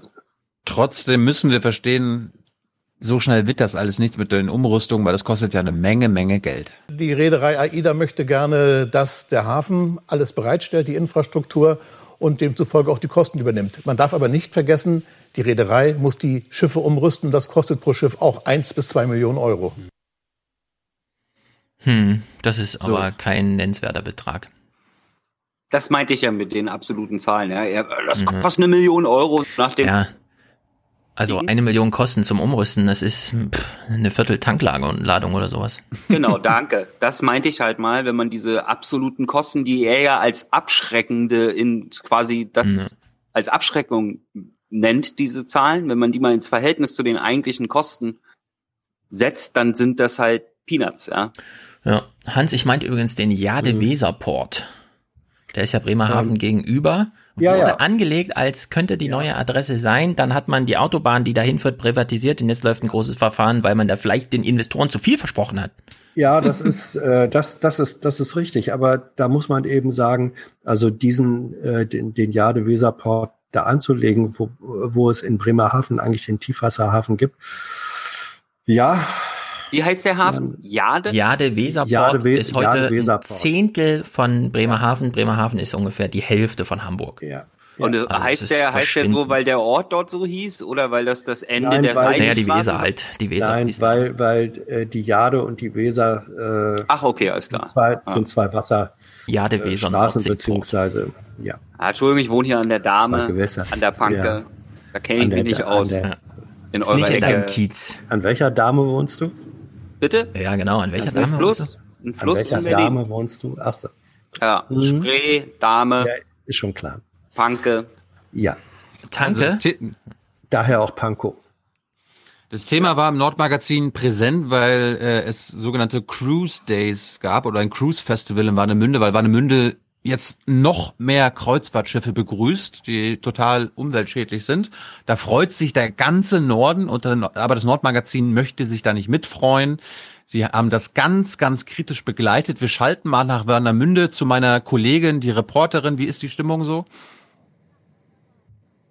Ja, Thilo, wir haben uns den allerbesten Aussichtspunkt heute geschnappt, denn wir sind auf dem russischen Schulschiff der Seedorf. Punkt 22 Uhr werden heute hier drei Kreuzliner vorbeifahren, begleitet von einem Feuerwerk und einer eigens komponierten Musik. Da, Tilo. Das, ja, äh, sehr gute äh, Einklagung dieser Information, Tilo. Ähm, Jetzt habe ich, konnte ich, Entschuldigung, Han, äh, Entschuldigung, Stefan, jetzt konnte ich leider aufgrund des Jokes überhaupt nicht auf den Inhalt achten. Was hat sie gesagt? oh, hängst du blitzweise hinterher? Nee. Es gibt ein Feuerwerk. Ja, ist okay. Ja, es, gibt, ein Feuerwerk, Feuerwerk. genau. Da habe ich aber nicht drüber gesprochen. Das habe ich mit Absicht ab, weil ich das auch sensationell finde. Nein, nicht, dass du drüber gesprochen hast, Stefan, so. sondern quasi der, der Anfangsjoke mit dem Hallo Tilo, der hat mich Mhm. so dermaßen beschäftigt, Ah. dass ich überhaupt nicht mehr darauf hinhören konnte, was sie gesagt hat. Okay, dann wiederholen wir es nochmal, weil es ist wirklich absurd. Wenn ein großes Kreuzfahrtschiff kommt, von dem wir wissen, das muss sich auch an Land selber versorgen und bläst hier alles Mögliche in die Luft, begrüßen wir es noch mit einem Feuerwerk. On Es top. ist sensationell. Und dazu immer die Info. Ein Kreuzfahrtschiff fährt in Hamburger Hafen ein, ist genauso viel wie eine Million Autos fahren von München nach Berlin. Jetzt nach eu- Tilo. Nee, ob das jetzt ein umweltfreundliches Feuerwerk war, das erfahren wir leider nicht. Dafür erfahren wir Sowas vom gibt's nur in Rostocker- Frankfurt. Dafür Hier setzt man wir jetzt auf vom- Drohnen. Ja, was vom erfahren wir? Rostocker Sag. Der Rostocker Tourismusdirektor so, ja, freut sich nochmal, dass die Kreuzfahrtschifffahrt, Kreuzschifffahrt, Kreuzfahrtschifffahrt, Kreuz, nee, Kreuzlinerfahrt. äh, jetzt in Rostock ankommt, weil die ist total, total bedeutend. Natürlich äh, ist die Kreuzfahrt ein wichtiger Wirtschaftsfaktor. Ähm, pro Anlauf werden 300.000 Euro umgesetzt und das äh, in wichtigen Dienstleistungen, sei es, sei es in der Gastronomie, in der Hotellerie, sei es äh, in den Erlebnisbetrieben. Und wir wollen uns mit diesem Festival empfehlen als äh, attraktiver Kreuzfahrtstandort, aber natürlich auch als äh, internationales Urlaubsreiseziel. Und ich denke, dass uns dieses Wochenende das auch sehr gut gelingen wird. Also dankenderweise habe ich jetzt mal die Zahl äh, gehört, wo man die anderen Zahlen von vorhin ins Verhältnis setzen kann. Ja. Das kostet dann 10.000 Euro mehr. Wir haben gerade erfahren, der ganze Aufenthalt kostet sowieso 300.000 Euro. Ja, Ja. Also, Naja, das ist wirklich ein Trauerspiel. Aber es ist erstaunlich, wie diese Lokalpolitiker immer so deutlich sind. Ja, diese Party, ge- gefällt sie Ihnen auch? Ja, wir machen das extra für die Leute, damit sie öfter kommen. Aber zum Glück, aber zum Glück äh, beteiligt sich der NDR dort nicht finanziell oder medial an dieser Umweltverschmutzung. Da sind sie ganz distanziert. Ja, es dauert noch gut zwei Stunden bis zum Feuer es dauert noch gut zwei Stunden bis zum Feuerwerk. Aber wer heute das hier es nicht schafft, nach Warnemünde zu kommen, der kann sich heute ganz bequem auf die Couch setzen, denn das NDR Fernsehen sendet heute um 21:45 live. Äh, die AIDA fährt vorbei, die Norwegian Breakaway und die Columbus und jedes Schiff kriegt ein fantastisches Feuerwerk mit großartiger Illumination. Musik ist auch dabei. Äh, es werden also tolle Bilder sein über dem Himmel von der Ostsee, Warnemünde. Es wird erstarrt. Und danach werden alle ersticken. Scheiße, sowas kotzt mich richtig an. Mich auch. Leute, wacht doch mal auf, Mann. Das Schiff leuchtet Hans- genug. Hans, du wirst es besser wissen. Hm. Hans, du wirst es besser wissen. Da zahlt der NDR doch wahrscheinlich sogar noch Übertragungsrechte oder sowas dafür, oder? Nee. Keine Ahnung. Nein. Glaube ich, Nein, um ich, Gott, glaube Gott. ich, glaube ich, glaube ich eher nicht. Ah, Nee, ich da kommt einer vorbei und treibt Lizenzgebühr ein, oder was? Wo stehen Sie denn hier? Ist unsere Wiese? Das läuft unter Tourismusförderung, Tilo. Das wird dann Das dank, dankend angenommen. Ich musste gerade, mir gehen, mir gingen gerade eben zwei ähnlich klingende Wörter im Kopf rum, nämlich auf der einen Seite die Kreuz, die Kreuzfahrtschiffe, auf der anderen Seite gab es doch aber auch Kreuzfahrerschiffe. Ja. Oh. Ja, ich frage mich auch, warum das Kreuzfahrtschiff heißt, weil die fahren doch nicht im Zickzack wie die kleinen Segel. Aber ich glaube, Jerusalem hat keinen Tiefseehafen mehr. Ja, das kann sein. Der ist jetzt in Duisburg, habe ich gelesen. Nee, der ist nicht tief. Wir nähern uns dem Ende und äh, es fragen sich ja mal viele Leute von uns, der dritte, der nie hier zu hören ist, aber eigentlich immer zu hören ist, ist Matthias. Matthias Mohr macht ja für uns hier die Musik äh, am Ende jedes, jeder Folge, auch am Ende dieser Folge. Stefan hat wahrscheinlich noch nie bei Matthias nachgefragt, was, Matthias, was machst du eigentlich so beruflich? Und das erfahren wir jetzt. Auf was oder auf wen freust du dich am meisten heute Abend? Äh, Matthias Mohr ist bei mir. Man kennt ihn vielleicht, er ist jetzt als Kreuzfahrtexperte, als Kreuzfahrttester, auch viel im Fernsehen unterwegs, bei Hard aber Fair zum Beispiel. Der kann uns einiges erzählen über Hart die aber fair. Kreuzfahrtbranche insgesamt, über die einzelnen Schiffe, was es da so auch vielleicht, kann man ja mal kritisch nachfragen, an negativen Dingen gibt, die man Vielleicht. verbessern könnte. Stichwort Schadstoffausstoß. Vielleicht. Ja, Matthias. Nehm guten Beat mit, oder wer auch immer dahin Äh, läuft. ich bin ja hier nur für gute Laune zuständig, aber nachher kommt einer, der redet vielleicht auch über kritische Sachen. Also nur, Vielleicht. falls Sie nicht vielleicht, also falls Sie nicht vielleicht vorher besser abschalten wollen, äh, weil vielleicht haben Sie dann nach dem Beitrag keinen Bock mehr aufs Kreuzfahrtschiff zu gehen. Könnte man eigentlich sagen, Matthias Mohr brennt für die Musik? Ja. Ja. Weil das stimmt auf jeden Fall, auch wenn es irgendein anderer Matthias ist, den die uns hier vorgestellt haben. Ich meine, Leider- Mohr, aber ist egal. Leider habe ich die. Ist so hab ich- angekommen, Hans. Ja. Ja, nicht bei allen. Ist egal. Dann, dann wäre dann wäre er scheiße gewesen, wenn er bei allen ankommt. Ja. Leider habe ich, leider, leider habe ich dann im Nordmagazin nicht mehr diese Frage irgendwann gehört. Wie ist denn die aktuelle Lage heute? Kann man denn atmen? Ja, kann man Die denn? wurde, die wurde nicht beantwortet. Aber wir machen noch ein letztes Quiz. Das war die Darth Vader Frage. wir machen, wir machen noch ein letztes Quiz. Was glaubt ihr? Okay, Quiz. Wie viele Tonnen Feuerwerk wurden an diesem Abend verballert? Es wurde in Tonnen gemessen. Ja. Das ist Katastrophe schon perfekt. Ja. 30. B- Bitte? Nein. Also ich hoffe tatsächlich auf 0,05. Ja, da 50 würde ich doch nicht reichen. Tonnen messen, wenn es nicht Stefan, mindestens Stefan, eine will wäre. wieder, Stefan will nur wieder gewinnen, darum er will nicht rübergehen. Ja, 50 Kilo mehr. Also wenn die mehr als 50 Kilo Ja, Rohmaterial aber da hochschießen, dann ist die Frage aber irreführend, wenn man fragt, wie viel, wie viele Tonnen und dann die Frage, Antwort Tyler, nicht mal, du kannst nicht mal dich ja die eins Irre ist. führen lassen und 5 Tonnen sagen. Ich sag 50 Kilo. Und ich glaube, Hans? sie sind nicht ganz bescheuert da im Norden. Ich wollte nur mal darauf hinweisen, dass Tilos Quizze immer sehr, sehr, sehr vage sind, ja, und zum Glück ohne Gewehr gemacht werden hier. Tyler sagt 30 Tonnen, Stefan 0,5, nee, 0,05. Nee, 0,05. Ja. Und Hans?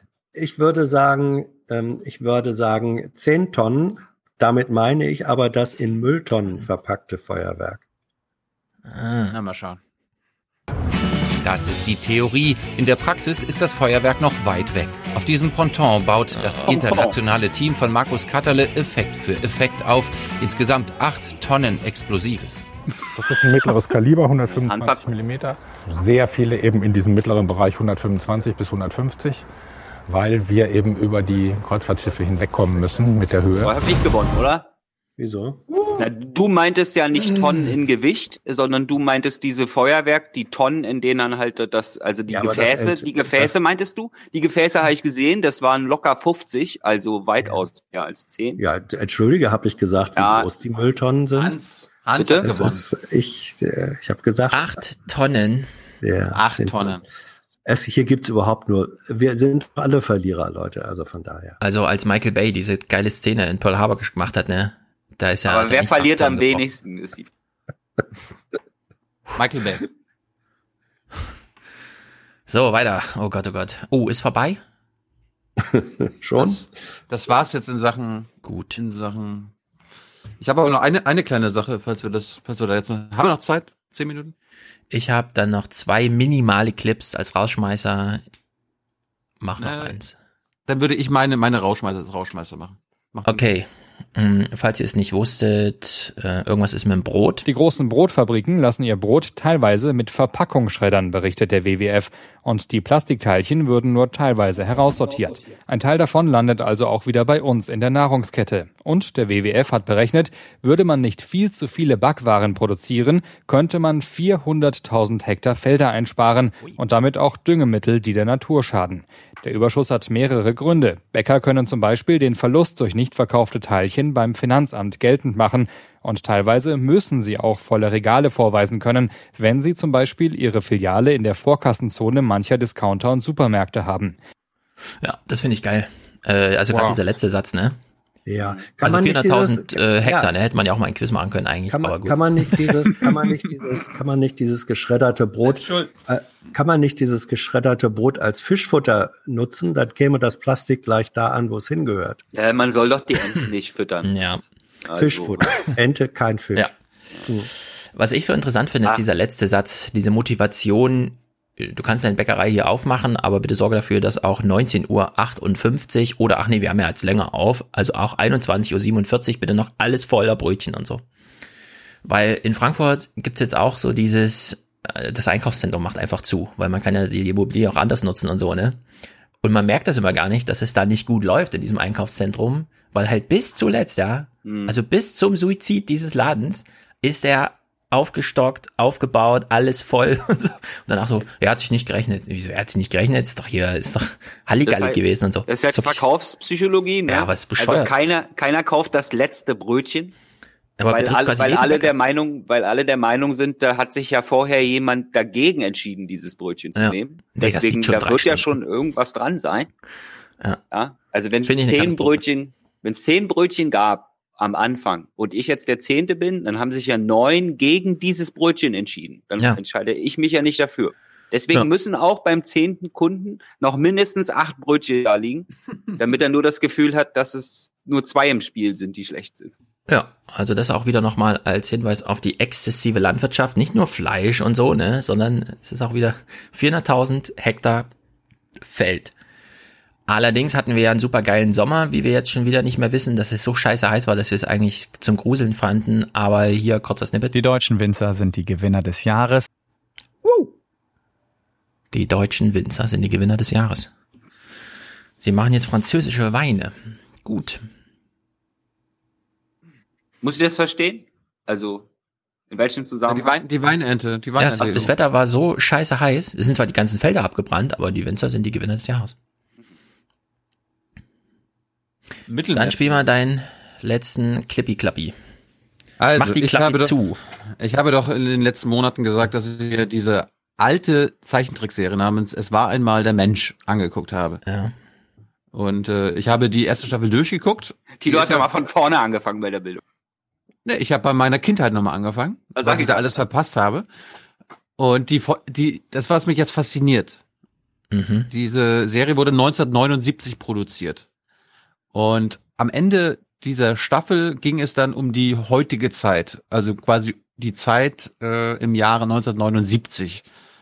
Und da wurde quasi mal auf die Zukunft, ne, wie geht's dann mit der Menschheit weiter, äh, vorausgeblickt. Und ich fand, dafür, dass wir jetzt fast das Jahr 2019 haben, also dass wir, dass dieser, diese Haltung schon vor 40 Jahren so präsent war, war mir gar nicht klar.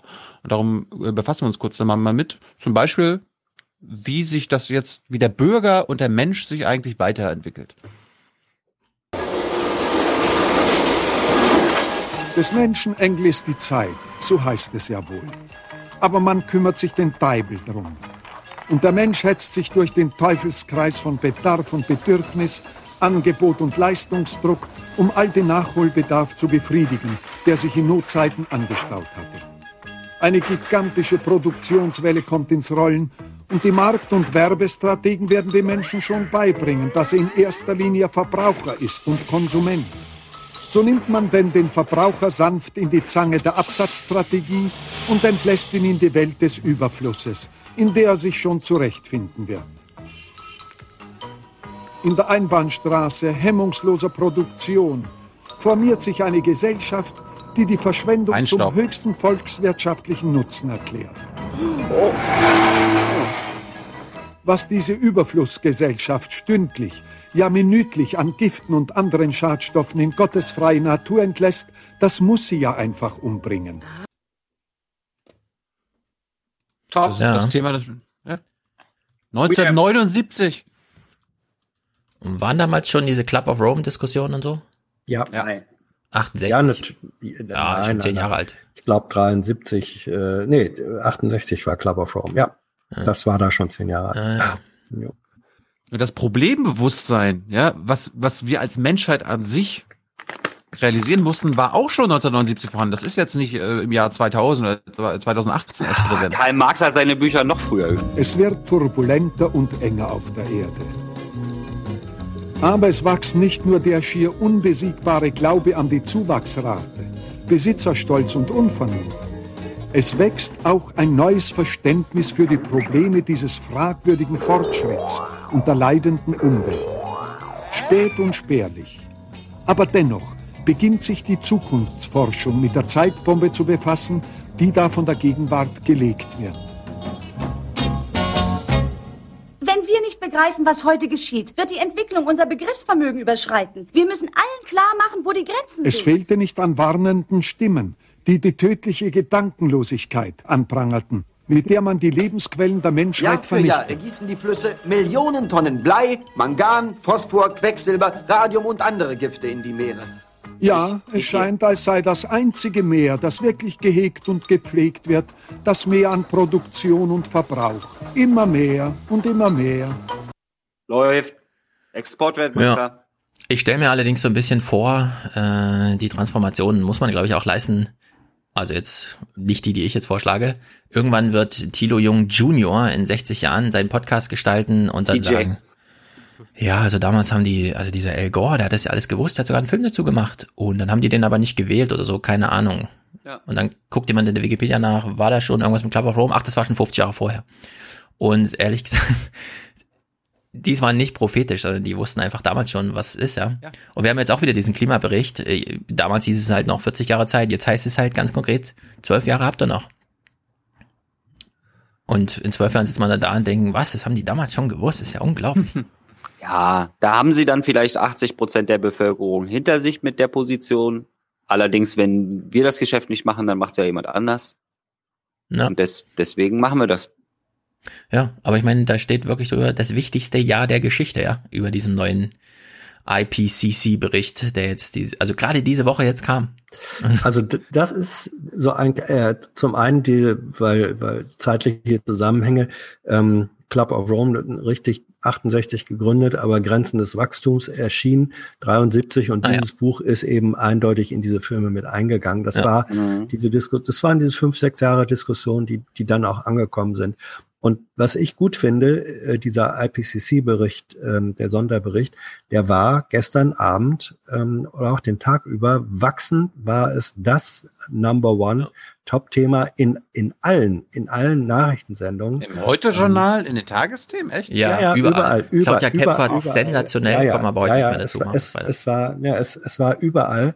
Und ähm, das hat, das hat am, am Morgen, äh, als wir das also in der Bundespressekonferenz mal kurz ansprachen, da guckten die meisten einfach erstmal nur noch doof und sagen, das denn hier? Und dann nahm das Thema den Tag über richtig Fahrt auf und ich nehme das mal als ein Indiz dafür, dass doch äh, so eine Art Bewusstsein, dass da die Kacke so richtig am Dampfen ist, es ist eben Wird aber nichts. doch vorhanden. Nee, es wird, äh, sie, sie dampft noch nicht genug. Naja, Ja, die Entwicklung damals hat dann dazu geführt, dass es sich grüne Parteien entwickelt haben. Ja, Ja, also und die zeitgleich. sind dann irgendwann an die Macht gekommen und mussten Arbeitsplätze sichern. Ja. Ja, also wir haben den, ja, Diesel machen wir auch weiter. Wir haben ja den IPCC-Bericht am gleichen Tag, wie wir in Brasilien hören, die Börsen ja, jubeln, weil der Regenwald Ja. jetzt wieder abgeholzt werden darf. so ist es. Es ja. ist halt, alle wissen Bescheid. Es ist, es ist keine Sache der Aufklärung, keine Wissensfrage. All, alle wissen Bescheid, auch beim Thema äh, Entwicklungshilfe. Auch schon im Jahr 1979 war uns als Menschheit klar, also wir als reicher Teil der Welt, äh, was wir mit dem armen Teil machen. Und wenn man jetzt im, im Nach, Nachgang sich überlegt, ja, 2015 sogenannte Flüchtlingskrise, das war alles abzusehen. Die dummen Witzchen von der fehlgeleiteten Entwicklungshilfe, die dem Nordpol Kühlschränke beschert und Afrika Heizöfen, sollen ruhig weiter bildhafte Übertreibung bleiben. Aber die gröbste Ungerechtigkeit in der Welt, dass die reichen Länder alles und die armen Länder gar nichts haben, kann überhaupt nicht übertrieben werden. Entwicklungsländer, ihr reichen, gütigen Menschen, sind keine beschränkten Bittsteller, die froh sein müssen, wenn sie überhaupt etwas kriegen. Es gibt einen leider vorerst nur moralischen Anspruch darauf, dass der Reiche dem Armen etwas abgibt. Und wenn wir das nicht begreifen, wird man eines Tages ein bisschen internationale Solidarität von uns nicht mehr erbitten, sondern erzwingen. Das Märchen vom reichen Geizhals gibt es nicht. Es ist die Wahrheit. Sieh mal einer an. Und das habe ich auch nicht gewusst. Also, ja? Warum hast du denn das mitgebracht? Das ist ja total deprimierend. Ja, weil mich das, äh, weil mich das deprimiert hat, dass wir seit 40 Jahren selbst im Kinderprogramm davon schon wissen und seit 40 Jahren als Menschheit nichts machen. Ja. Was hast du nochmal am Wochenende gemacht? Ich habe es schon wieder vergessen. Bist für ein 45 Minuten Gespräch über den Atlantik geflogen.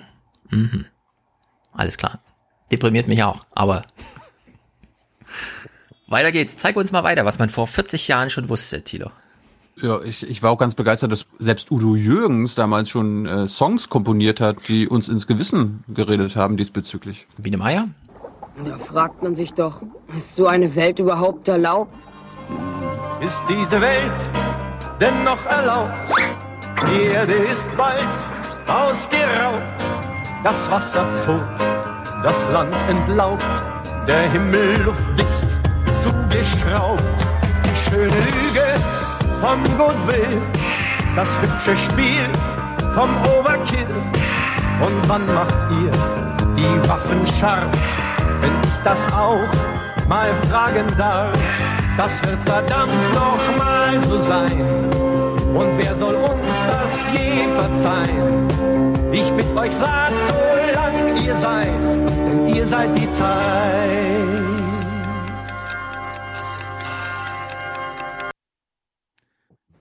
So ist das. Man muss nur diesen moralischen Ton, den Thilo so mag, mit in die Musik reinbringen. Vielleicht macht Michael Bay auch bald einen Film zum Klimawandel. Wir ja. den hier besprechen. Hier kam den, den, den, guck, den guckst du dann auch, ne? Wenn, den gucken wir dann. Den Michael Bay. Nee, du vorher, meine ich. Ja, ja. Intrinsisch. Wie wir alle. Tilo ist dann auch dabei. Hier war ein sehr wichtiger Hinweis drinne. Kurze Nachdenkpause, was, wovon, worauf will Stefan hinaus? Also als dieser Film gemacht wurde und auch im Osten so ein paar zuguckten, kam es tatsächlich noch vor, dass Leute durch den Regen liefen und dann fielen ihnen plötzlich die Haare aus. Und man hat sich so gedacht, das kann ja wohl nicht wahr sein. Sauer Regen und der ganze Scheiß, ja. Äh, Udo Jürgens hat ja gesungen, die Flüsse werden vergiftet sein das, was wir heute erleben an, also wir haben ja keine Umweltgifte-Diskussion, außer jetzt beim Diesel, aber da kommt auch mal das Argument, ja, aber die Städte waren noch nie so sauber wie heute und es stimmt eben auch. Die Flüsse waren auch noch nie so sauber wie heute.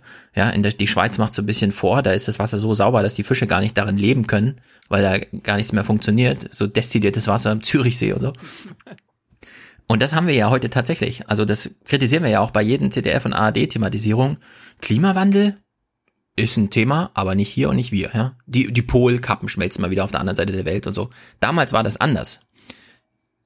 Also da waren tatsächlich die Flüsse vergiftet und der Regen war sauer und man konnte durch die Städte nicht laufen, ohne hier irgendwie Asthmaanfälle zu bekommen, wenn man äh, vorge also Hans kann ja davon erzählen vielleicht. Es war damals ein bisschen anders als heute. Von ja, als früher, noch, Hans, als noch Trabis durch Dresden fuhren da war nichts von der Elbphilharmonie, äh, von der, von der, von der Elb, äh, hier, Dingsterbums, wie heißt es, Elbpanorama, ja, wisst schon, was ich meine, zu sehen, ja, das war einfach grau und grau und alles. Guckt euch mal auf YouTube diese, wir stellen die Videokamera an die Straßenbahn und fahren mal durch das alte Berlin und so an. Das, äh, ah. Also diese Probleme sind tatsächlich gelöst, die ja, hier da thematisiert wurden. Da wurde viel gemacht. Das ist ja auch immer die äh, Ausrede der jeweiligen Regierung. Die Frage ist natürlich immer, ob genug gemacht wurde. Ne? Also ob man da nicht noch mehr machen könnte oder ob Nein, man nicht noch mehr machen müsste. In Sachen Vergiftung würde ich sagen, finden wir alle ein Leben, bei dem wir sagen, wir fühlen uns jetzt nicht die ganze Zeit vergiftet. Klima ist halt dieses Riesenproblem. Das bekommen wir aber nicht gelöst, weil nicht wir, nicht hier. Ich habe auch noch ein Thema, bevor, was hat mich jetzt hier ein bisschen genervt. Äh, ich weiß ja, dass das. Achso. Bist du gleich durch, Tyler? Eine Sache noch, die natürlich dann im Nachhinein lustig ist, äh, wie sich die Menschheit im Jahr 1979 die Zukunft vorgestellt hat. Also in der wir zum Beispiel leben, ja, also im Jahr 2000, im Jahr 2018. Äh, wir schauen mal, wie sich die Serie unsere Zukunft vorgestellt hat und was vorausgesagt wurde. Was wird uns nun die Zukunft bringen? Was sagen denn die Zukunftsforscher? Was uns im Jahr 2000 und danach erwartet? Denn weitergehen muss es ja irgendwie und möglichst besser als im Augenblick. Naja, also vorausgesetzt, dass wir die Erde nicht in die Luft sprengen, wird sie sich wohl weiterdrehen. Neuerungen werden sich nicht mehr so stark an der Privatwirtschaft orientieren. Aber was wird mit uns? Pflege. Werden wir wieder frei atmen können oder werden wir... Es wird wirksame Sicherungen für das Einkommen und die Wohlfahrt geben. Der Staat wird über den Einzelnen besser Bescheid wissen als der engste Verwandte. Und die Medizin wird die Lebenserwartung auf über 100 Jahre heben. Drei Viertel der Menschheit oder mehr wird in gigantischen Städten leben von unvorstellbaren Ausmaßen. Riesenhafte Megalopolen werden bis zu 50 Millionen Einwohner beherbergen. Aber diese Riesensiedlungen werden humaner sein und sich mehr um die Menschen kümmern als die Städte von heute. Die Technologie wird Klimaveränderungen erzeugen können und durch neue Werkstoffe dem Raubbau an der Natur Einhalt gebieten. Ah, Ein, ein Punkt war richtig, ne? Der, Ähm, ich würde sagen, es waren alle richtig, außer die letzten beiden. Hm? Echt? Oder? Wir, wir, und die Nein, Entwicklung nein. Wird, sich nicht, wird sich nicht an der Privatwirtschaft orientieren? Naja, das mal ausgeklammert. Aber Also, nein, es war eine grandiose Mischung aus völlig richtigen und komplett äh, absurden. Äh, ja, aber Ja, schön. super also die, ein, große. die einzige Sache, die sich so erfüllt hat, wie es dort vorausgesagt wurde, ist, dass der Staat mehr über dich wissen wird als Ja. deine Familie. Alle Grundeinkommen. anderen, alle anderen Sachen sind so nicht eingetreten. Nee, Das nee. war ja auch, Also- das war, das Nein, war nein, vor der nein, Zeit nein, des nein. Neoliberalismus. Ah. Nein, Entschuldigung. Also die Tendenz zur Megapolis äh, und das zunehmend. Äh, Ja, da habe ich auch kurz aufgehorcht, bis dann am Ja. Ende kam, dass diese Städte sehr viel äh, Ja, aber- aber- schöner aber- Aber Tyler, und das harmonischer das, sein werden als Städte das heutzutage. Ist doch sind der- sie. Das, sind sie. das ist Und ich das- war äh, vor vier Tagen in New York, war nicht der Ja. Fall. Und ich wollte doch nur, deswegen sage ich doch, eine Mischung aus völlig richtigen und komplett absurden Prognosen. Zum Teil in einem und denselben äh, Sachverhalt. Auch die, äh, der Fortschritt der Medizin, der die Lebenserwartung äh, hochtreiben wird, ist äh, sozial, ist, ist alles drin und gleichzeitig ist der tiefste Widerspruch damit drin. Also dahinter steckt eine im Grunde doch sozialromantische Vorstellung der Autoren. Wir sollten uns Die vielleicht sympathisch mal ist, aber- mit Jung und Naiv mit dem Stand der Zukunftsforschung äh, heute beschäftigen. Ja, aber das ist, das finde ich immer wahnsinnig toll. Also Können wir uns in 30 Science- Jahren dann unsere Videos anschauen. Science, Science Fiction Filme, die die ja, also Science Fiction Filme, die immer behaupten, Mhm. dass äh, die Welt der Zukunft zu zeigen. Äh, Wenn du dir drei Filme anguckst, alle behaupten, sie zeigen das Leben im Jahr 2050. Einer ist 1950 gedreht, einer ist 1970 gedreht, einer ist im Jahr 2000 gedreht. Alle behaupten, sie zeigen das Leben im Jahr 2050. Und alles, was du zu sehen kriegst, ist im Grunde die Vorstellungswelt des jeweiligen Entstehungsjahres. Ja. Im Grunde siehst du die 50er Jahre, die 70er Jahre, die 2000er Jahre. Das heißt, unsere Fähigkeit zur Prognose Mhm. ähm, ist un unglaublich stärker begrenzt, als wir uns das Deswegen würden mich ja mal gerne die äh, heut, heutigen Prognosen interessieren. Ja, äh, also die gibt es zumindest in der Kunst nicht. Wenn wir heute Science Fiction haben und man traut sich ein Argument aus der Zukunft zu, das über morgen hinausgeht, spielt das immer irgendwo anders im Weltraum oder so. Ja. Weil das, da gibt es schon große Interstellar. Angst. Interstellar. Na, Interstellar spielt im Weltraum. Ja gut. Aber das zeigt, das zeigt auch, diese Prognose zeigt, dass äh, damals noch gedacht wurde, dass die Menschheit einsichtsfähiger ist, Mhm. als wir es am Ende gewesen sind. Eine, ein, Ja, ich würde ein, nicht. Ja. Das ist eher so ein Wir sollten, ne? Wir sollten an diesem Punkt angekommen sein, wenn wir Ja. Na, damals 1979 war die Kacke anscheinend schon so am Dampfen, dass gedacht wurde, okay, es kann schlimmer kann es ja kaum noch werden. Wir werden irgendwann den, den die Leine ziehen. Ach, schlimmer Aber- geht immer. Ja, also ich würde jetzt nicht sagen, dass die letzten 40 Jahre alles genau immer nur schlimmer wurde. Nee. Also das kann man Absolut kann man nicht. Aus, um, aus Umweltsicht würde ich schon sagen. Nee, Nee, aus, war auch so- aus also Umweltsicht. Kannst du, Kannst du den ne, wir never, müssen heute wieder Nein, schwimmen. never? Tilo, echt. Es, es sind einfach unterschiedliche Layer. Ja, also wenn du dir anguckst, die, der, der blaue Himmel über der Ruhr ist da und die Oberflächengewässer sind sauberer, völlig klar. Gleichzeitig sickert das Zeug tiefer in den Boden, gleichzeitig hast du äh, Klima, äh, Global Warming mit den Konsequenzen und so. Das sind einfach verschiedene Ebenen. Man kann nicht sagen, ähm, es ist alles nur schlimmer geworden. Man kann nicht sagen, es ist alles nur besser geworden. Ähm, es sind es sind Vermischungen von schlimmer und besser. Ja, es wurde Ja. viel gemacht, aber es reicht noch lange nicht aus. Das ist halt, äh, Ja, aber was Umweltverschmutzung so angeht, also vor 40 Jahren war der Frankfurter Flughafen, äh, da haben die jeden Tag Kerosin reingeschmissen in den Wald drumherum und so, ist alles gereinigt seitdem, Grundwasser wieder sauber. Du hast Ausgleichsflächen für alle Bauten, die gemacht werden in der Stadt, muss irgendwo äh, Naturausgleich geschaffen werden. Ja, das ist richtig. Gleichzeitig haben damals noch nicht die Fische äh, kiloweise Plastik im Bauch gehabt. Jam, Also wo, ja, Plastik wo, wo ist natürlich fängst, ein Problem. Wo fängst du an mit der Umweltbelastung? Da haben Verschiebungen stattgefunden. Das ist das, was ich meinte. Auf der einen Seite gab es Verbesserungsprozesse, zum Teil ist das aber einhergegangen äh, mit Verschlechterungsprozessen äh, auf anderen Ebenen. Ja, das kann man genau erfassen. Es sind die Das Sachen kann man besser genau geworden, die fassen. uns sensorisch Ja, ja. erreichen, den Rest, Richtig, der war uns genau. egal.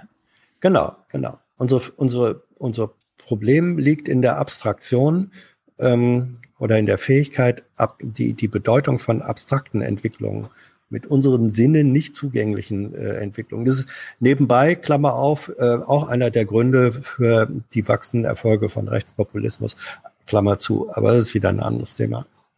geht der Clip noch weiter, Tilo? Nein, wir sind durch. Achso, da wollte ich noch eine Sache anmerken.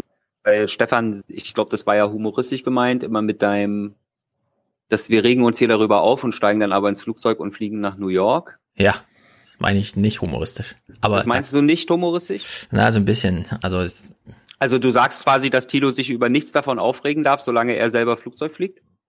nee. Tilo darf sich über alles aufregen. das kann- man so verstehen, wenn man. Äh, nee, ich würde das Vorzeichen genau umdrehen. Sich über alles aufregen, und zwar zu Recht, und dann nicht fliegen.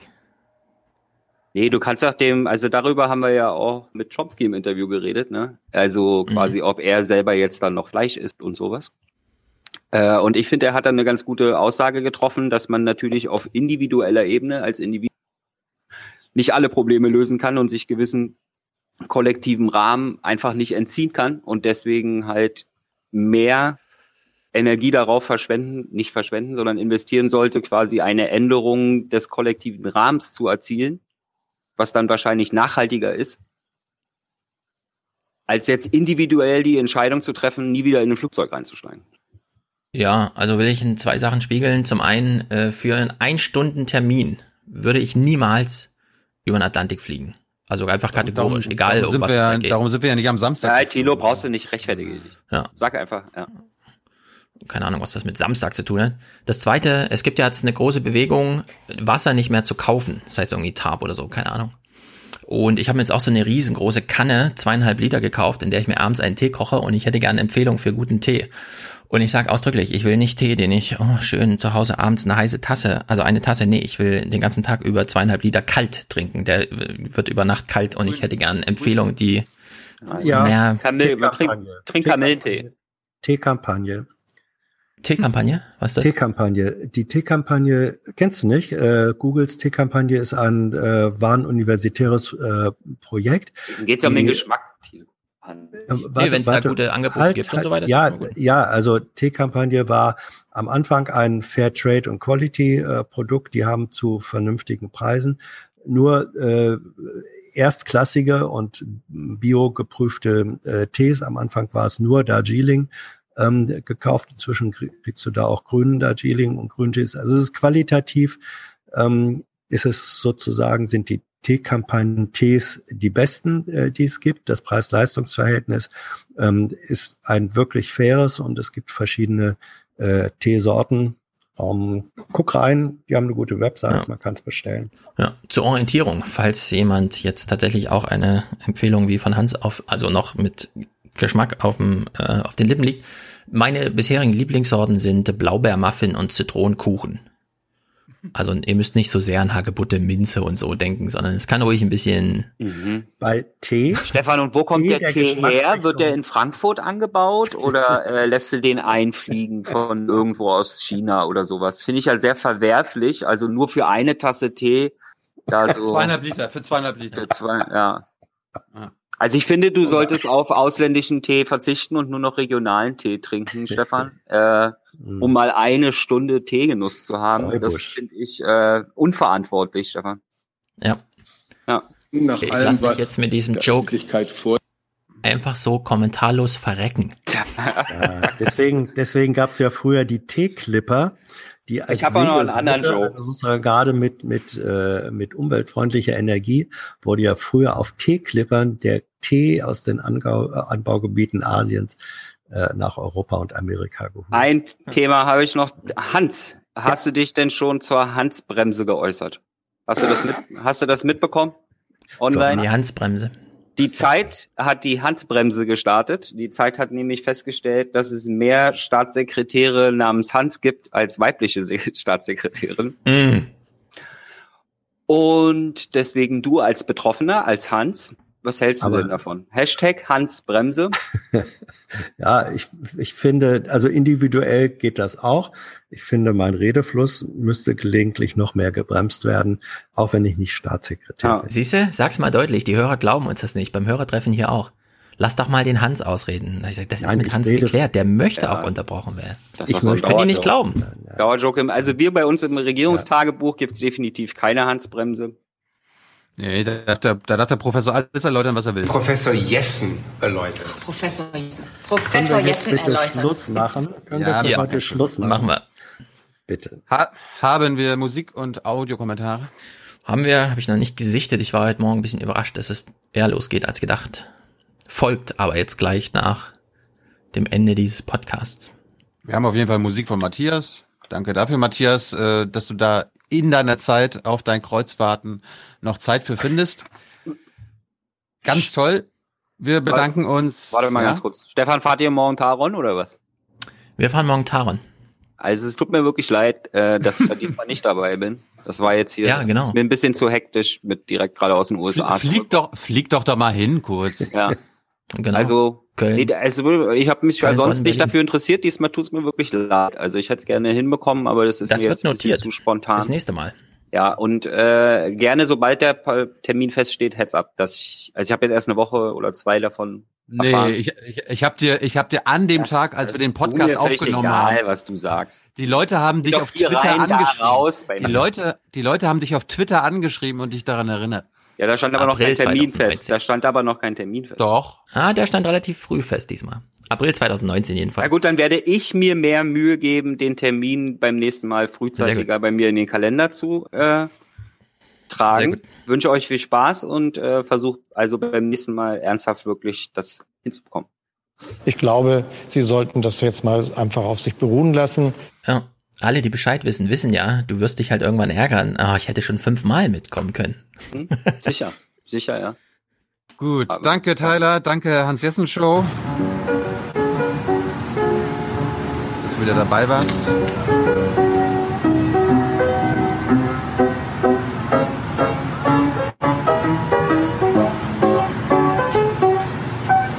Wir brauchen für Folge 328 noch Unterstützung. Wir brauchen Produzentinnen und Produzenten und äh, das werdet ihr ab 42 Euro übrigens. Und wir brauchen Präsentatoren oder Präsentatorinnen, das werdet ihr ab 250 Euro. Und ansonsten wünschen wir euch eine schöne Woche. Herzlichen Dank und Ihnen und Ihren Zuschauerinnen und Zuschauern einen schönen Abend. Herzlichen Dank und äh, Deutschland alles Gute. So viel heute von uns. Ihnen noch einen schönen Abend bei uns im Ersten. Selbstverständlich werden Sie die Tagesschau und die Tagesthemen auf dem Laufenden halten.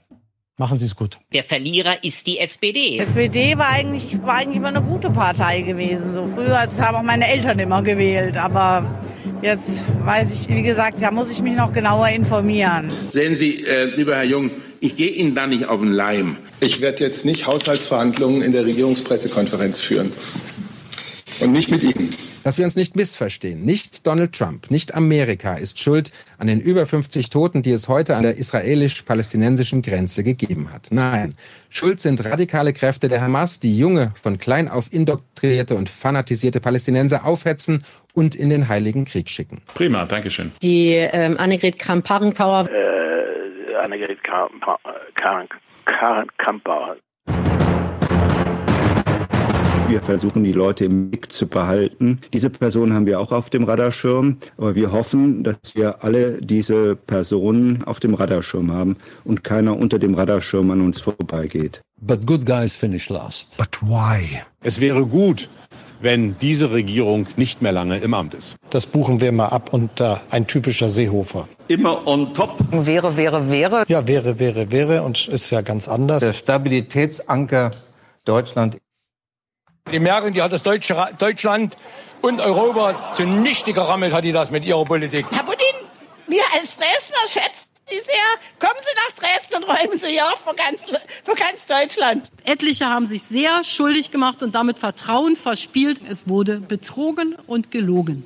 Und dass man da misstrauisch wird, das liegt wirklich nicht an der Politik, das liegt an der Automobilindustrie. Es tut mir leid. Ja, wissen Sie, äh, da kann ich nichts mehr zu sagen. Da fällt einem nichts ein. Toller Nachmittag der allen Beteiligten richtig Spaß gemacht hat. Bitte schön. Man muss dann auch die Kraft haben, es einfach zu ignorieren und die Furche weiterzuziehen. Es ist eine insgesamt gute Botschaft für unser Land und für unsere Mitbürgerinnen und Mitbürger. Vielen Dank. Tschüss zusammen. Tschüss. Wiedersehen. Ciao. Vielen Dank. Dieser Vertrauensverlust betrifft nicht nur Sie als Politiker, sondern auch uns als Journalisten. Ja, das ist so. Aber ehrlich gesagt, da ist mein Mitleid begrenzt. Wenn, äh, wenn Medien sich als vierte Gewalt aufspielen, gerieren, als Zensor der Gesellschaft ständig äh, über uns Politiker ihre Meinung äußern, was in Ordnung ist, dann dürfen sie sich nicht wundern, dass sie auch wie Politiker behandelt werden äh, und so genauso bewertet werden. Da finde ich nur manchmal dass äh, Journalisten, sagen wir, mimosenhafter sind im Aushalten von Kritik äh, als wir Politiker.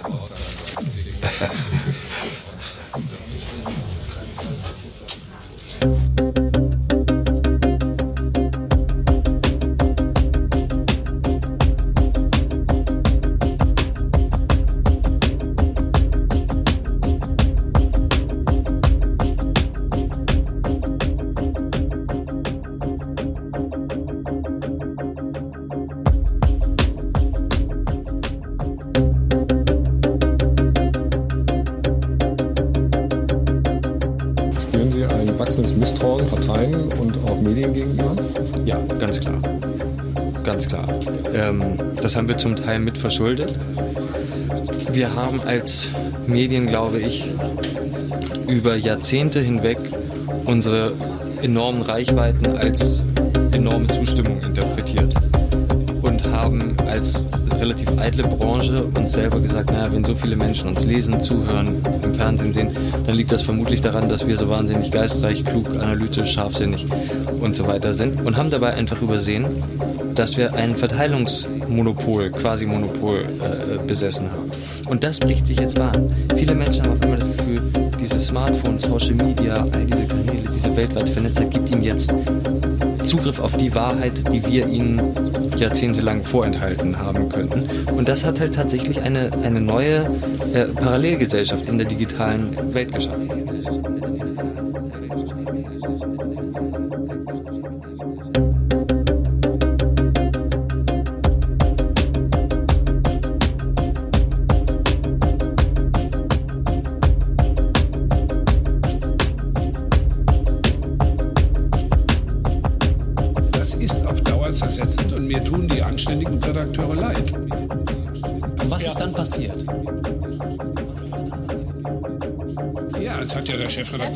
Gewechselt, jetzt ist da ein neuer Chefredakteur, der das offenbar völlig anders sieht. Ja, ich finde, die Bild-Zeitung ist heute wieder ein Kampagnen- und Kampfblatt.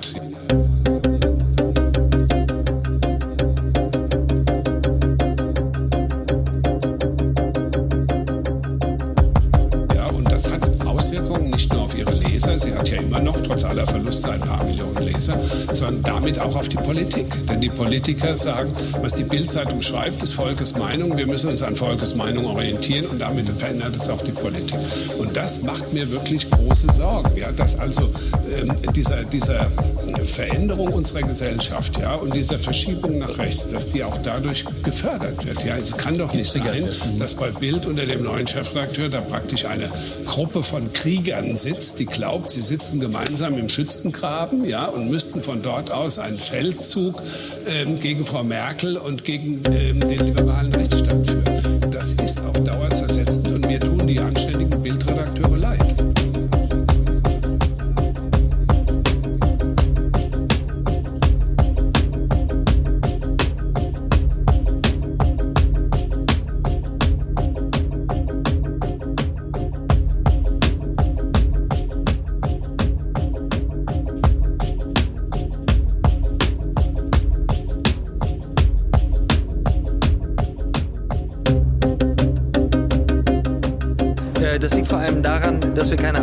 Unsere Meinung zu sagen. Und ich glaube, das ist was, was äh, Bild auszeichnet. Und äh, wenn wir irgendetwas nicht versuchen bei Bild, dann ist es beliebt zu sein, weil das ist sicher nicht unsere Aufgabe.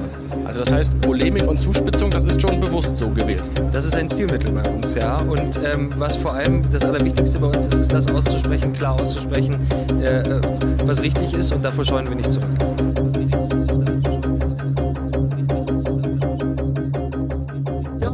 Filterbubble. Verstrickt sich im Grunde in so einem endlosen Selbstgespräch mit seinem Handy und sucht nach Bestätigung der eigenen Haltung, weil niemand hält das Intellektuelles Judo.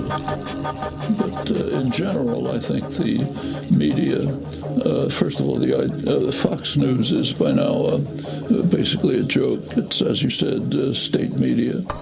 Widerspruch von außen verstärkt die Kräfte im Inneren von diesen Filterbubbeln. Misstrauen ist der Motor. Uh, the uh, other media, I think, are focusing on issues which are pretty marginal. There are much more serious issues that are being put to the side. Judo. Intellektuelles Judo. Der Aufwärm-Podcast ist wieder da!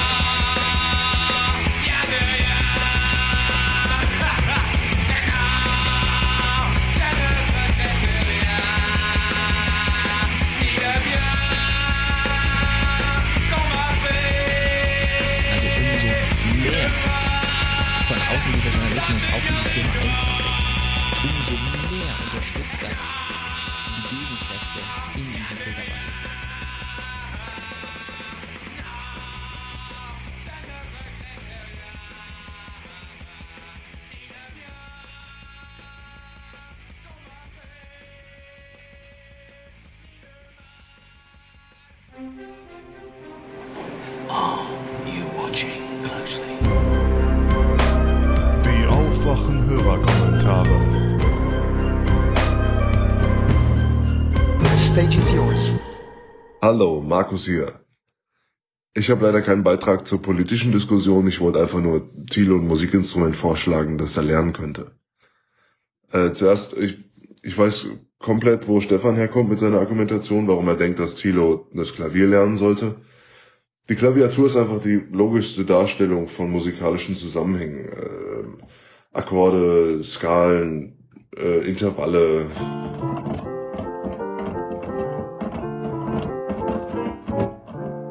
Ist einfach am besten dargestellt auf der Klaviatur. Aber ich glaube nicht, dass Thilo aus der Ecke Musik machen möchte. Deswegen ist mein Vorschlag die Ukulele. Äh, der Legende nach von Joao Fernandes als portugiesische Wandergitarre nach Hawaii gekommen. Als die Leute ihn dort am Hafen spielen sahen, haben sie seine Finger mit hüpfenden Flöhen verglichen. Daher kommt auch der Name Ukulele, heißt auf Hawaiianisch hüpfende Flöhe. Warum also die Ukulele? Erstens, sie ist witzig. Kleine Instrumente sind immer witzig. Das ist schon das ganze Argument. Punkt zwei: Sie macht viel Spaß. Man hat sehr schnell sehr viele Erfolgserlebnisse. Man kann schnell Tonleiter spielen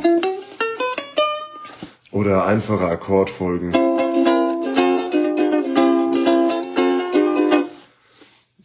Und das, also das reproduzierende Musizieren ist damit super einfach. Also einfach irgendwo Akkorde raussuchen und dann irgendwelche Songs spielen. Ähm, aber auch das Selbstkomponieren ist auf dem Ding super easy. Also sobald man ein paar Akkorde drauf hat. Und wer möchte nicht ein Kilogramm sehen für Steffen Seibert? Gut. Das sind eigentlich, also die Hawaiianer sagen, die Ukulele ist einfacher zu lernen als die Blockflöte. Und sagen wir ganz ehrlich, die Ukulele macht einfach viel mehr Spaß als die Blockflöte.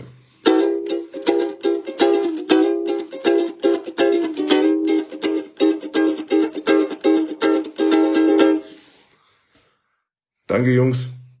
Und ja, wenn ihr Tipps braucht für eine Ukulele, sagt Bescheid. Spaß kann man schon mit Dingern haben, die fangen bei 20 Euro an bis 50 Euro. Und Musik kann man dann schon ab 70 Euro bis 100 Euro machen. Ähm, wenn ihr Links braucht, sagt Bescheid. Ansonsten danke ich euch und habt einen schönen Tag. Hallo, hier ist Lea. Ich würde gerne was zu der Folge Bierrichter sagen. Ähm, das erste, was mich so ein bisschen getriggert hat, war das ähm, mit dem mit den Spuckhauben, die die Polizei jetzt bekommt.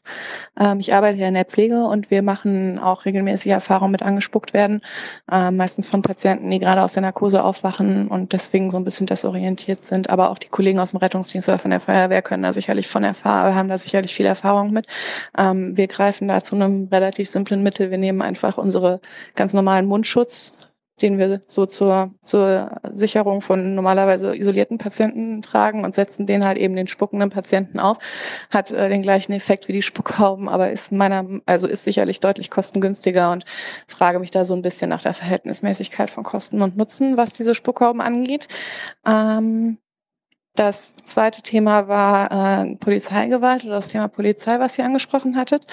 Äh, da finde ich, dass also würde ich Stefan so ein bisschen widersprechen, weil ich glaube, dass also Institutionen, die bewaffnet sind, wie eben die Bundeswehr oder auch Polizei, sicherlich also schon einen bestimmten Typ Mensch anziehen und der eine gewisse Affinität eben dazu hat, ähm, mit vielleicht Waffen zu hantieren oder eben Gewalt auszuüben auch. Äh, und das wird dann nochmal verstärkt durch das, was das Phänomen, was Stefan halt eben beschreibt, dass man eben da immer wieder mit den Abgründen der Gesellschaft in vielerlei Hinsicht konfrontiert ist. Und das, denke ich, ist schon so ein Kreis, der da stattfindet. Ich glaube, zu sagen, dass alle Polizisten erstmal, ähm, also erstmal nicht eine gewisse Affinität dazu haben, fände ich, finde ich, glaube ich, schwierig. Ähm, das auch so ein bisschen zu diesem Gewalt kommt nicht, äh, nicht sehr oder kommt sehr selten vor, hast du gesagt. Das, da würde ich widersprechen. Also es wird nur einfach sehr, sehr selten aufgegriffen ähm, von, sagen wir jetzt mal, normalen Medien, weil es auch, muss man sagen, von vielen Aktivistinnen und Aktivisten gar nicht so oft angezeigt wird, dass Polizeigewalt stattgefunden hat, weil wem muss man gehen, wenn man Polizeigewalt anzeigen, wieder zur Polizei. Und dann kommen wir wieder zum Korpsgeist. Also dass es da tatsächlich mal zu einer Verurteilung von Polizisten kommt, das ist ausgesprochen selten, aber das bedeutet nicht, dass die Gewalt nicht stattfindet wird und würde hier auch irgendwie nochmal empfehlen, äh, die Hambi bleibt äh, Twitter-Timeline sich irgendwie anzugucken, weil da ist gerade im Hambacher Forst wieder massiv Gewalt eingesetzt worden von Polizisten, auch gegenüber Demonstranten, die tatsächlich, wo das einfach absolut ungerechtfertigt war. Genau, das war's von mir. Danke für den Podcast und bis bald. Hallo, ich bin der Patrick aus Maastricht und wollte mich mal kurz zu Stefans Kommentar bezüglich des Freithofs in äh, Maastricht äußern. In der Aufwachen Royal Folge erwähnte Stefan kurz den Freithof und vermutete, dass der Platz, wenn man den Namen ins Deutsche übersetzt, nicht Friedhof, sondern Platz der Freiheit heißen würde. Da ich selbst Niederländer bin und aus Maastricht oder wie es auf Niederländisch heißt, Maastricht komme, kann ich zu dieser Vermutung äh, Stellung beziehen.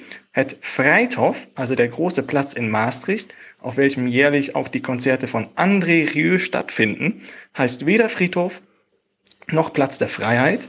Im Mittelalter war der Freithof ein von Mauern umringter Vorplatz der Sint-Servaas-Kirche.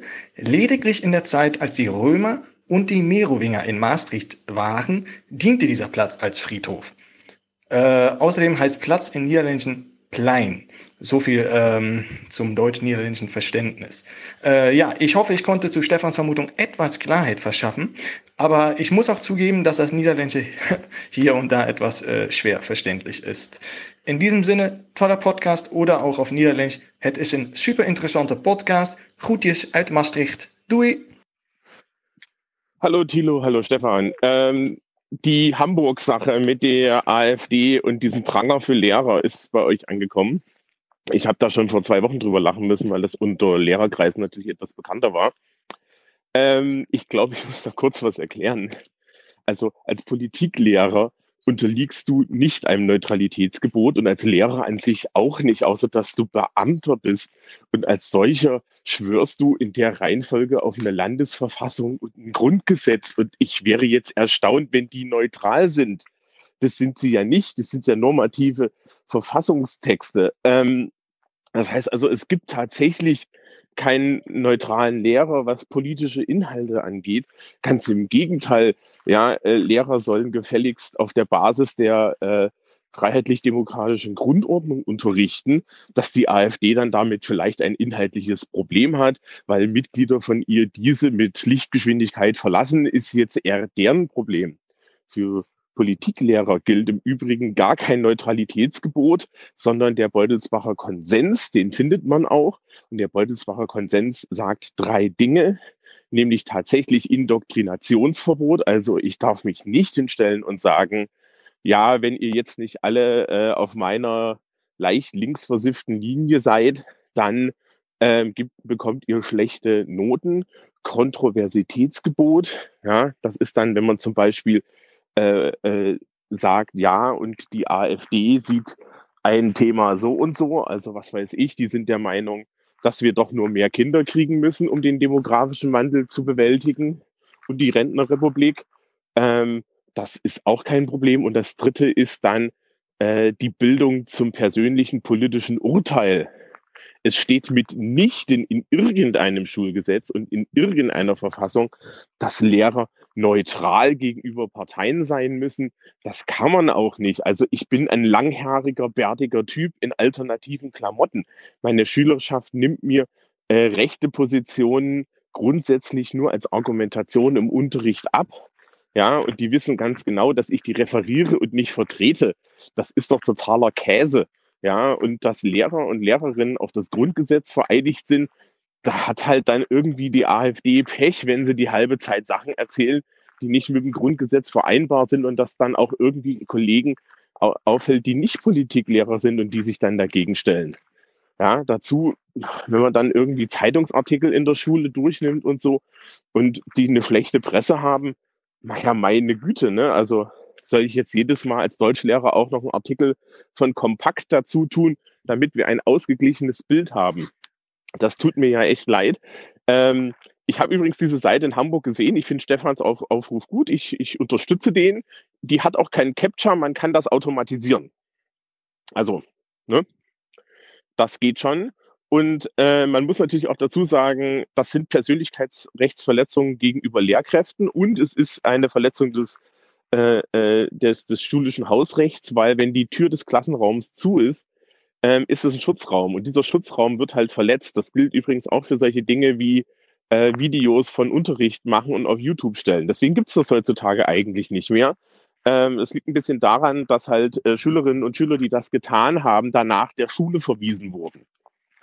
Ja, äh, und da geht es gar nicht so sehr um die Lehrkraft, deren Persönlichkeitsrechte da verletzt werden können, ja, äh, sondern es geht tatsächlich mehr um die Schülerinnen und Schüler, die da außen rum sitzen. Also du darfst bei uns derzeit nicht mal einen Besuch mit in den Unterricht bringen, weil halt gesagt wird, ja, aber die Schülerinnen und Schüler, die außen rum die möchten vielleicht das nicht. Und ich sehe das in meinem Sozialkundeunterricht für einen immanent wichtigen Teil, wenn da die Tür zu ist, herrscht ein Vertrauensverhältnis zwischen den Schülerinnen und Schülern und mir.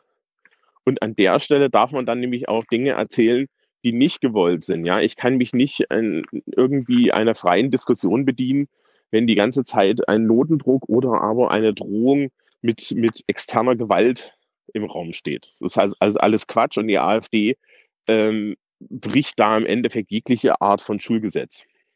Also vielleicht schnell dazu. Das Ding ist bekannt, der Beutelsbacher Konsens steht in der Wikipedia, den darf man sich angucken. Und offiziell im Übrigen, das ist ein Konsens, es ist keinerlei Gesetzesgrundlage, ja. Man kann sich daran halten, man muss sich nicht daran halten. Ähm, und offiziell ähm, gibt es gar nichts, außer halt, dass wir als Beamte dem Grundgesetz verpflichtet sind. Ja? Und wenn du angestellter Lehrer bist, dann nicht mal das. Hallo Aufwachen-Team, hier ist André. Ich möchte mich zur Brasilienwahl äußern. Ähm, ich bin seit vielen Jahren viel in Brasilien unterwegs, oft berufsbedingt, aber auch privat interessiert und war auch die letzten sechs Wochen, also die gesamte, den gesamten Wahlkampf in Brasilien und habe, äh, denke ich, doch einiges mitbekommen.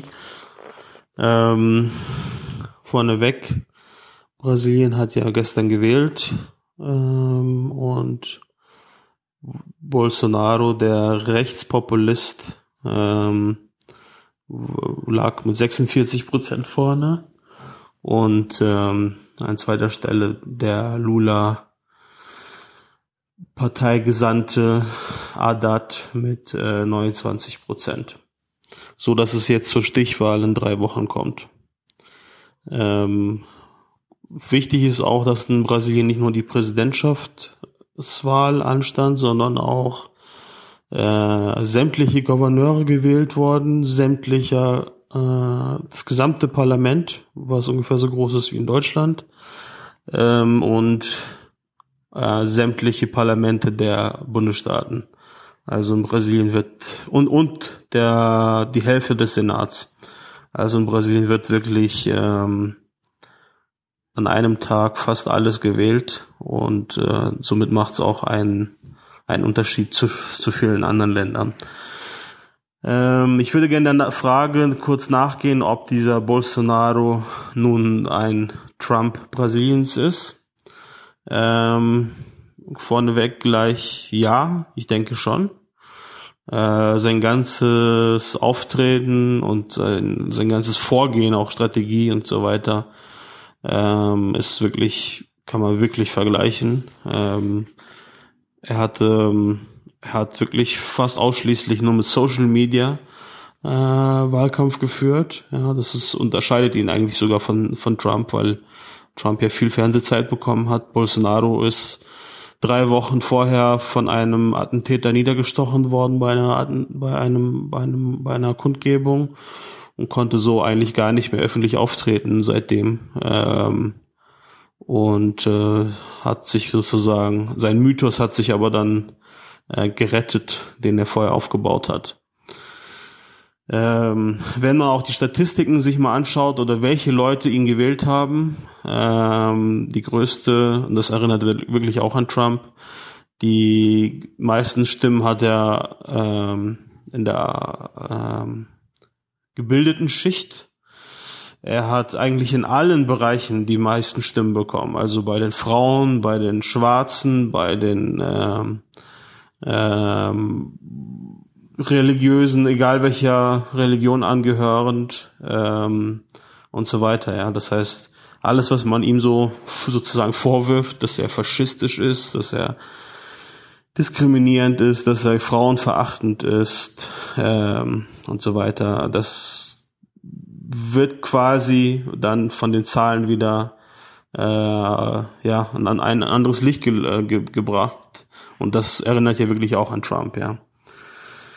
Ähm, ja, was ich schon ange angedeutet habe, dass ja auch alles andere neu gewählt wurde und da kann man auch wieder so ein bisschen diese Furcht, oh, da kommt der Faschist an die Macht, wieder etwas ähm, lindern. Denn äh, im Abgeordnetenhaus hat er zwar die, hat seine Partei, die übrigens äh, Sozialliberale heißt, ähm, die, zwar die zweitmeisten Stimmen, aber die zweitmeisten Stimmen heißt in einem zersplitterten Parlament wie in Brasilien gerade mal 52 äh, Sitze von äh, 530 oder so. Das heißt, er hat dann und die Lula-Partei hat dann hat, hat ungefähr 56 Sitze, ja. Das heißt, da ist gerade mal 10 Prozent vom Gesamtparlament gehören äh, seiner Partei jetzt, ja. Das heißt, da müssen ganz viele Koalitionen geschmiedet werden, damit es da, damit er da wirklich was durchbekommt. Denn der Präsident Brasiliens hat natürlich äh, auch nicht wirklich so viel Macht, ja. Es ist dann auch wieder vergleichbar mit mit Amerika äh, maximal so viel Macht wie in Amerika, aber eher weniger. Denn zum Beispiel dieses, er ist zwar auch der Ober Oberbefehlshaber der Armee, aber da ist er dann eher der Armeehörige. Er schmückt sich auch sehr gerne mit Armeeleute und äh, verherrlicht auch zum Teil die Armeediktatur, die früher hier äh, vorgeherrscht hat. Ähm, aber äh, vermutlich ist es eher um, um gewisse Nostalgie-Leute einzufangen, äh, diese Befürchtungen, uh, er wird jetzt die Demokratie abschaffen, sehe ich doch sehr unwahrscheinlich. Und noch ein kleiner Fakt. Die meisten Leute, also ich glaube, wahrscheinlich hat einen inneren Kern von Wählern, so 20, 25 Prozent. Aber mindestens die Hälfte aller Wähler, wenn nicht noch mehr, haben ihn nur gewählt, um die, um andere zu verhindern, ja, der, der, den Haddad von von Lulas Partei, den will man verhindern und deswegen wählt man Bolsonaro. Also es ist wie das übliche Spiel. In der Regel wird man, werden andere abgewählt, auch wenn die Lula-Partei jetzt nicht die letzten ein, zwei Jahre in der Macht waren, aber die davor die lange Zeit. Und äh, die will man nun nicht mehr haben in Brasilien. Ja, das kurz zu meiner kleinen Einschätzung. Vielleicht noch mal mehr, wenn es nach drei Wochen jetzt wirklich feststeht, wer dann den endgültigen Sieg davon trägt. Guten Abend, hallo Stefan, hallo Thilo, hallo Community.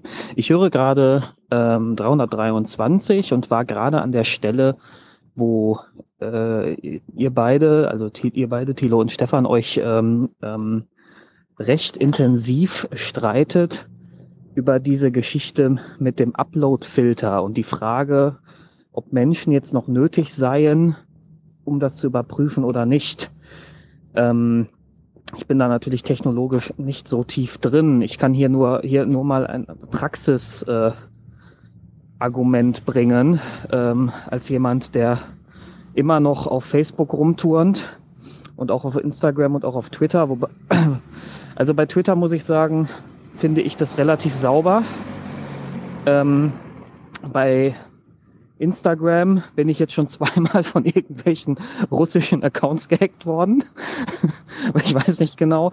Das, das ist, war ganz witzig. Da habe ich äh, beide Male in meiner in meinen Einstellungen plötzlich irgendeine russische E-Mail-Adresse gefunden, die ich definitiv da nicht eingegeben habe. Das ist dann relativ leicht zu beheben, aber offenbar ist da immer noch irgendeine Sicherheitslücke. Ähm, ja, und bei Facebook finde ich es besonders hart, weil bei Facebook bekomme, bekomme ich sehr regelmäßig ähm, Freundschaftseinladungen. Da im Profilbild ist dann irgendeine halbnackte Dame zu sehen. Und wenn man sich diese Profile mal anschaut, dann sind da häufig irgendwelche Porno-Videos verlinkt und dann steht da sowas drunter wie, also mit Google-Übersetzer, sowas drunter wie Wolle habe heiße Sex, hier klicken oder so ein Scheiß. Ähm, ich melde das dann immer, aber ganz offenkundig äh, ist, gibt es da immer noch Inhalte, die durch den Algorithmus durchschlüpfen. Ähm, also ich weiß ehrlich gesagt nicht, ob, ob man die technologischen Möglichkeiten schon hat, das präziser auseinanderzuhalten oder nicht. Äh, und ob man die vielleicht nur nicht einsetzt, weil sie vielleicht zu teuer sind oder zu aufwendig oder noch unzuverlässig oder was weiß ich.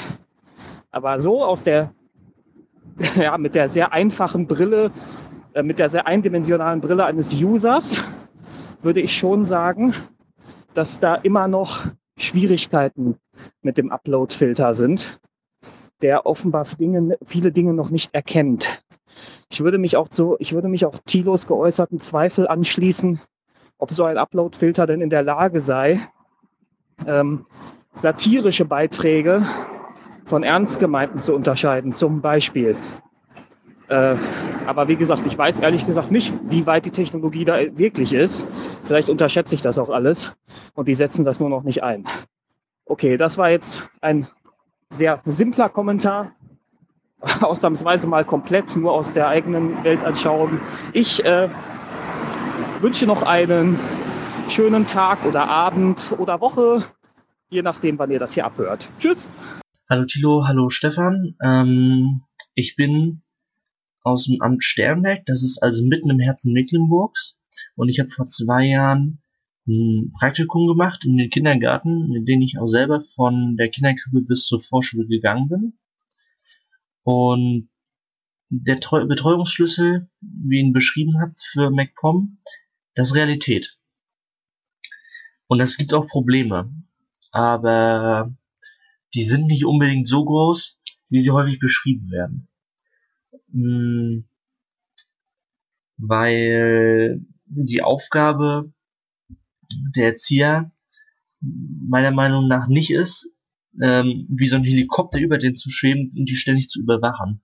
Vielmehr sorgen sie dafür, dass sich die Kinder nicht wehtun, das ist ähm, gerade bei kleineren auch noch schwierig, weil die das natürlich nicht so können. Da ist auch der Bestreuungsschlüssel für kleinere sehr sinnvoll.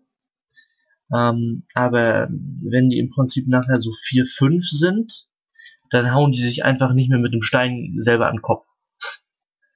Ähm, schwierig ist es, ähm, wenn es an Hygiene geht weil man wirklich darauf gucken muss, dass jedes Kind ähm, wirklich das vernünftig macht.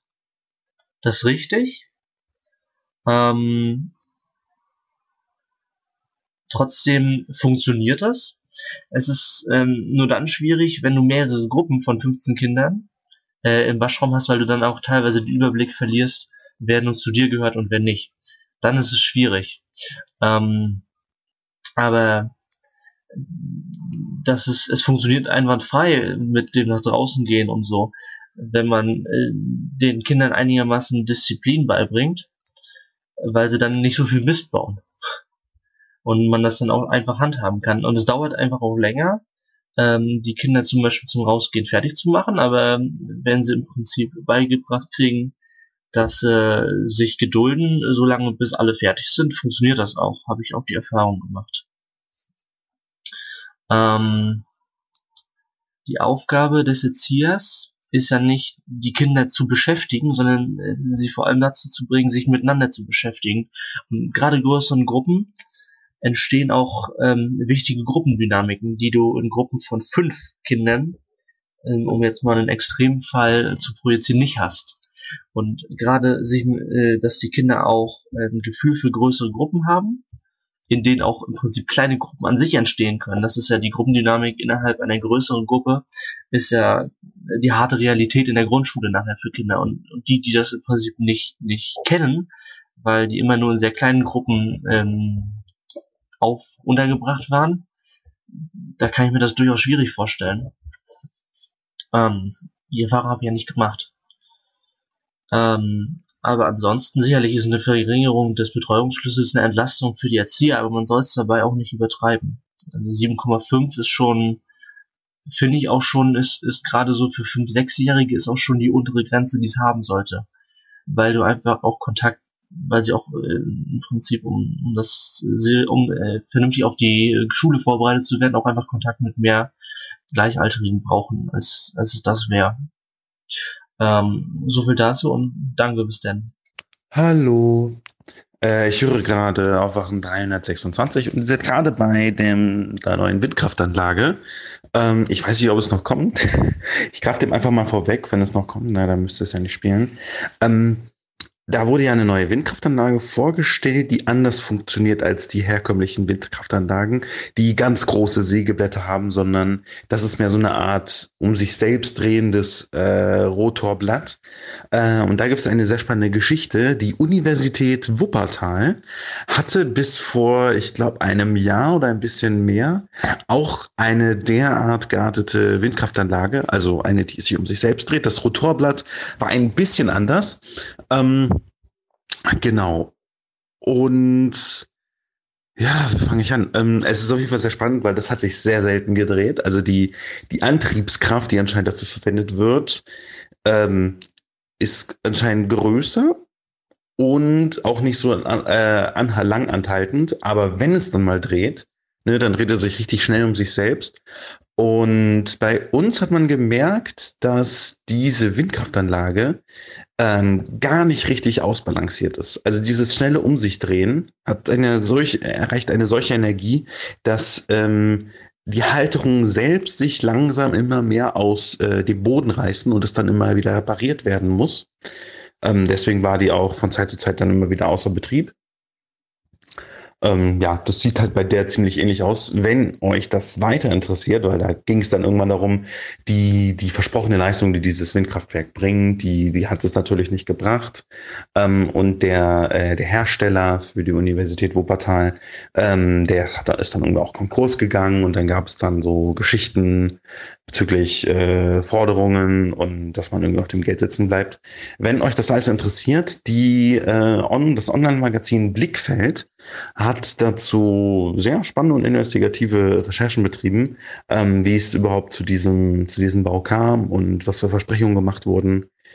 Ähm, hat mich jetzt nur so ein bisschen daran erinnert. Wer weiß, vielleicht ist dieses Rotorblatt viel genialer als das, was ich gesehen habe. Ähm, ist aber wahrscheinlich auf jeden Fall ein bisschen spannend, weil das, was die Hersteller da meistens versprechen, vielleicht auch nicht immer eingehalten werden kann. Auf dann äh, gute Arbeit und äh, weiter für Deutschland.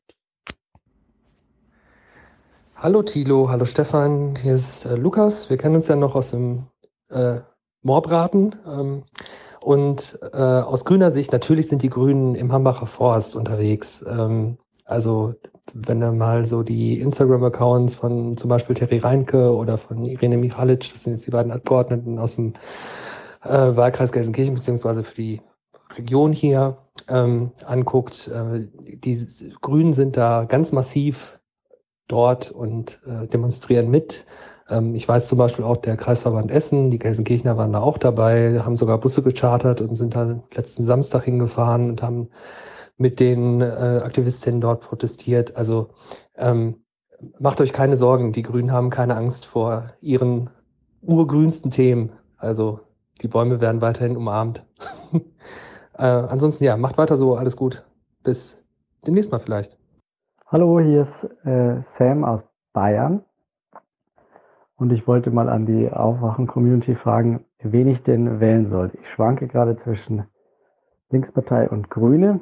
Linkspartei wähle ich äh, oder habe ich zur Bundestagswahl gewählt. Und jetzt ist die Frage, was wähle ich zur bayerischen Landtagswahl?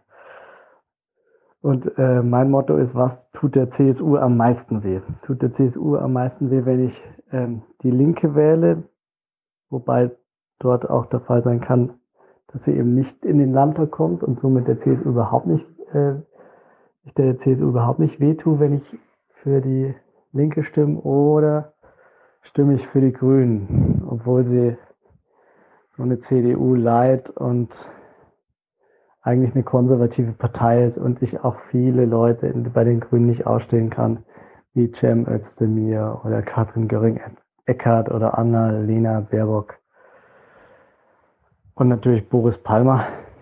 Und jetzt äh, stehe ich hier vor der Frage, wähle ich die Linke, die, die eigentlich mein, meine Interessen vertritt, bei denen ich mich wohlfühle, oder wähle ich die Grünen, weil ich dann weiß, damit ärgere ich die CSU ganz sicher. Das wollte ich mal äh, an die Aufwachen-Community und an Stefan und Tilo einfach mal weitergeben und fragen, was soll ich denn jetzt wählen in Bayern? Hallo, hier ist nochmal Jens. Ich wollte nochmal quasi einen Beitrag zum Hambacher Forst äh, hinzusteuern. Und zwar finde ich viel wichtiger, sich nicht um den Hambacher Forst zu kümmern, sondern um die Leipziger Gegend, weil dort äh, zurzeit ein Dorf äh, platt gemacht werden soll, damit dort äh, Kohle abgebaut wird. Und zwar läuft gerade das Genehmigungsverfahren und der Kohleabbau soll 2028 oder 29 starten. Das heißt, äh, warum ist es überhaupt noch erfolgsversprechend, in dieser Zeit äh, Kohleabbau zu machen? Sollte das nicht äh, längst äh, unrentabel sein? Und wer mehr Informationen dazu braucht, äh, das Dorf äh, Pödelwitz hat die Webseite Pro Pödelwitz und äh, ja, da kann man mal mehr nachlesen. Vielen Dank. Äh, ja, hatte ich meinen Namen gesagt? Jens. Tschüss.